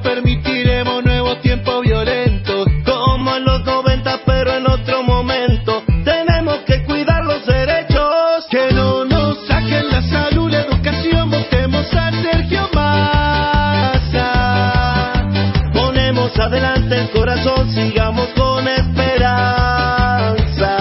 Que no nos saquen la salud, la educación, votemos a Sergio Massa. El trabajo siempre fue nuestro motor, aquí hay unión por la patria.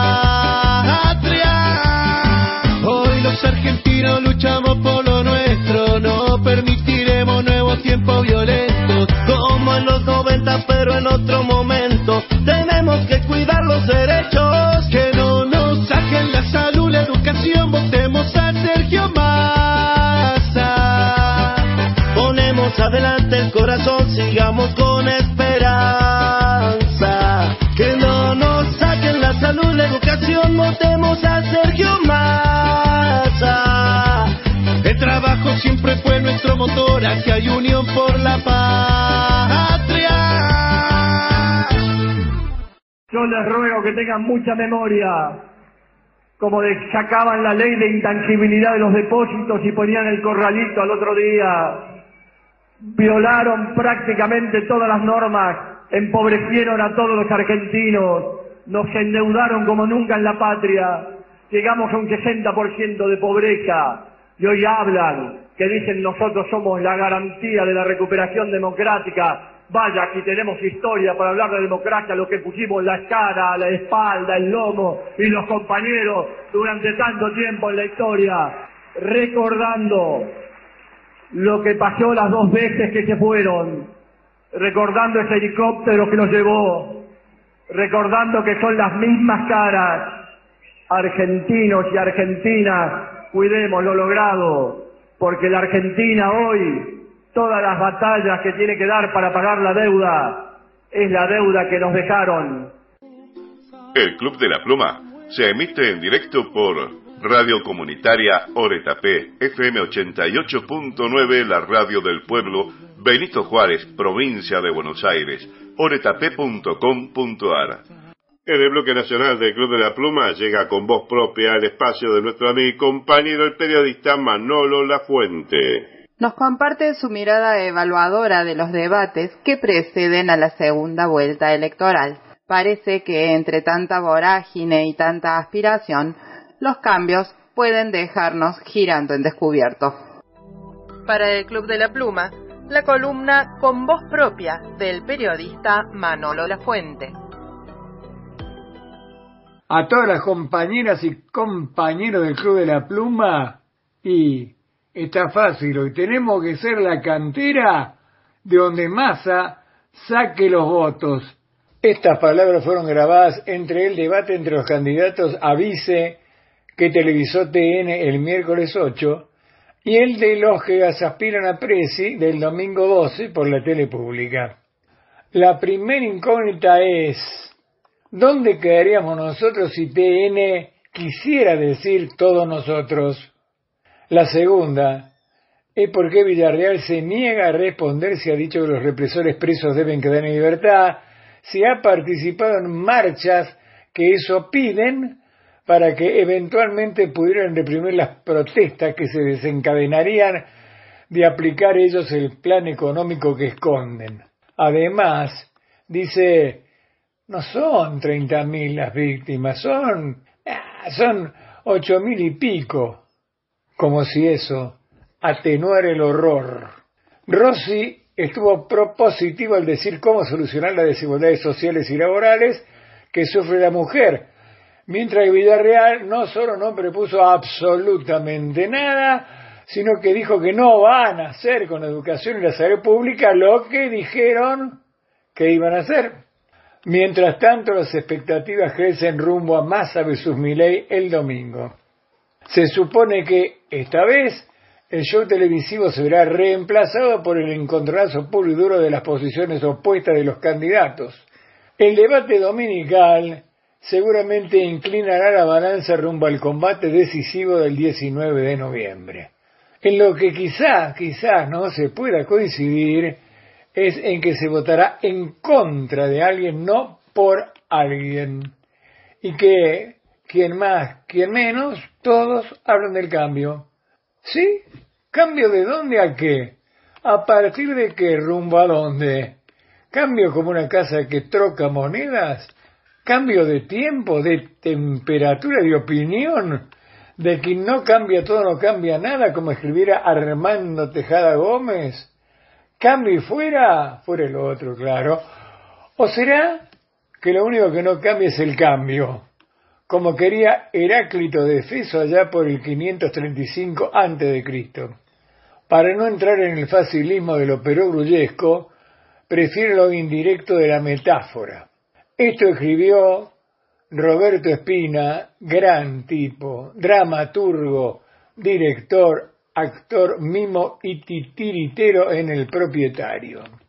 B dice, ¿Usted qué hace parado en ese lugar? Y ya contesta, y estoy parado. y le dice, usted no puede estar por en ese lugar. Uy, ¿por qué? Porque yo soy el dueño de ese lugar. Ah, no, bueno, entonces me voy a sentar. Tampoco puede estar sentado. Ah, entonces me voy a acostar. Tampoco puede estar acostado, entonces me pongo a caminar. Tampoco puede caminar, entonces me pongo a correr. Tampoco puede correr en este lugar, usted no puede estar. Yo soy el dueño de este lugar. Uy, perdone, reconozco que he sido cruel. Quiero lavar mis culpas, dice B. Le regalo este lugar. Ah, dice, ¿me lo regala? B. Sí, todo suyo. Oh, ¿me puedo parar en cualquier lado? Puede pararse donde quiera. Aquí sí, y aquí sí, y aquí también. Voy a buscar papel y lapicera para hacer las escrituras. B dice, tome, este es el título de propiedad. A lo recibe y dice, usted, che, usted, usted, ¿usted qué hace parado en ese lugar? ah, estoy parado. Usted no puede estar parado en ese lugar. ¿Por qué? Porque este lugar es mío. Entonces me voy a sentar, tampoco se puede sentar, entonces me voy a acostar, tampoco se puede acostar, entonces voy a caminar, tampoco puede caminar, entonces voy a correr, tampoco puede correr. En este lugar no puede estar porque yo soy el dueño de este lugar. Creo que todo ha quedado claro. Vos sabrás quién es el propietario. El propietario de la verdad. Solo te queda discernir quién es A y quién es B. Ah, no, no, cierto. Y además, cuándo es cada uno de los dos. Hasta la victoria, che. Siempre. Che. Estás escuchando el Club de la Pluma.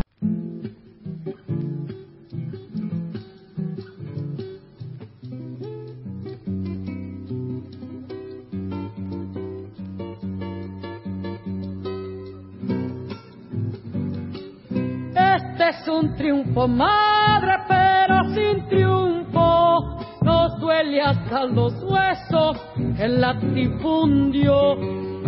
Es la tierra, padre, que vos pisabas. Todavía mi canto no la rescata. ¿Y cuándo será el día? Pregunto cuándo. Que por la tierra estéril vengan sembrando todos los campesinos desalojados. Hay que dar vuelta al viento como cambia todo, no cambia nada.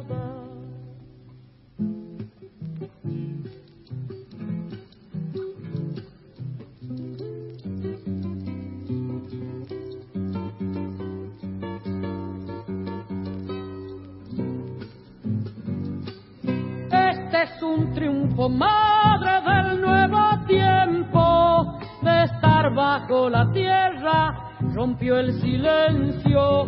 Este es un triunfo, padre de la alegría, de tu sueño en semilla, sube la vida, sube la vida arriba, hasta la espiga, que si la tierra es fértil, la tierra es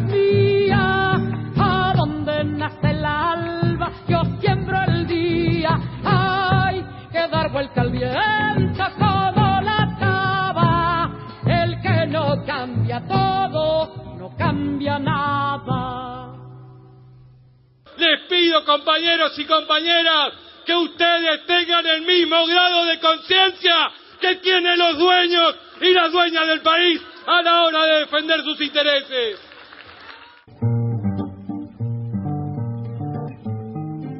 amigas y amigos del Club de la Pluma y, y a todas y todos los oyentes eh, que tienen a lo largo y a lo ancho de América Latina.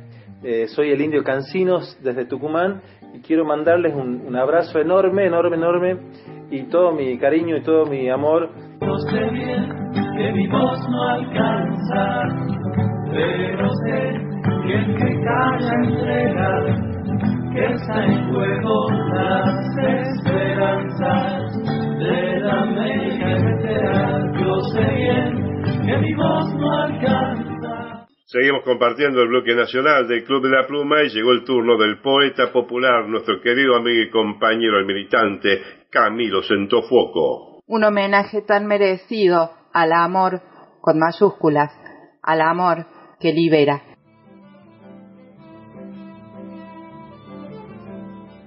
El pueblo se manifiesta en el arte que lo representa. La columna del poeta popular Camilo Centofuoco para el Club de la Pluma.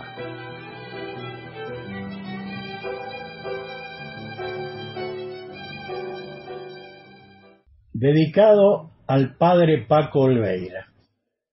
Padre Paco, ¿a qué vino Jesús sino a salvarte de aquel de rasurada coronilla que vive implorando de rodillas y pone en la oración todo su arte? La palabra se respalda con los hechos, y Dios creó este mundo para iguales. No existen privilegios parentales donde el cielo también es un derecho. Él vino a librarte de ataduras de aquel poderoso que te humilla, enseñando que al dar la otra mejilla es bueno tener puesta la armadura.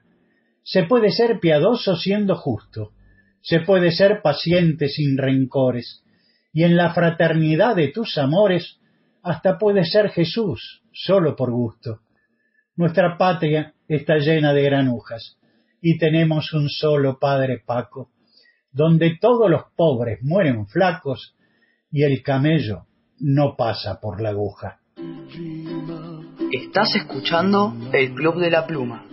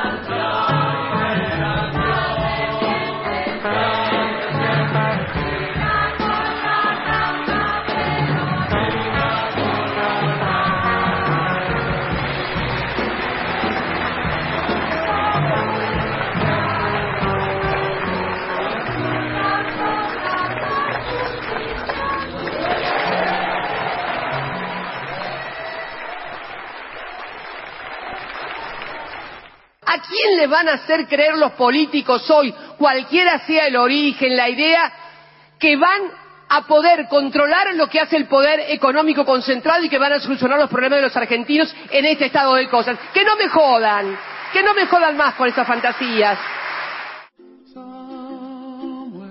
El Club de la Pluma se emite en diferido los sábados y domingos a partir de las 13 horas por FM Alternativa, fmalternativa.com.ar. Nos estamos acompañando en el bloque nacional del Club de la Pluma y ahora viene el turno de nuestro columnista que reside en Rosario. Me estoy refiriendo a Pedro Rodríguez. Una lancha con cocaína fue dejada en un puerto rosarino como un mensaje mafioso contra quienes pretendan controlar lo que se trafica por el río Paraná. Eso es jurisdicción exclusiva de la DEA. El objetivo es invisibilizar a las personas y a los pueblos para que se conviertan en ejércitos del tráfico ilegal.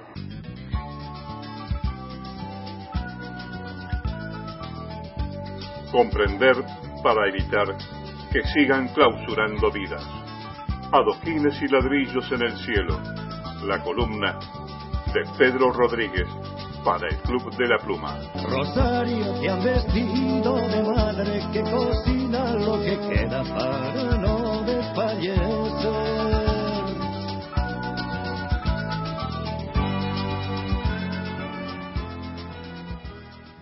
Saludamos al Club de la Pluma y agradecemos a Norberto Gansi la posibilidad de difundir nuestro trabajo. Mi nombre es Pedro Rodríguez y desde Rosario continuamos con nuestra columna sobre narcotráfico, narcomenudeo y narcocriminalidad, hoy titulada La mano invisible arroja la primera piedra.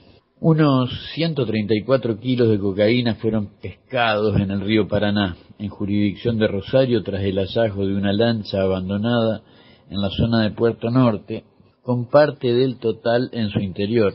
Como señaló oportunamente el periodista local Carlos del Frade, la lancha con droga no fue encontrada, sino dejada como un mensaje, y esto no lo manejan ni los monos, ni Alvarado, ni los Funes, estos narquitos locales.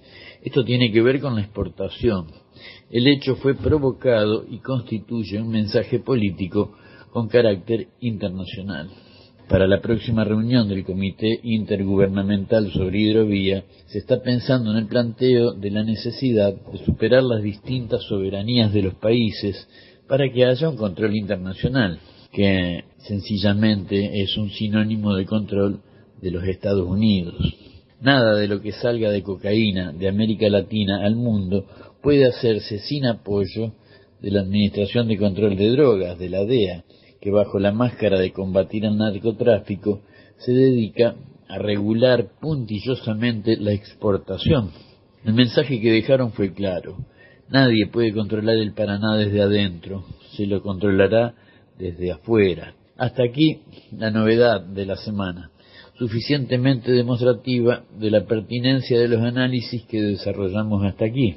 Ahora bien, frente a estos y otros hechos, muchos de nuestros compañeros ustedes saben, hacemos un trabajo colectivo en esta columna, piensan que en el país una gran parte de la gente se muestra apática o resignada frente al atraso de los salarios en su carrera contra la inflación, el empobrecimiento creciente, la concomitante concentración de la riqueza, entre otros muchos sucesos que venimos padeciendo. Estamos hablando de un arrasamiento de las condiciones de vida de gran parte de la población y la ausencia de acciones de resistencia. Pues bien, intentaremos pensar esta sensación hoy desde otra perspectiva.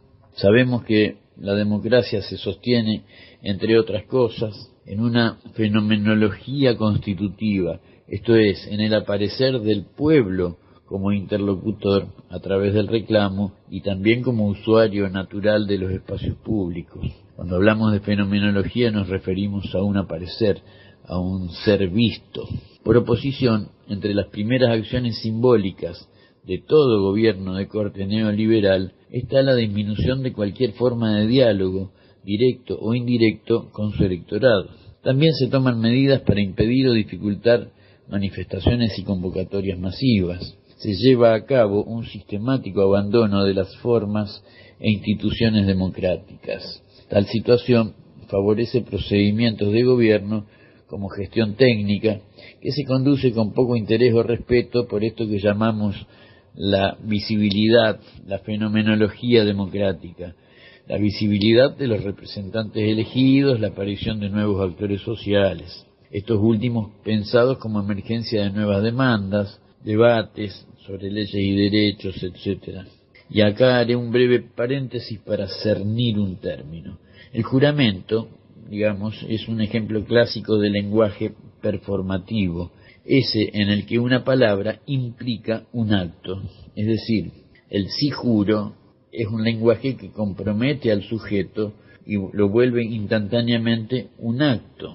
El método que se emplea en la situación que describimos tiene aparentemente características performativas, pero negativas. Y aclaro aquí que afirmamos una performatividad que no está descrita en los manuales. La llamamos performatividad negativa porque lo que no se nombra para esta idea del poder, lo que no se nombra no existe. El objetivo deseado es la invisibilidad como desaparición simbólica del pueblo e invisibilidad de sí mismos para que no se vea que no tienen objetos políticos, absolutamente ninguno. Entonces, buscando claridad y coherencia, priorizaremos los actos de identificación como actividad política. El término pueblo nombra una fenomenología, la del aparecer de lo excluido, y aquello que fue excluido solo adquiere identidad, entendida como modo de presentarse, en el acto de denunciar la exclusión. El pueblo es el conjunto al que se le niega la voz. En este contexto es representado aquel que no puede expresar sus demandas con su sola presencia. La voz es la voz del ausente, no del físicamente ausente, sino de aquel que precisa articular en un lenguaje político que aprende a manejar sus demandas, porque éstas fueron en principio ignoradas. Y lo fueron porque el ausente no es el no presente, sino el no identificado o solo reconocido como excluido. Es la voz de un sujeto invisible en realidad. La hipótesis central de hoy, de este audio, es que el neoliberalismo solo es posible y tiene éxito después de hacer tabula rasa de las estructuras políticas de un país. Comienzan con la retórica de la pesada herencia del gobierno anterior, continúan con la necesidad de un plan de austeridad, eliminan todo comportamiento cívico, imposibilitan o disminuyen relaciones de reconocimiento ciudadano, disuelven en suma toda ciudadanía que podría interpelarlos, reiteran el diagnóstico de crisis de la democracia hasta tornarlo una sensación colectiva, por lo cual se transforma en una convicción irrefutable. También pregonan el fin de las ideologías y afirman que todo miembro del gobierno anterior es corrupto, lo que los exime de decir si ellos no lo serán. No dan a conocer sus decisiones hasta que ya son irreversibles y las adjudican a las leyes del mercado. De ese modo invisibilizan su lugar de poder, atribuyendo siempre a otros las desgracias. Esto que llamamos performatividad negativa es obrar para hacer desaparecer simbólicamente al otro y a sí mismos como interlocutores. Es lo que podría llamarse invisibilidad del poder, lo que significa ni más ni menos no saber ni tener a quién dirigirse ni a quién enfrentar. Esta experiencia la tiene cualquier usuario de teléfonos celulares cuando tiene que hacer un reclamo. La universalidad de los valores constituye a una sociedad que se piensa a sí mismo como unidad, pero realiza tal construcción de identidad a través del acto de exclusión de una parte del cuerpo social. La exclusión, de este modo, valoriza lo que fue El carácter moral de aquella porción de sociedad que operó la exclusión se alimenta a través de la atribución de una negatividad absoluta al otro, el conjunto de los excluidos. Esta exclusión concreta tiene efectos claros en lo simbólico. Así se inicia la caracterización del pueblo como perezoso, indolente, indecente, fácilmente violento. Esta operación es simbólica, pero acompaña y justifica la exclusión material y concreta realizada a partir de políticas económicas, que una vez que no precisan dar razones, atienden a los intereses de minorías privilegiadas. Hasta aquí llegamos por hoy. Advertirán que este trabajo tendrá una continuidad en próximas columnas necesariamente. Les habló Pedro Rodríguez, confiamos en continuar transmitiendo nuestros planteos para un amplio debate y participación. Un saludo afectuoso a los oyentes del Club de la Pluma y a sus columnistas. Hasta la próxima. ¿Estás escuchando el Club de la Pluma? No temas por mí, no te asustes, que el pánico te ciega y de lejos más miedo me da tu hipocresía que a sentir cómplice las mentiras. Voceador de fábulas ajenas. No me acuses por si las dudas, que un por si acaso tumba certezas, que mal metiendo crece el rechazo, ni los márgenes ni la pobreza. Conseguirán que baje los brazos. Yo no creo en la revancha, digamos que es la hora del viento, de soltar las espigas al aire, aquí mi granito de arena. Aquí mi pena en el trigo. La belleza ensangrentada de una selva que se quema cuando el mundo se evapora en esta adicción humana de petróleos y carbones del mercado del dinero se resienten los cimientos del poder contra el poder.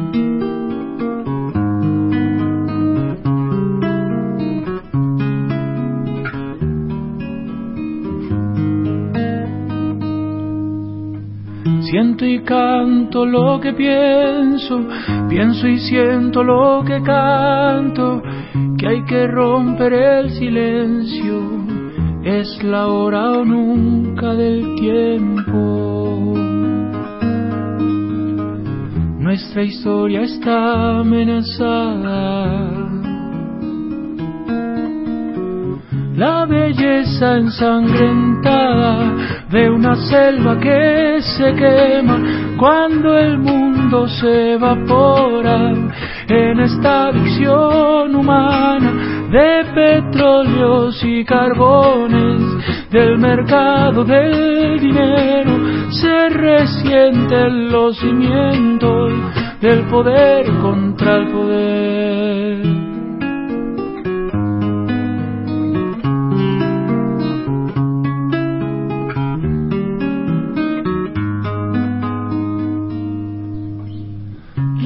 Ensangrentada de una selva que se quema cuando el mundo se evapora en esta adicción humana de petróleos y carbones del mercado del dinero se resienten los cimientos del poder contra el poder.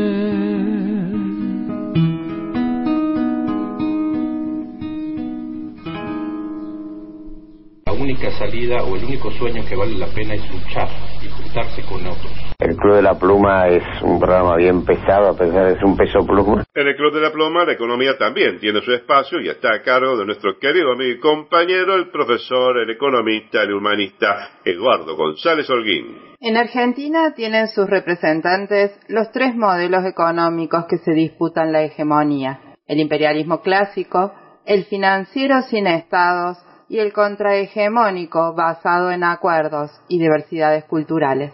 Elijamos un mundo en el que los humanos sigamos queriendo cuidar la vida de niños y ancianos.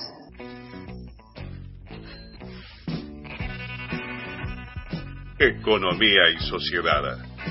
Decisiones económicas y sus consecuencias sociales. En la mirada de Eduardo González Holguín para el Club de la Pluma.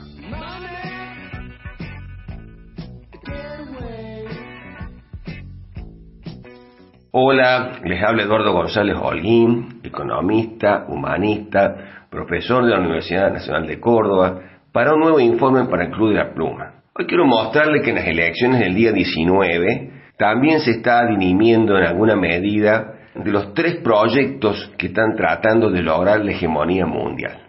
El primero es el transnacional, que es el clásico que existe más o menos desde 1944, a partir del Tratado de Bretton Woods, donde Estados Unidos logra establecer, digamos, un conjunto de reglas, de instituciones que le favorecen. Y en este proyecto está el Partido Republicano, están los bancos JP Morgan, el Chase, el Bank of America, Goldman Sachs, el Deutsche Bank, y NAFTA, eh, ese acuerdo entre Canadá, Estados Unidos y México para la comercialización de 1992 durante el gobierno de Bush, es parte de este proyecto.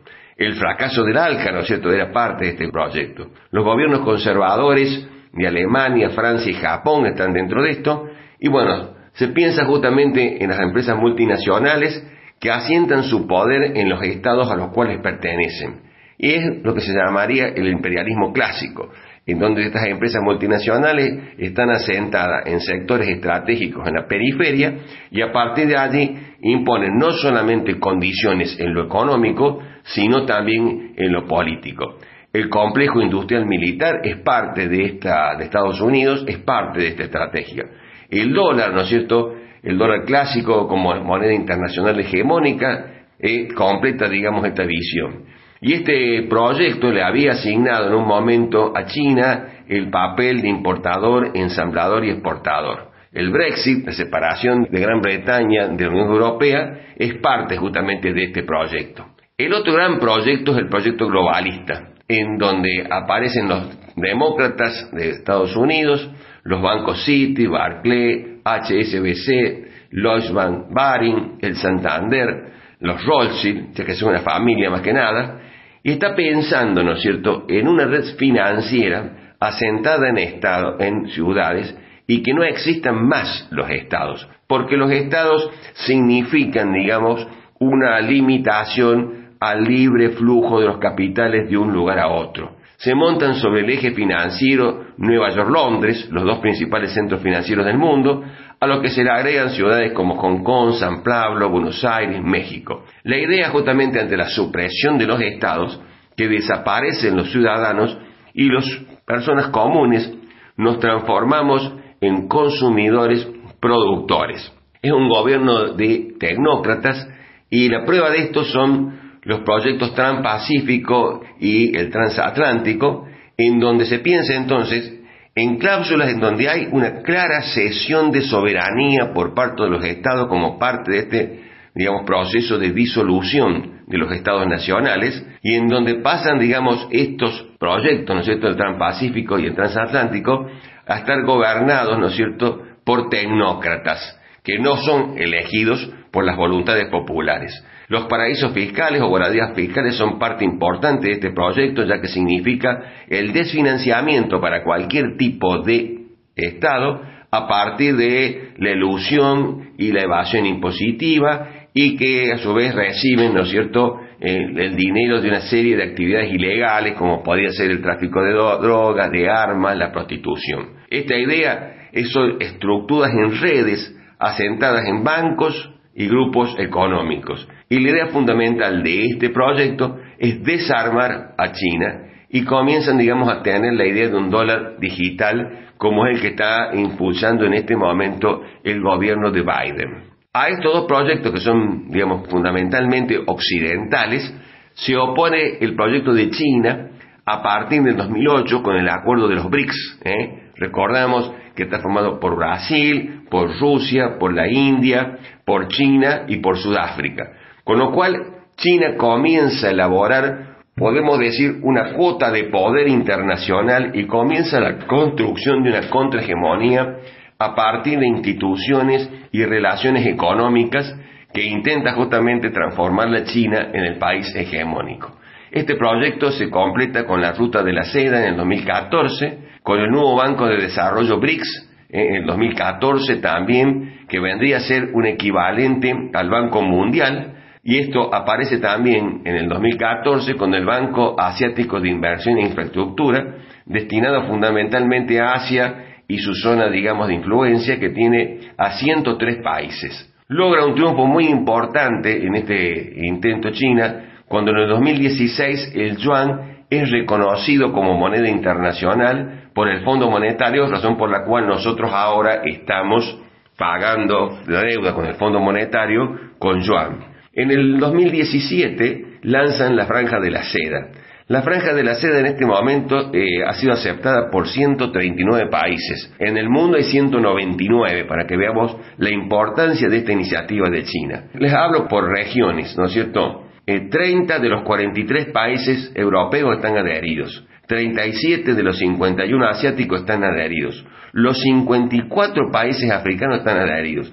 Y donde tienen menos cabida debido a la influencia de Estados Unidos es en América, donde 15 de los 42 países de América Latina están adheridos. Esto a su vez, digamos, se va conformando cuando China consigue, digamos, poner como alternativa el sistema de clima clearing internacional, que es el SWIFT, el sistema de pago interbancario transfronterizo. Esa es la razón por la cual Rusia no se vio tan afectada cuando le imponen como sanción sacarlo del sistema SWIFT de clearing internacional. En el 2017 da un paso muy importante hacia lo que es el mundo financiero. En el 2018 China larga el petro yuan oro, con lo cual está intentando vulnerar ese carácter hegemónico del dólar, fundamentalmente porque comienza a pagar, digamos, las importaciones de petróleo en yuan, cosa, digamos, que estaba prácticamente prohibido y que le costó, digamos, a Irak y a Libia la intervención militar por parte de Estados Unidos cuando salen del área del dólar y se pasan al área del euro. ¿eh? Consigue entrar en el banco en el 2022 en el Banco Internacional de Basilea, ¿eh?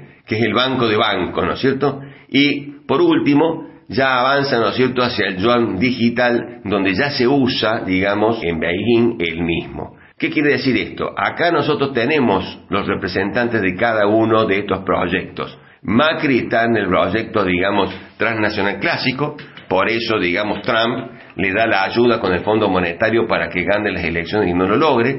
Milei está en el globalista, no es, no es inocente esta idea de destruir el Estado, el proyecto globalista busca destruir el Estado, y acá muestran la particularidad que estos dos, digamos, proyectos occidentales de dominio mundial se han, digamos, aliado. Y el Partido Justicialista tiene, digamos, una alianza fundamentalmente con China a través de los BRICS y está, digamos, en el otro tercer proyecto. Entonces, en estas elecciones no solamente estamos definiendo cuestiones nacionales, sino que estamos interviniendo en lo que es la política mundial de poder de estos grandes bloques que se están conformando. Bueno, con esto los saludo hasta la semana que viene. Estás escuchando el Club de la Pluma.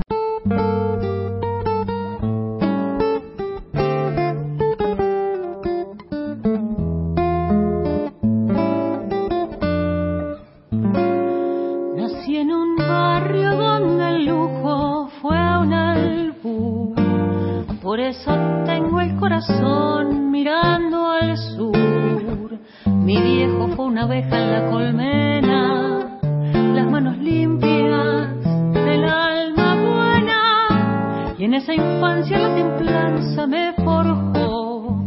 Después la vida mil caminos me tendió y supe del magnate y del taur. Por eso tengo el corazón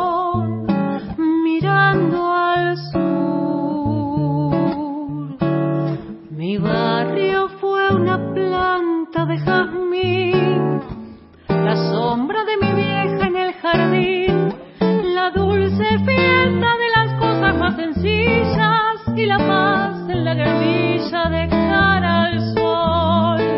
Mi barrio fue mi gente que no está, las cosas que ya nunca volverán.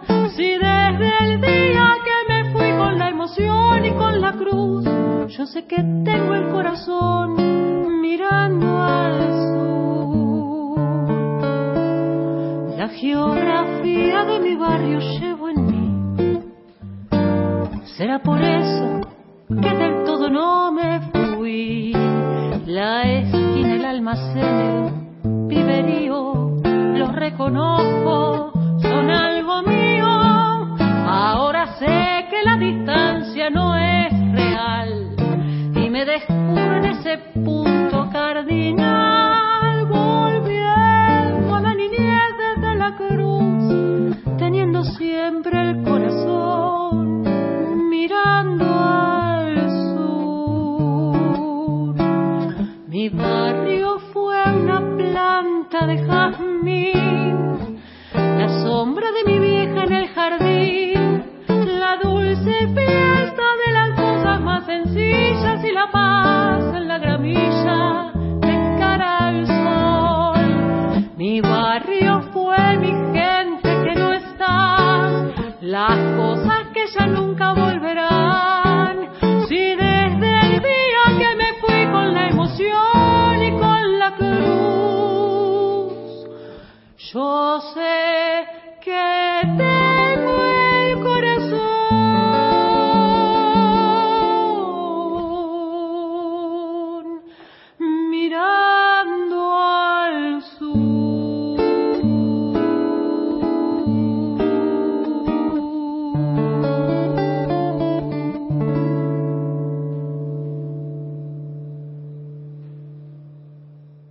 También tenemos que saber que es necesario construir organización, profundidad territorial de la organización, profundidad sectorial en los sindicatos, en las fábricas. Una sola persona no puede. Tiene que haber una organización, tiene que haber cuadros que tomen la posta y lleven adelante el programa de gobierno que necesita la Argentina. Hola, mi nombre es Marcelo Pola, soy cantor de tangos desde Buenos Aires, desde el barrio de San Telmo. Quiero mandarles un abrazo, un, un enorme abrazo a todos los amigos del Club de la Pluma. Un abrazo grande, fuerte, fuerte.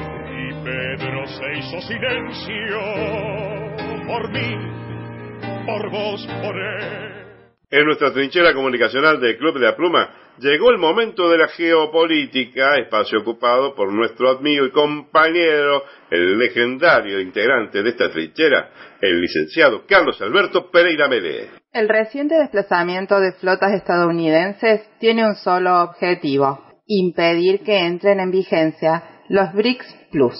Este acuerdo, junto con el cambio de actitud de los países de la OPEP, conduce al occidente hegemónico a la desesperación total, a la guerra total. Para entender lo que pasa en Latinoamérica y el mundo, en el Club de la Pluma hablamos de geopolítica con el licenciado Carlos Pereira Mele.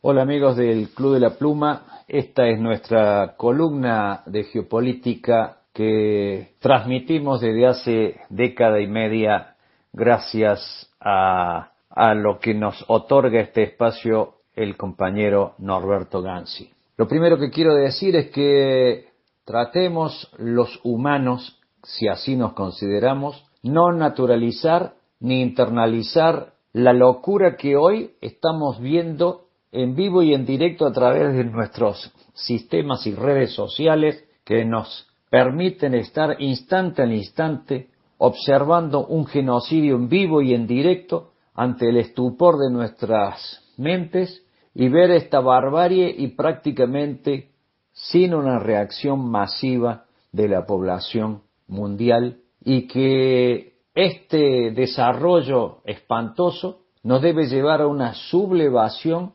ante la deshumanización que estamos observando y debemos decirlo con todas las letras. No hay niño que no sea un legado de la humanidad. Todos los niños tienen que ser salvados. Y ver que en menos de un mes más de cuatro mil infantes fueron, fueron asesinados realmente, realmente destruye nuestra capacidad como supuesta raza humana. Creo que dejar todo reducido a estadísticas y a conceptos religiosos y a conceptos pseudopolíticos de justificación es una verdadera canallada. Debemos dejar esto bien en claro. Este conflicto debe tener un alto inmediato, un alto el fuego y debe además tener la participación realmente si existe la comunidad internacional que imponga las leyes internacionales, que imponga el derecho de guerra en toda su extensión. No quería iniciar esto sin dejar de transmitir este que es un sentimiento profundo que realmente me amarga ver que en pleno siglo XXI podamos estar viendo imágenes de estupor de esta naturaleza.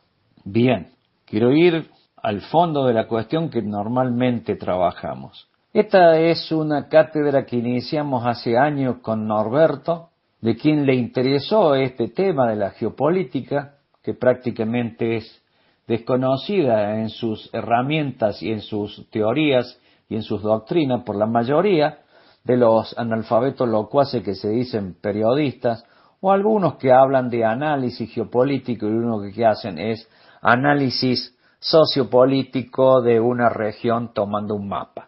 De eso no es lo que se trata. La geopolítica, en definitiva, en el siglo XXI es la lucha final por los recursos naturales y por los mercados. Y eso es lo que hoy está fuertemente en juego.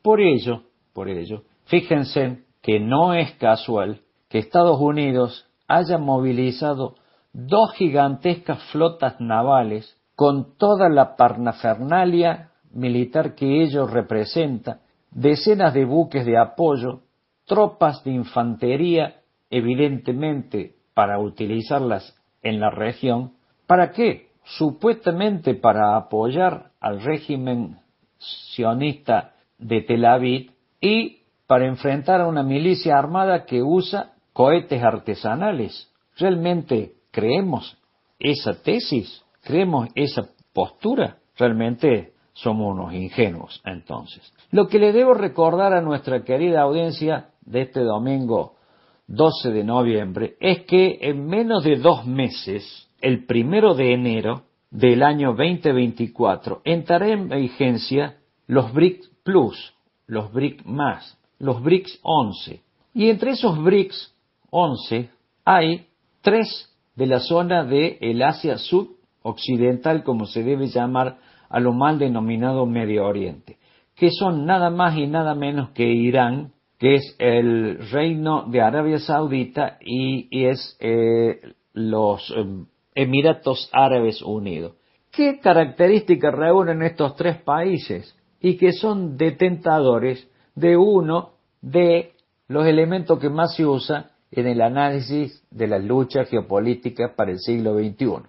Los recursos, los recursos naturales, el gas y el petróleo, en este caso para hacerlos más concretos. Entonces, allí se puede entender que ante esta altísima probabilidad de que la entende empiece a mejorar y a profundizar los lazos y que ese BRIC más, junto con la OPEC más, vuelque hacia otro sector el poder tradicional que siempre tuvo Occidente para controlar los recursos, especialmente energéticos, concentrados en muy pocas manos del mundo anglosajón. Entonces allí podemos entender por qué este desplazamiento de grandes unidades militares con infantería, porque es evidente que la postura o hipótesis de máxima es que en esta agresión salvaje que se le está cometiendo el pueblo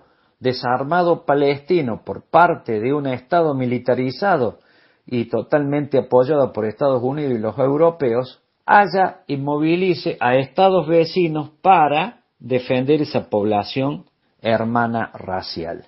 Entonces le daría la argumentación suficiente para la intervención militar a estas dos flotas que se han desplazado a la zona e inmediatamente causar en la región un gigantesco caos y una terrible consecuencia catastrófica para la potestad que tienen esos países sobre sus propios recursos naturales y por lo tanto impedirían que ese primero de enero estas naciones pudieran participar de la recreación, refortalecimiento y ampliación de los BRICS. Así podemos entender esto, porque si no nos reducimos a lo que nos dicen estos analfabetos locuaces de los periodistas que nos hablan de que John Biden envió esta flota para apoyar al Estado de Israel. Es como si le hiciera falta apoyo al Estado de Israel con la potestad militar, con la superioridad militar que tiene,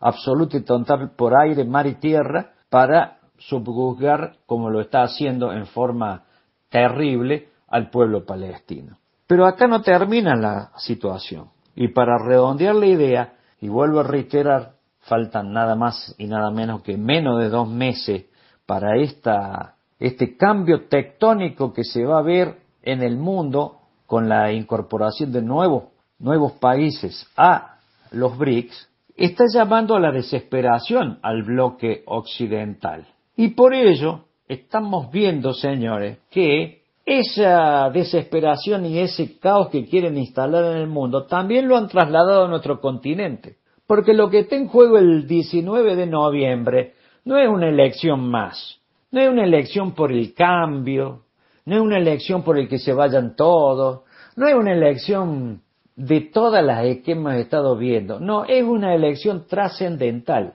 El candidato Milei lo ha dicho con todas las letras. El candidato Milei ha dicho que quiere romper relaciones con Brasil, que no va a hablar como jefe de Estado con otro jefe de Estado. Es realmente una barbaridad. Desde cualquier punto de vista de la diplomacia internacional no existe semejante bestia que pueda decir semejante opinión, ni siquiera en los dictadosuelos más brutos que ha habido en el mundo han tenido semejante actitud al describir, teniendo la posibilidad de ser jefe de Estado, refiriéndose a otro jefe de Estado. Entonces, señores, lo que está en juego para las próximas elecciones también forma parte de esta lucha y de esta desesperación de ciertos grupos de tratar de impedir que los BRICS más tengan los controles sobre los recursos naturales y sobre los mercados.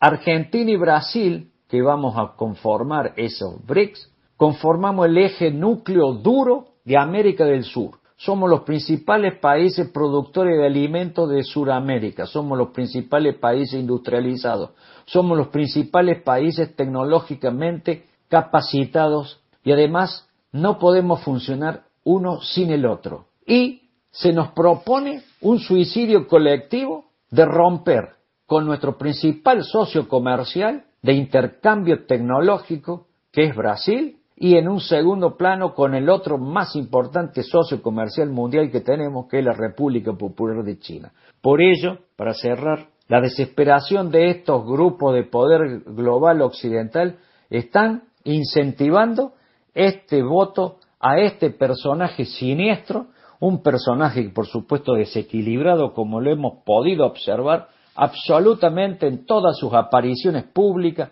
en las tontas descripciones que hace de económicas carentes de las más básicas fundamentaciones teóricas, que repite eslóganes y frases hechas que ni siquiera los verdaderos autores de esas frases se las recomiendan y que ha encontrado la horma de su zapato. En los últimos días, más de 100 grandes economistas del mundo en The Guardian, un periódico importantísimo británico, sacaron una solicitada diciendo este personaje no nos representa a nosotros los economistas porque es un personaje que realmente no merece la categorización de esa titulación. Por lo tanto, quería cerrar esto para que entendamos, el mundo ha iniciado los cambios y en estos cambios están este cambio que se va a dar en pocas semanas más. Este cambio es un cambio trascendental. Por ello, tengamos cuidado, porque la única alternativa que tiene el sistema actual occidental es implementar el caos y la violencia.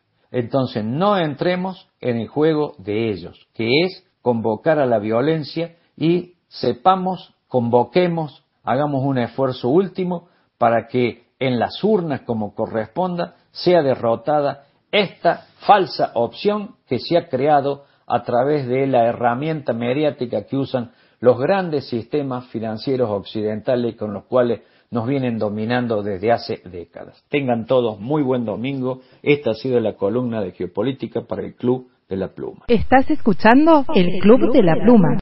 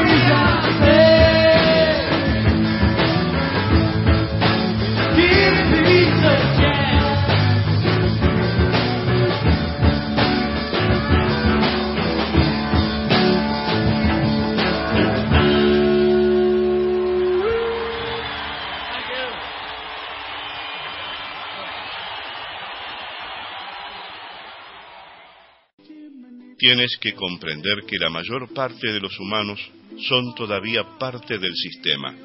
Tienes que comprender que la mayoría de la gente no está preparada para ser desconectada y muchos de ellos son tan inertes, tan desesperadamente dependientes del sistema que lucharían por protegerlo.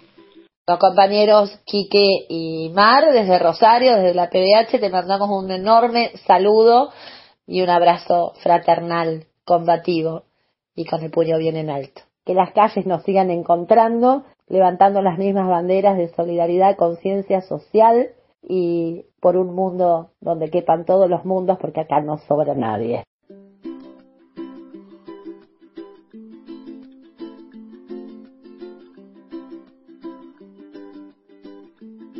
Y así llegamos al final de otra emisión más del Club de la Pluma por nuestra radio web y la red de radios compañeras, amigas que retransmiten en directo, en diferido, a quienes volvemos a agradecer con un abrazo enorme la posibilidad que las voces de la patria grande y fuera de ella se puedan escuchar en otras regiones, Gaby, para la despedida. Nos situamos en la liberación de las víctimas, en la conceptualización de las necesidades humanas, la necesaria y mediadora transformación estructural para lograr lo que cada sujeto desee. No se trata de adaptación ni es suficiente con la inclusión.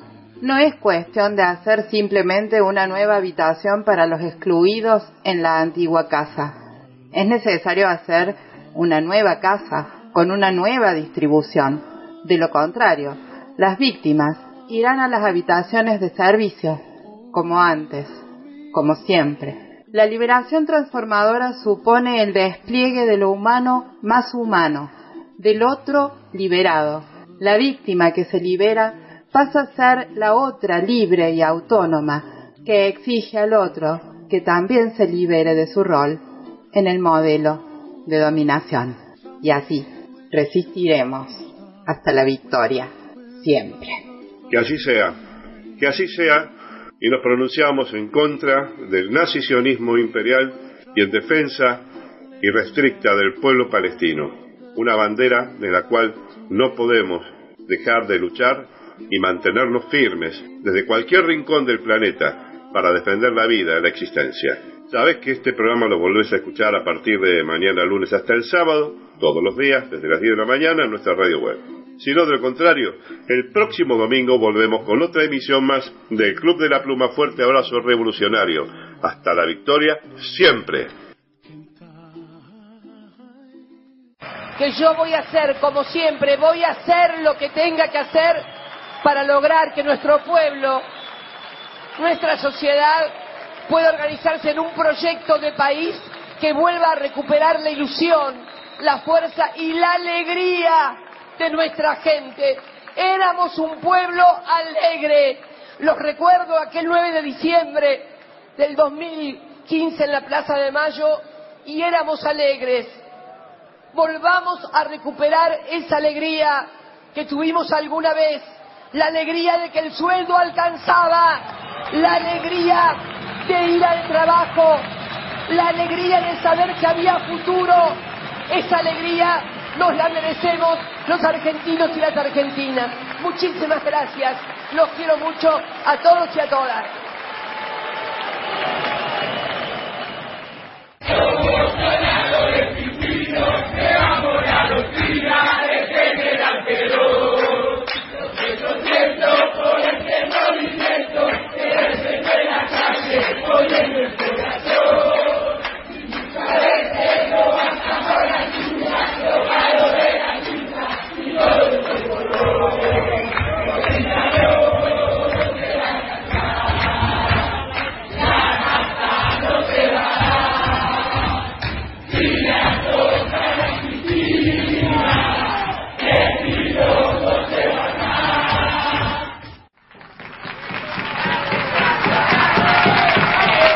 Tengo confianza, tengo confianza, por eso le digo a los políticos y a los funcionarios, no, no a todos los políticos ni a todos los funcionarios, porque que hay que preservar las instituciones, a algunos políticos y a algunos funcionarios que están ahí viéndome, si siguen haciendo las cosas que están haciendo, yo voy a tratar de estar acá todo el tiempo posible para seguir jodiendo.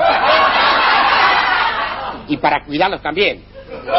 Y para preservarlos de la máquina de cortar boludos, porque si pusiéramos la máquina de cortar boludos dentro de la máquina del túnel del tiempo y se pusiera a, cortar boludos históricos con retroactividad, otra hubiera sido la historieta hoy. Historieta que como país no creo que nos merezcamos. Esto lo dice mi libretito Santiago Varela. Yo no estoy tan seguro. Un cacho de culpa tenemos también. Por eso les digo, mis queridos chichipíos, a seguir laburando verbú con papas fritas El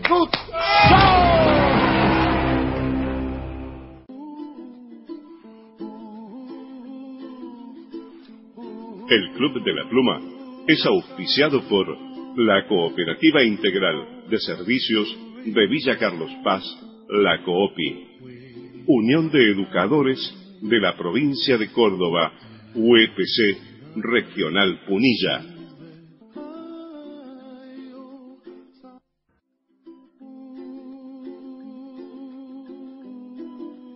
El proyecto comunicacional de integración El Club de la Pluma ha sido declarado de interés por la comuna de Estancia Vieja, provincia de Córdoba, según resolución número 21 barra 2019.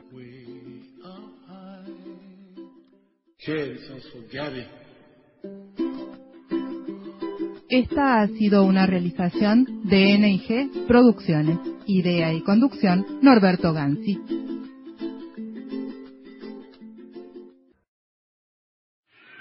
Quisiera que me recuerden sin llorar ni lamentarme. Quisieran que me recuerden por haber hecho caminos, por haber marcado un rumbo, porque emocioné su alma, porque se sintieron queridos, protegidos y ayudados, porque interpreté sus ansias, porque canalicé su amor. Quisiera que me recuerden junto a la risa de los felices, la seguridad de los justos, el sufrimiento de los humildes. Quisiera que me recuerden con piedad por mis errores, con comprensión por mis debilidades, con cariño por mis virtudes. Si no es así, prefiero el olvido, que será el, más duro castigo por no cumplir mi deber de hombre. Joaquín Areta.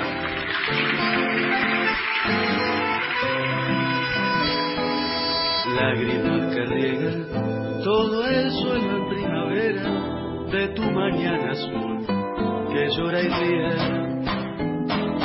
Nombre que se talla para siempre en la madera de los que sin estar están y viven.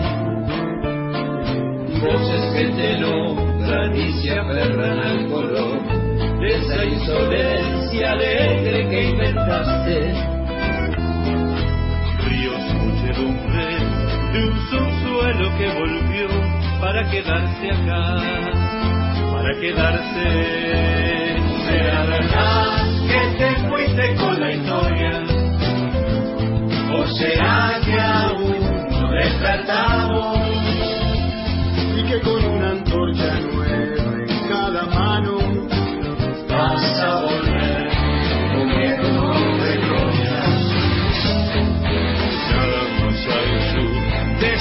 Esa indómita armadura hecha de ayer, blindada de ausencia, mágica de amores y de sueños que perduran sin arrumbarse en ninguna puerta. Todas esas risas que me viniste a restaurar desde un recondito rico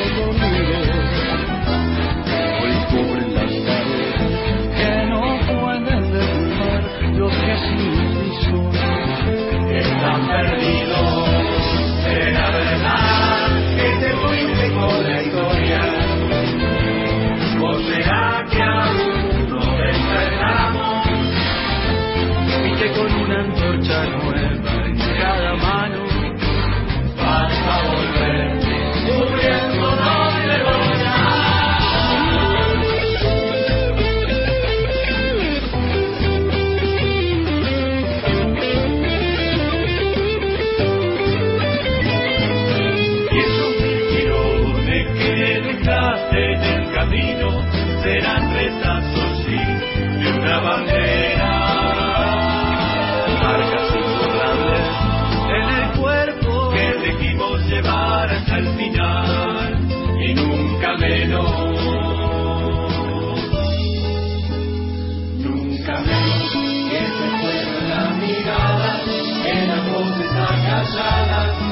the one.